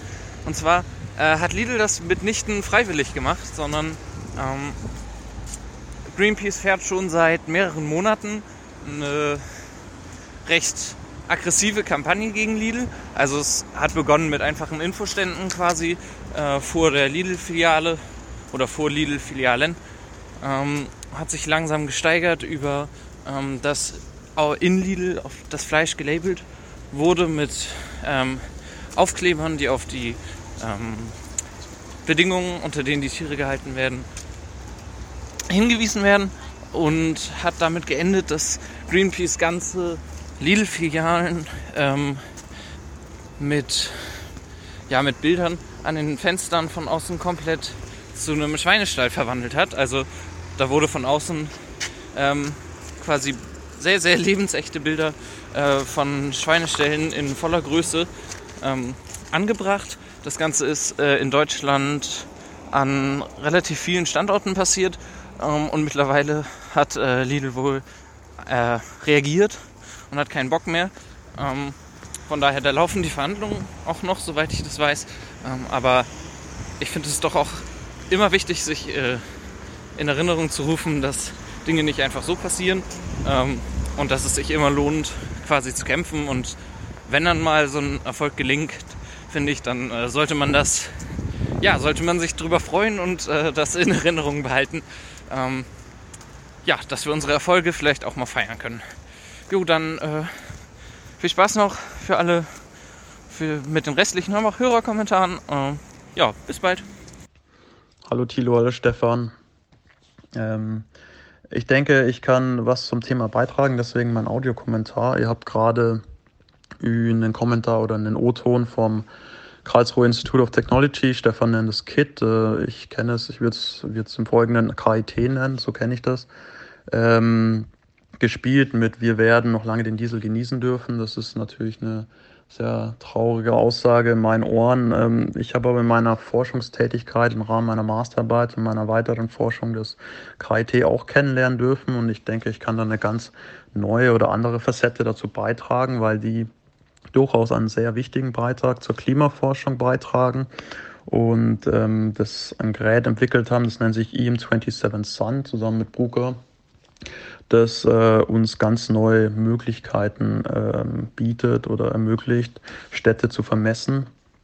Ähm, wir, wenn ich von vier wir rede, dann meine ich damit eine internationale Zusammenarbeit zwischen TU München, äh, KIT, Harvard, Berkeley, Caltech ähm, führen zusammen Measurement Campaigns durch, ähm, unter anderem in San Francisco, Indianapolis, München, Berlin, ähm, auch eine Stadt in Polen vor kurzem und ähm, versuchen festzustellen, wie viel Emission ist denn in so einer Stadt und äh, durch die Entwicklung dieses Gerätes ähm, bietet sich da ganz, ganz neue Möglichkeiten. Ich will da einfach mal ein bisschen drauf eingehen und dieses Forschungsfeld vorstellen, ähm, das grob anreißen. Ich denke, das könnte ganz interessant sein. Äh, wenn nicht, schneidet mich einfach hier ab. Das ist vollkommen in Ordnung. Ähm, kurz zu, zu, zu Städten. Ja. In Städten leben 54 Prozent der Weltbevölkerung auf 3 Prozent der Landfläche und produzieren dabei 70 Prozent der Fossil Fuel CO2-Emissionen. Also Achtung, nicht Gesamtemissionen, sondern Fossil Fuel CO2. Und ähm, das ist eine große Chance, einfach effektive Maßnahmen in einem kleinen Raum irgendwie durchzuführen und ähm, viele Leute mit Maßnahmen irgendwie zu helfen, die Emissionen zu reduzieren. Ähm, was wir jetzt genau machen ist, ähm, wir vermessen sozusagen das Volumen, das Gesamtgasvolumen der Stadt. Und äh, das wird bisher nicht gemacht, weil die bisherige Messmethodik und man muss natürlich immer unterscheiden, Messmethodiken haben Vor- und Nachteile, sind nicht nur schlecht und nicht nur gut, ist einfach kleine punktuelle Messungen in der Stadt, entweder auf der Straße, diese Messstation, oder auf Gebäuden zu machen. Diese Messmethoden sehen aber nur einen Teil des Gesamtbildes, weil wie jeder weiß, Gase breiten sich aus, gehen in die Atmosphäre nach oben und über der Stadt ist auch ein großes Volumen, das durch diese Sensoren einfach nicht erfasst wird. Also man sieht einfach nur einen Teil des, der Gesamtbelastung. Und ähm, was momentan gemacht wird, um diese Gesamtstadt, weil es gibt keine, es gab bisher keine Methodik oder wir sind gerade in der Entwicklung dieser Methodik, eine gesamte Stadt zu vermessen. Und ähm, was bisher gemacht wird, ist anhand von Inventories zu bestimmen, wie viele Autos fahren in dieser Stadt, wie viele Typen, wie viel produzieren die an Abgasen. Ne? Und ähm, das wird alles zusammengerechnet. Da kommen die Kraftwerke mit rein, da kommen die Pipelines mit rein, da kommen die produzierenden Gewerbe mit rein, ja, da kommt, kommt die Haushalte mit rein mit den Kaminen ähm, und so weiter. Und es wird hochgerechnet und anhand dieser Inventories wird dann festgestellt, wie viel insgesamt in dieser Stadt ist. So, jetzt hat man aber Probleme. Ja. Ganz offensichtliches Problem ist jetzt der Dieselskandal oder Autoskandal oder wie auch immer man ihn nennen will. Wenn es falsche Werte von diesen Autos gibt, dann kann diese Inventory auch nicht wirklich stimmen, ja, weil einfach diese Gesamtrechnung nicht mehr aufgeht. Außerdem ist ein weiteres Problem, ähm, hat man denn alle Quellen? Kennt man alle Quellen? Äh, schätzt man die richtig ein oder gibt es vielleicht noch Quellen, die man bisher noch nicht entdeckt hat? Ähm, und ähm, was wir machen ist, anstatt diese punktuelle Messung zu machen, um jetzt zurück zum Thema zu kommen, wir benutzen diese Geräte, die vom KIT entwickelt wurden, um Säulenmessungen zu machen. Also das der, der Begriff wäre dann Column, Column Measurements. Ähm, das ist gerade Grundlagenforschung, Entwicklung. Ja, wir testen dieses System, wir, wir konnten es öfter mal verifizieren. Äh, das ist ein gut funktionierendes System und was es macht, ist, es nimmt sich eine Luftsäule über dem Gerät. Das macht es mit einer bestimmten Messmethode, indem es die Sonne einbündelt und die Absorption in der Atmosphäre genauer anschaut. Ich will da nicht grob, äh, ich will da nur grob eingehen. Und es, es gibt eine Luftsäule vor der Stadt und hinter der Stadt beziehungsweise in der Stadt. Und mit dem Wind wird die sozusagen die Luftsäule von dem ersten Gerät gemessen. Die wird über die, bewegt sich über die Stadt und wird dann vom zweiten Gerät erfasst. Und während der Zeit werden eben, äh, diese Treibhausgase und Gase aufgenommen. Und äh, man kann sozusagen feststellen, wie viel Gase über der Stadt aufgenommen wurden, also wie viel die Stadt produziert hat in diesem Bereich. Und ähm, diese Geräte müssen sehr genau messen. Ja. CO2 wird zum Beispiel im ppm, also im Parts per Million Bereich gemessen. Und ein zweites wichtiges Gas, das oft vergessen wird, ist Methan. Das ist 14-fach ähm, aggressiver als CO2, was äh, den Treibhauseffekt angeht kommt aber natürlich ein bisschen in geringerem Maße vor, nämlich im PPP-Bereich, Parts per Billion. Um, um eine Einschätzung, um ein Gefühl dafür zu kriegen, Parts per Billion würde bedeuten, man misst einen Menschen aus der gesamten Weltbevölkerung raus. Also es muss sehr genau messen. Ähm, und ähm, der Vorteil von dieser Messmethode ist dadurch, dass man die Differenz zwischen den Luftsäulen bildet, kann man einerseits ähm, Messungenauigkeiten rauskürzen und gleichzeitig ist ja schon ein Hintergrundrauschen, sage ich mal, also eine Grundbelastung in der Luft, die ja ganz normal vorkommt in der Zusammensetzung der Luft. Ja. Ein Anteil ist einfach CO2.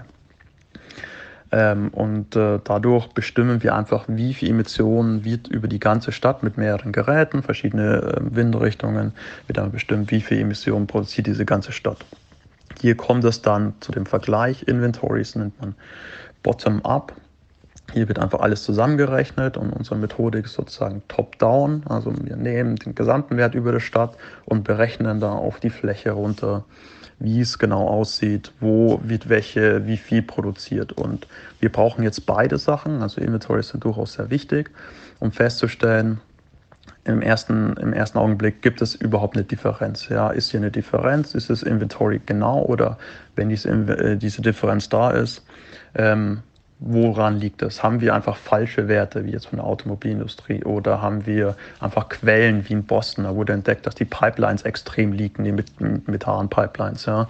Ähm, haben wir irgendwie neue Quellen, die wir noch nicht genau wissen? Und durch die Inventories können wir sozusagen eine grafische Auflösung der Stadt ähm, erstellen. Ja. Das gibt es bisher auch noch nicht. Es wird einfach eine Gesamtzahl geliefert, aber es wird nicht geografisch genau aufgeschlüsselt, wo in der Stadt welche Belastung herrscht. Ähm, genau. Und ähm, Ich will, ich, ich glaube, es wird zu lang. Ähm, ich kann da gerne nochmal nachliefern, wenn es Interesse da ist. Ich würde gerne einfach nur noch anschneiden. Wer sich das genauer anschauen will, dieses Messsystem, wie funktioniert das, äh, lest es euch am besten selber durch. Dann äh, müsst ihr nicht das glauben, was ich euch erzähle. Äh, es gibt Paper, da würde ich einfach unter Frank Hase, KIT, schauen.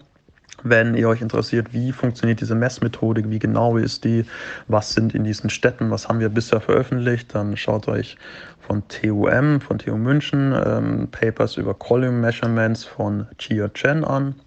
Wenn ihr euch allgemein informieren wollt, ähm, er ist eine Koryphäe, er, er, ist seit 50 Jahren in dem Gebiet unterwegs, er, er, hat sich diese verschiedenen Klimasysteme und Subsysteme angeschaut, er ist Experte. Ich hatte das große Vergnügen, unter ihm in Harvard zu arbeiten. Ähm, Stephen Woofsey ähm, hat äh, könnt ihr, könnt ihr einfach Paper raussuchen oder euch Artikel dazu durchlesen. Ähm, genau. Und äh, um nochmal kurz auf den Punkt zurückzukommen, Uni und, ähm, und, und Forschung und Finanzierung ist natürlich ein Riesenproblem. Es ist immer hart, Geld aufzutreiben. Diese Measurement-Campaigns, die wir machen, sind super teuer.